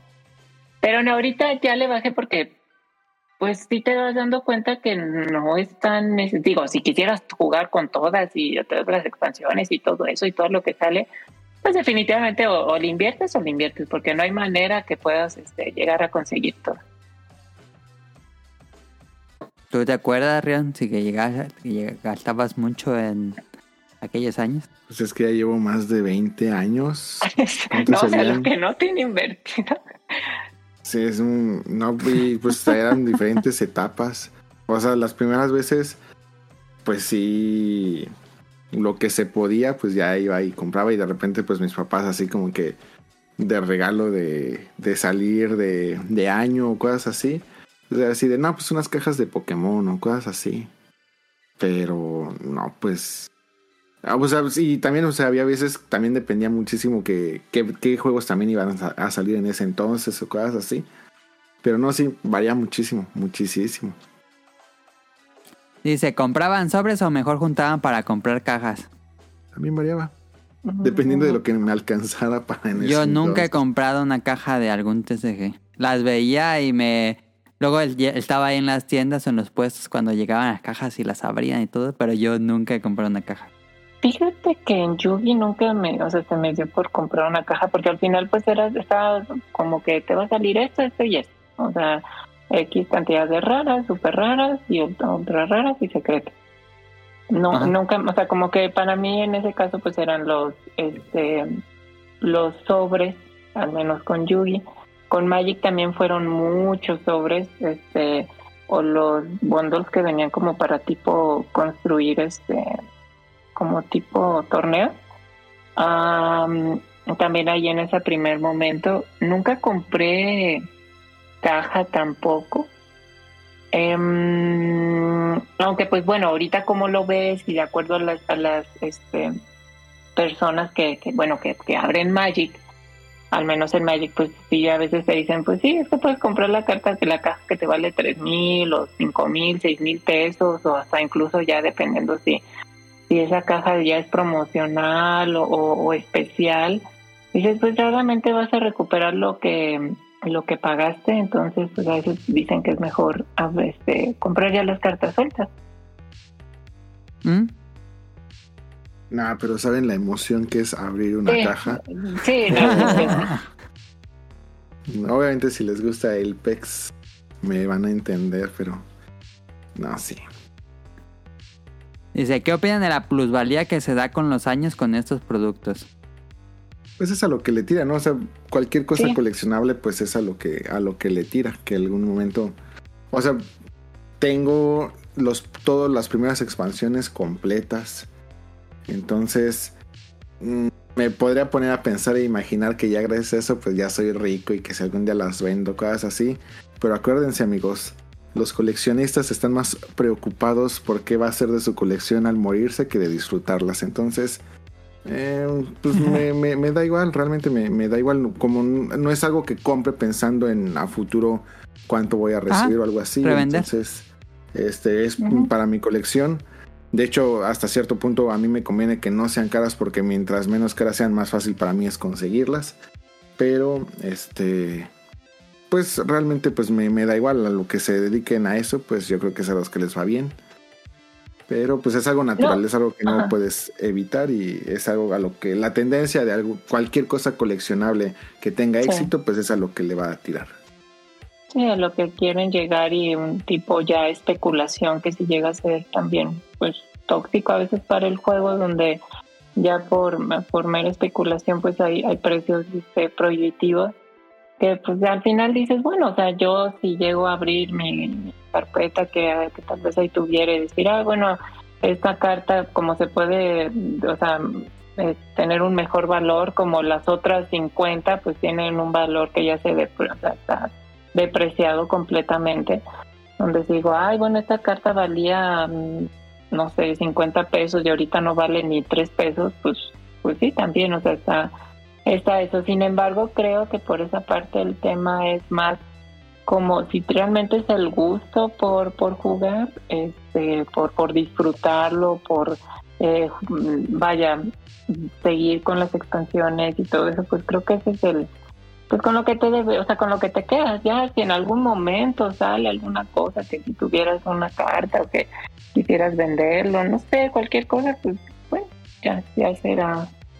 Sin embargo, pues muchas de las cartas pues no, no conservan el valor, ¿no? O sea, todo puede, me queda muy abajo. Dice, ¿comprarían cartas separadas si tuvieran arte de algún artista que les fascinara? Ejemplo, cartas que sacaran de Yoshitaka Man o Junji Ito. Pues sí, son, o sea, vamos, si es de, de Pokémon, por supuesto, ¿por qué no? Este, caso contrario, pues si es de algún TSG que no juego, por ejemplo, vi la colaboración de Magic con el Fornis o con Street Fighter y se me antojaban mucho, pero pues ya sí decía como que chispas, como ¿Cómo pues ya qué? es- ya es muy complicado y así, pero mm, si es de algún juego de TSG que estoy jugando, pues como que eventualmente o naturalmente lo conseguiría, pues sí, ¿por qué no? Hay artes muy bonitos que valen la, la pena. Incluso de cartas que ya este, salieron y que, bueno, es una reimpresión y por tener un, un arte, por ejemplo, salieron unos planes, unos Planeswalkers eh, con versión como chibi y están muy bonitos. Y era así como No que, wow, están increíbles. Y dices, pero sirven, pues nada más o menos, o algo así, o vas a jugar con ese formato, pues no, o sea, lo físico. Digo, tal vez sí me gustaría, pero híjole, que no fuera a veces tan complicado de conseguir ese tipo de, productos, porque hasta la misma distribución que, que genera este Hasbro en sí con sus productos, eh, pues hace que se limite mucho. O sea, si dijeras, bueno, si, si mm, sacaran mucho o sea, mucho producto y que tal vez pudieras verlo y comprarlo fácilmente sin tener que, este, híjoles, pedir ahí como desde antes una preventa y todo y a ver si llega, etcétera. Pero bueno, Ah, yo sí, pero... Es que ya está bien ridículo conseguir eso. Está muy lim- y ultra limitado. Ah, dice, ¿mantienen su colección de cartas o ya están pensando en venderla? Am, bueno, yo ahí tengo mi colección este de física no, este, así que haya pensado, oh, sí, voy a sacar y, y todo eso y a ver cuánto dinero. Nada. De hecho, también eh, eh, la, la ventaja ahorita, creo yo, es como todo este tema de um, internet que ya muchos incluso te puedes encontrar podcasts, programas hablando de todo este tipo de cosas.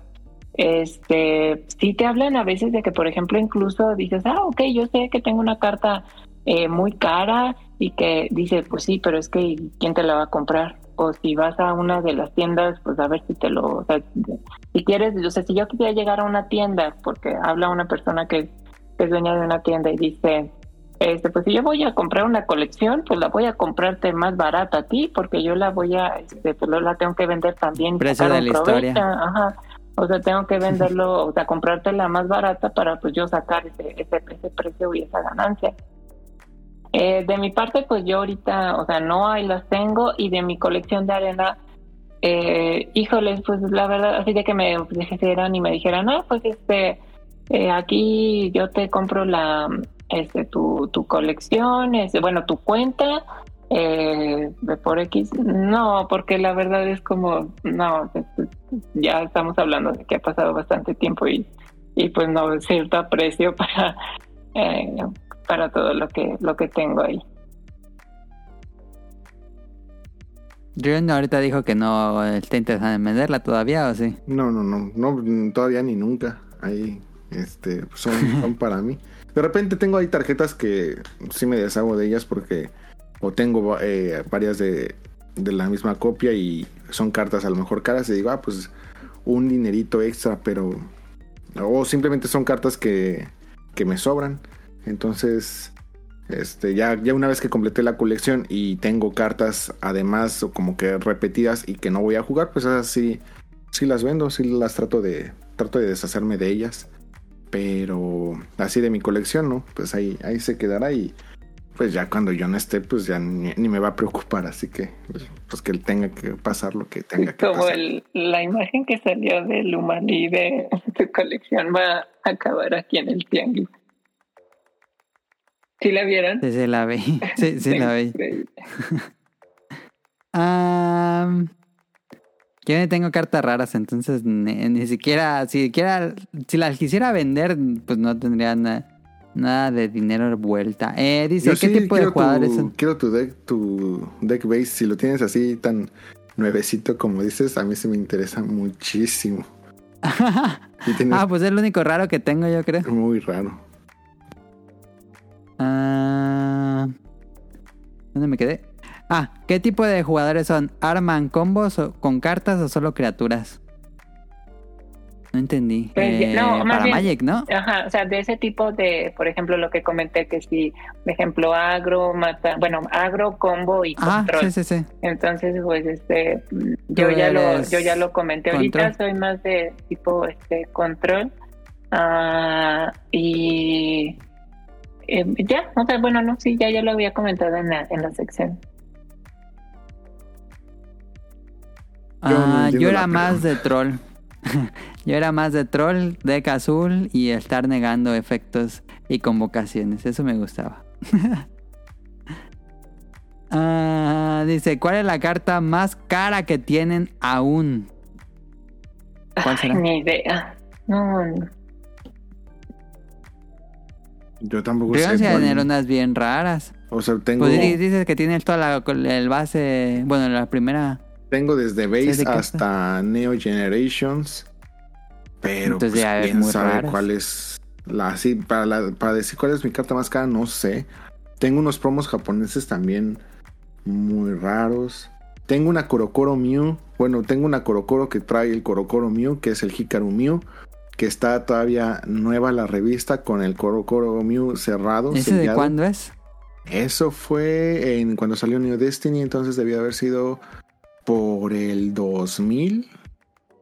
Ah, su madre está. ah, Ya tiene más de 20 años. Entonces, el Korokoro Mew como tal no es tan raro. O sea, pues debe de estar así como que muy barato si lo andas consiguiendo como en eh, 10 mil yenes. Ok. Pero, pues es, es que ese es, por ejemplo, mi punto. ¿Cómo evalúo el, decir, ah, pues tengo esta tarjeta, esta tarjeta? O- obviamente, eso es así, si lo que es muy barato. Si lo quieres en muy buen estado y todo eso, ya te puedes ir para arriba lo que tú quieras. Pero pues yo como evalúo, o así decir, ah, pues yo tengo la tarjeta todavía dentro de la revista sellada. Este. Pero ahí se ve la tarjeta o sabes no, que no está se ve. dentro. O sea, sé que está dentro porque son los que han tenido así tarjeta de revistas japonesas que traen tarjetas. Deben de saber que viene como que en un. Celofán. Mm, es que no sé si sea celofán o no. Por ejemplo, Ah. en- en- te mandé esta revista, la. que fue? No fue una Coro pero es muy similar. Es la. ah. Sí, esa. Este, esa estoy casi seguro que tiene tarjetas promocionales, pero no sé si las tiene adentro. O tienes una V-Jump. Sí. Ok, las V-Jump tienen así las tarjetas. Si tú la abres, tienen como, ¿cómo decirlo? Como una, podríamos decir una bolsita de papel adentro, Ajá, ajá. un sobre, por así Sí. decirlo. Tienen un, Un sobre, sobre. de papel adentro. Entonces, Ajá. este sobre de papel lo tienes que romper para, o cortar forzosamente para sacar la tarjeta. Y ese sobre de papel también, pues ahí viene qué arte es, este, viene la tarjeta, viene una explicación así todo lleno de palabras este, japonesas todo eso, pero no ves la tarjeta, o sea, la puedes sentir perfectamente, pero no, no la ves. Así, la, así la tengo yo, así tengo este Korokoro Mew, que es para mí una de las tarjetas más bonitas que existe en todo el TCG. Es la que es como un grabado, ¿no? No, ese es, ese es el Ancient Mew, esa es la que se dio Ah, eh, ya. para el estreno de la primera película, La película. de Pokémon. Ok, ok. Que la, Ajá. la- la primera versión de ese promo japonés es muy raro. De hecho, yo tampoco tengo esa versión. Yo tengo el americano que se regaló este, por todos lados. Que bueno, ya ahorita también ya se está haciendo muy raro, pero el que tenga ese promo japonés de la primera oleada es muy, muy raro, muy cara. Este. Y ya luego les enseño cómo es más o menos el Hikaru Mew- Hikaru Mew, porque lo que tiene en particular es el brillo. No tiene estas, estos círculos grandotes que parecen a veces como mancha del foil normal, sino tiene Sí. un foil sumamente finito, así como si fuera diamantina sumamente pulverizada dentro del- de la tarjeta y tiene un plastificado sumamente bonito. Es yo creo que una de las tarjetas más bonitas que existen. Entonces me gusta muchísimo, pero pues ni idea de cuánto pueda valer. Y así tengo varias tarjetas, pero ni idea de cuánto pudieran valer. No, aparte también con el tiempo van cambiando, o sea, o, o de repente, sí, por sí, ejemplo, puedes decir, ay, no es que esta carta es cara y la checa, ah, no, ya no está tan cara porque la reimprimieron y no sé cuántas veces, o por ejemplo, al revés, no, esta carta no vale nada y de repente pues alguien encontró una utilidad y pum, se disparó. Este, no, yo también, híjole, tendría como que volver a, a ver, este, así de mis cartas, pero no, ni idea. Lo que le pasó a One Piece aquí en Japón. Ya también les contaré después. En el próximo episodio. Nunca los jugaron, nunca los juzgaron por jugar Magic o Pokémon en la prepa universidad. A mí me juzgaron, pero por jugar Yu-Gi-Oh. Pero si quieren se lo platico en el que sigue. que si no me juzgaron, no hombre, pero sí me llovió. Pero ya se imaginarán por todos lados. Es como, eh, o sea, estás jugando eso de tus tarjetitas y, y estás gastando. No, no, no, a mí me llovió.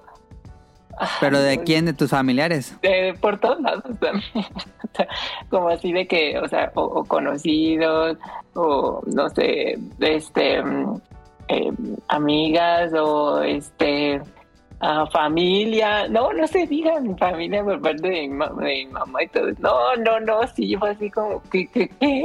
O sea, ya digo, sí, con los videojuegos, imagínate, no, pues con las cartas. Pero bueno, o sea, que yo, era así como que, y estás gastando, que, o sea, porque como yo les contaba que yo iba a este, bueno, a este trabajo que me pagaban algo, era como, o sea, va y se gasta en cartas. En cartitas. No, no, sí, bueno, en fin. Sí, sí, sí me llovió. ¿Tú, Rian? ¿Tú, Ren? No, este, o sea, vamos, yo estoy casi seguro que sí debió de haber gente que haya hecho comentarios o algo así, pero pues generalmente como jugaba en los círculos donde pues se jugaba y así. Ya les Ah. conté de las anécdotas de cuando nosotros expusimos en la escuela sobre Pokémon y Ah, sí, mucha sí. gente como que nos ubicaba como que el círculo este otaku, geek o lo que ustedes quieran, pero nunca fue en un sentido de bullying. Seguramente, o sea, vamos, entre los círculos ya de ellos, pues posiblemente sí nos pudieron haber dicho de lo que sea, insultado, etcétera, pero...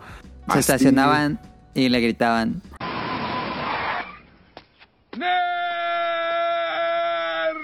Nerd. Pero así de que nos hayan confrontado así de, hey, este nerd o hey, o tal o algo así, no, nunca. Según yo.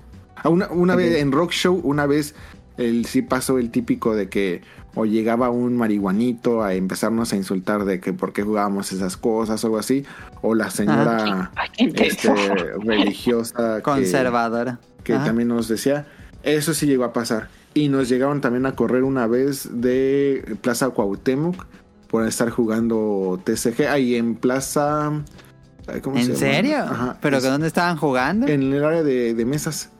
Y... Ay, ¿por qué los No, corrieron? ¿cómo porque pues, no se podía hacer eso. Eso fue en Plaza Pero no estaban Cuauhtémoc. consumiendo. Y en Mundo E, se llama Mundo, ya me acordé. En Mundo E también nos llegaban a correr, pero en Mundo E ya después fue así de Pero que- porque eran muchos, me imagino. Pues eh, a veces éramos muchos, a veces no, ni tantos, pero pues, o sea, nos corrían que porque según no se podía.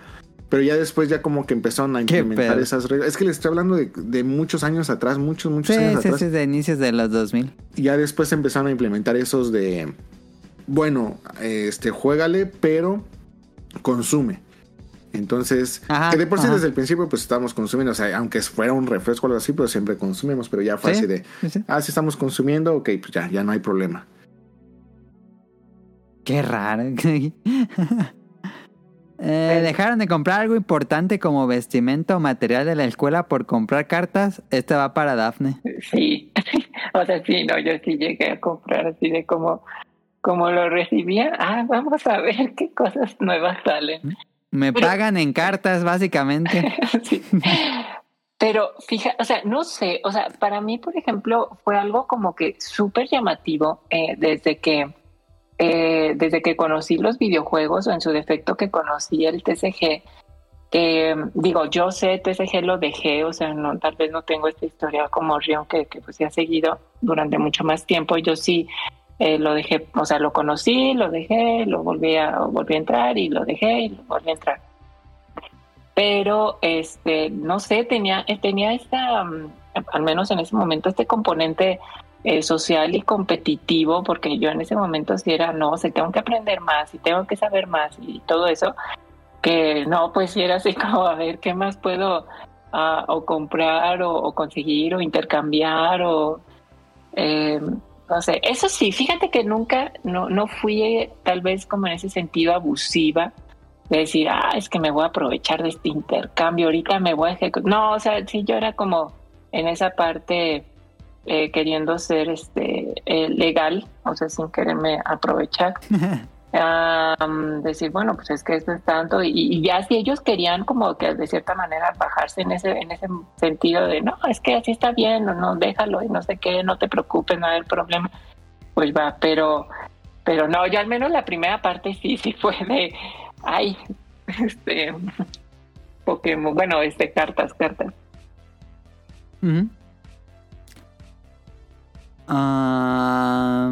Pues yo dejé de comprar mangas y videojuegos por seguir comprando puras cartas hasta que vi que no podía. Yo así de dejar cosas así importantes, no. Como que nunca me he permitido. O sea, vamos, de, de las responsabilidades, no. Por ejemplo, Ajá. sí podía dejar de comprar así de, ah, pues ahí te voy a dejar pasar entonces este juego. Hoy voy a comer la maruchan o algo así. Pero así de cosas importantes, no, nunca. Ok. Y eso es todo. Nos dice saludos y abrazos. Adjunto las cartas con el arte de a mano e hito. Ahí las puso en Twitter, nada que no las alcan- alcancé a poner en el guion. Muchas gracias a Jesús por escribirnos. Te sumo, dice, hola. Espero se la pasen muy bien grabando el especial. Saludos a todos los invitados y al staff. Hola. Pregunta uno, ¿hay algún TCG que siempre hayan querido entrarle y que nunca le hicieran? Sí, yo, Monster Hunter. Nunca llegó a México, eh, bueno, a Occidente, pero se veía muy bonito y tengo el libro de arte de las cartas de Monster Hunter. Te voy a regalar todas las repetidas que tengo. Tengo ahorita la colección de las primeras cinco expansiones. Creo que nada más llegó hasta seis y se canceló. Pero esa, ese que tú estás diciendo ya fue el segundo TCG de Monster Hunter. Antes de ese Ah. hubo otro. Que ese sí tiene un arte un poquito más eh, feito porque mucho del arte también es in-game. Entonces... no Ah, tan- ya. no Eran renders. Pero ya después en este que sí se hicieron artes especiales y ese libro de arte está hermoso. Este justamente coincidió cuando yo fui en 2008 en la John Festa hicieron la preventa. Bueno, es que no es preventa porque no apartaba, sino hicieron la venta especial, el lanzamiento anticipado de las primeras dos expansiones y me compré cajas así por doquier. Y ya después fui importando las cajas, pero ya la última expansión ya seguramente me agarró en otra, en otra situación Ay, y ya la tuve que dejar pasar, pero este sí ahí te va a pasar ya luego algunas tarjetas. Esas siguen en, en México. Ok, muchas gracias. Eh, ¿Tú tienes algún No, TCG que ah. nunca le entraste? No, fíjate, ahorita como tratan de, de recabar alguno, no. No. O sea, sé que han salido muchos, o sea, o en su momento, Sí, pues sí, conocías que sí, el de los caballeros, o el de, así de los que mencionó también Rion, pero. Duel Masters. Ajá, sí me quedé como, pues no, creo que sí me focalicé mucho en, en lo que conocía y no, Ok. no, no tanto.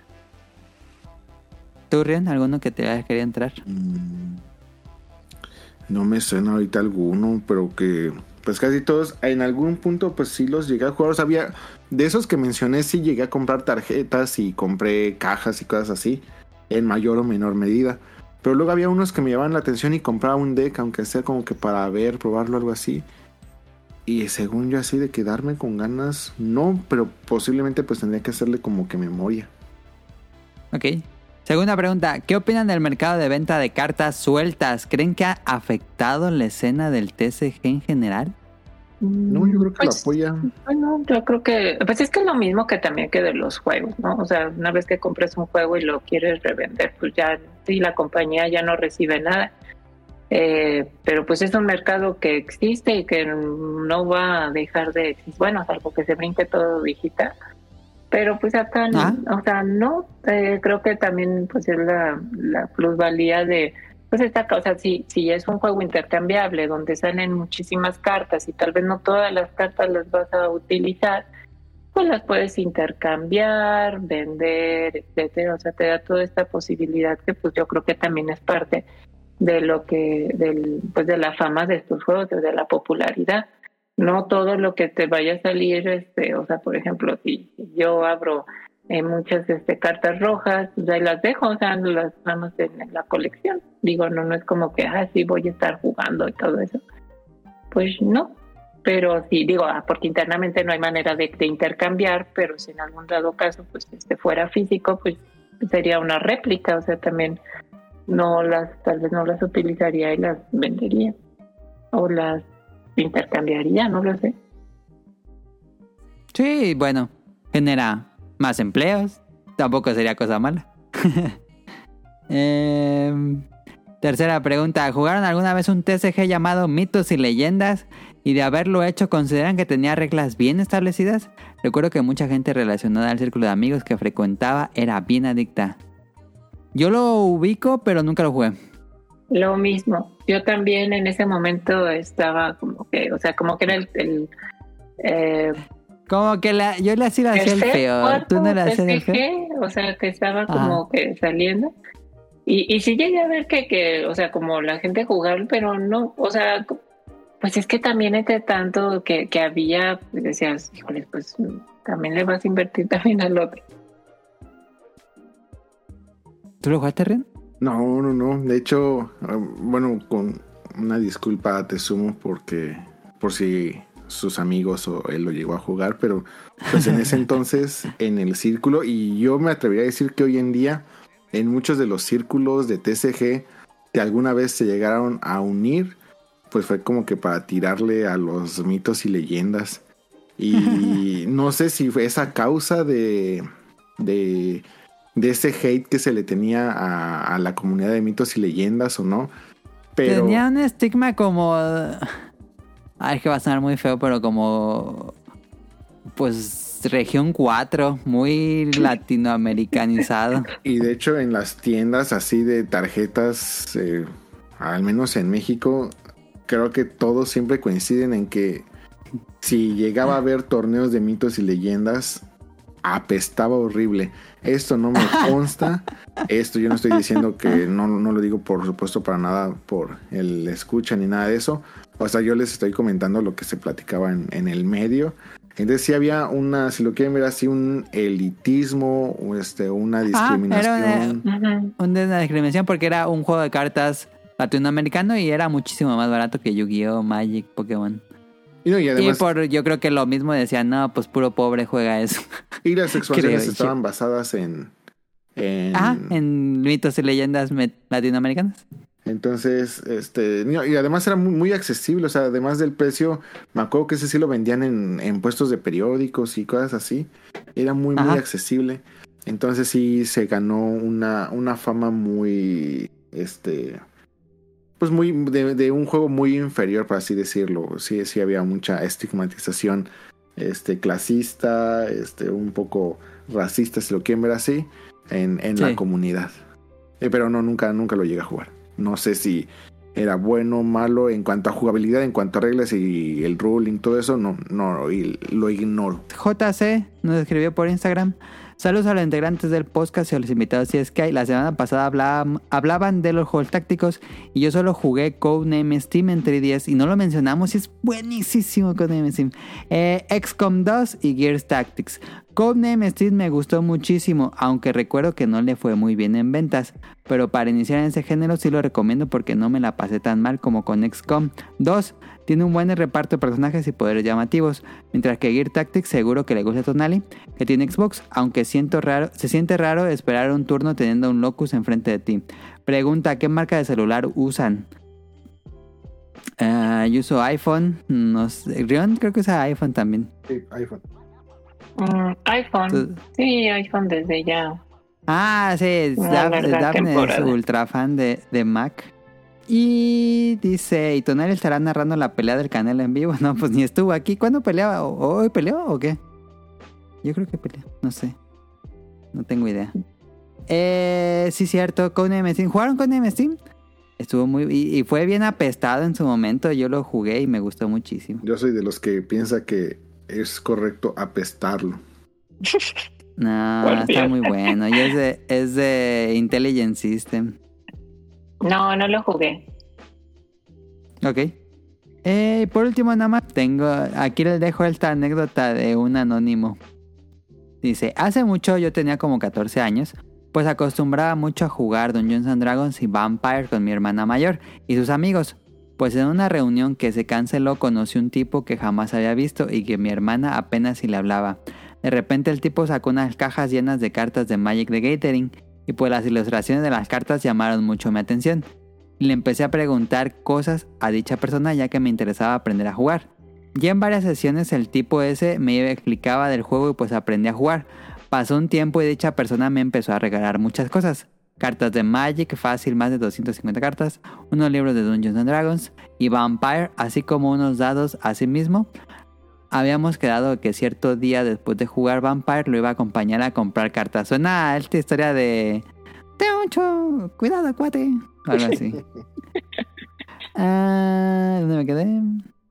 Un día que iba a ir a jugar Vampire y después de ir con aquel vato, uno de los amigos nuestro Dungeon Master de mi hermana llegó a la casa y habló con mi hermana acerca de los regalos que me había dado aquella persona. Acto seguido mi hermana ya no me dejó ir con ella. Tres años más tarde mi hermana me explicó que había actuado de esa manera ya que dicha persona no le daba buena espina. Tiempo después descubrieron que aquella persona estaba sobrepasándose con un morro de manera sexual y lo terminaron encarcelando. Si llegan a leer mi crónica, por favor, podrían hacerlo de manera anónima. Por Dios. Ahí está, ya. O sea, con- Sí fue como de Chabelo. Sí, oye. O sea, Wow. que, que no. Yo- Pero bueno, pues qué bueno para, para él que, que has- pudo este, zafarse de... Bueno, que, que pudo enterarse a tiempo de... Sí, bueno. Sí, su hermana. Ah, pues bueno, hasta eso yo, la verdad, sí tengo que decir que sí, pues tuve un, vaya, al menos protección, por así Sí. decirlo. O sea, Porque me este, de imagino las- que tú fuiste muy acosada, ¿no, Daphne? Eh, Porque no había casi mujeres jugando. Ajá. No, ajá, y entonces pues con las personas que yo me juntaba, pues así como que era, o sea, como que realmente estaba dentro del grupo del, pues, o, vaya, por así decirlo, populares, o que conocían más, o que, o, o personas mayores que tal vez sí podían este, ofrecer así como, pues, no, no, no, no molestes o algo así.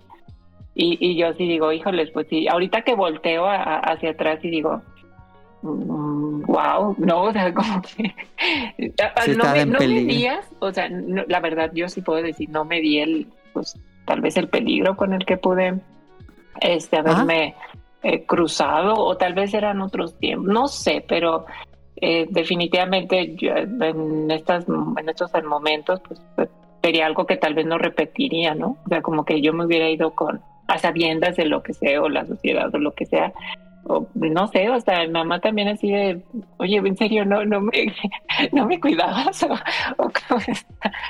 Pero no, sí. pues, o sea, y sí, había gente rara.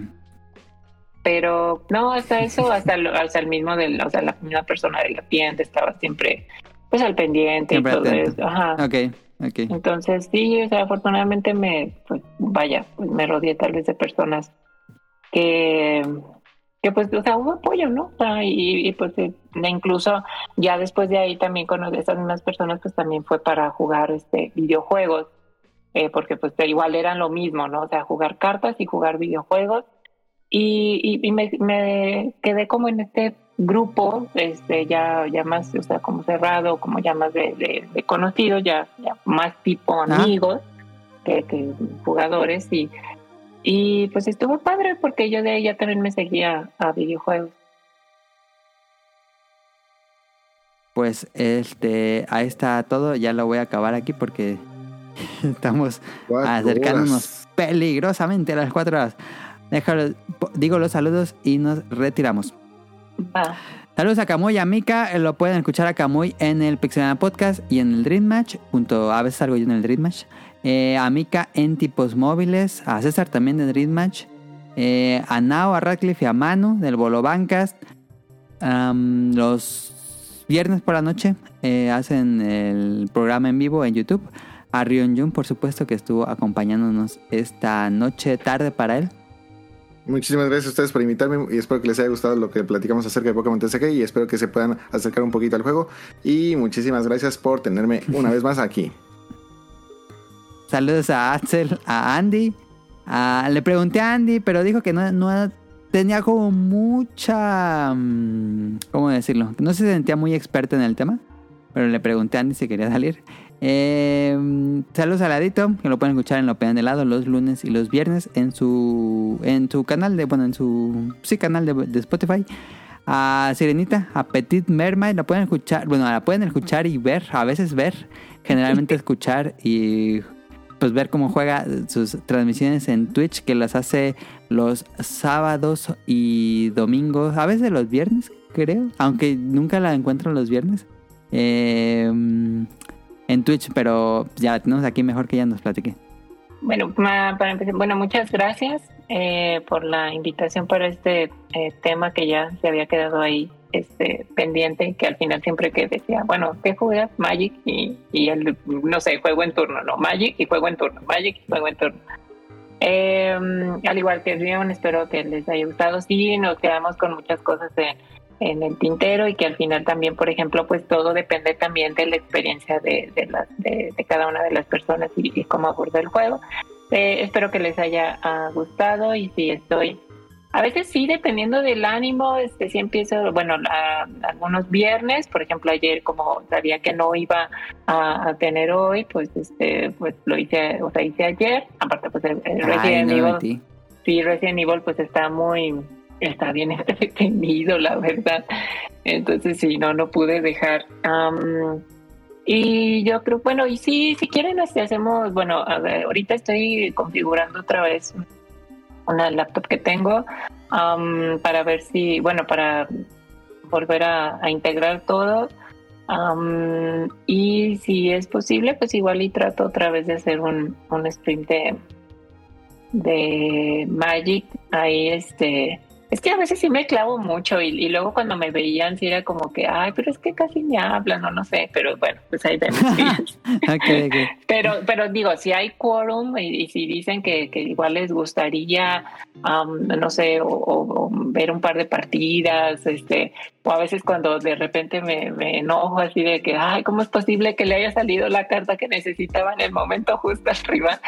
O, o- Confía en el o corazón de las sí, cartas. o el otro tío que dices, ay, otro mono rojo que, ay, qué flojera de, de- pero bueno, está bien.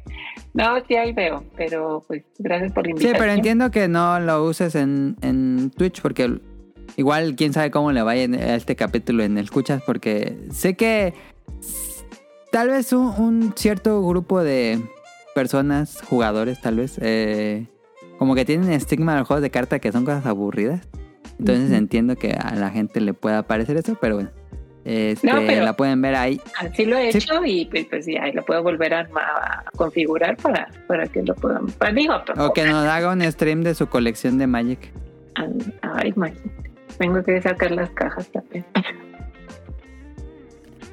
Eh, pero es Petit Merman en Twitch. Ok.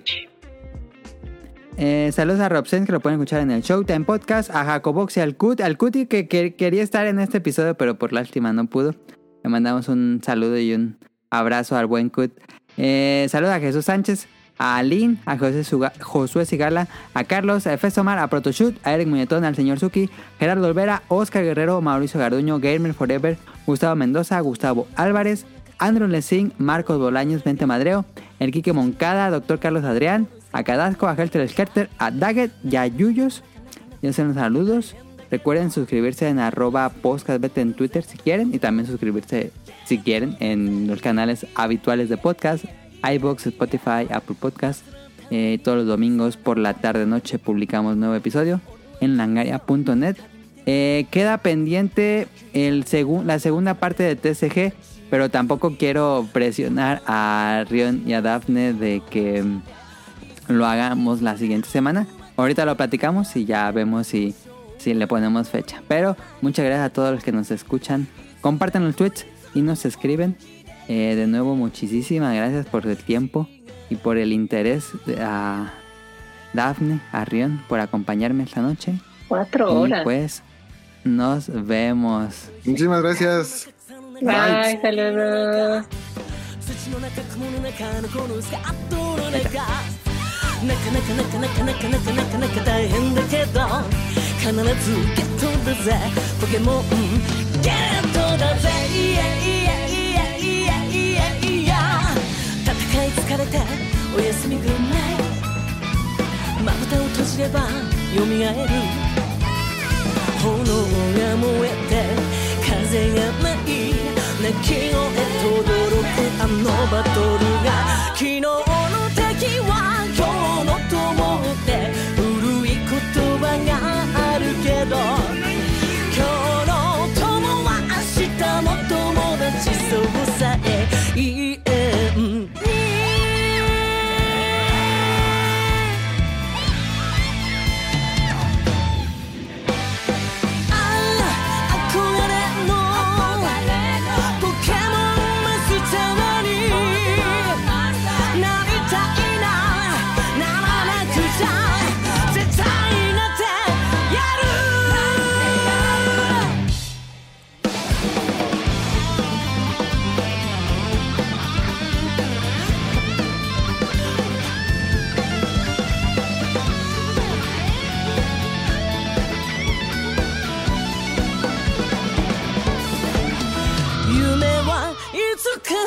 本当になるって誰かが歌っていたけどつぼみがいつか花開くように夢は叶うものい。つもいつでもうまくゆくなんて保証はどこにもないけど。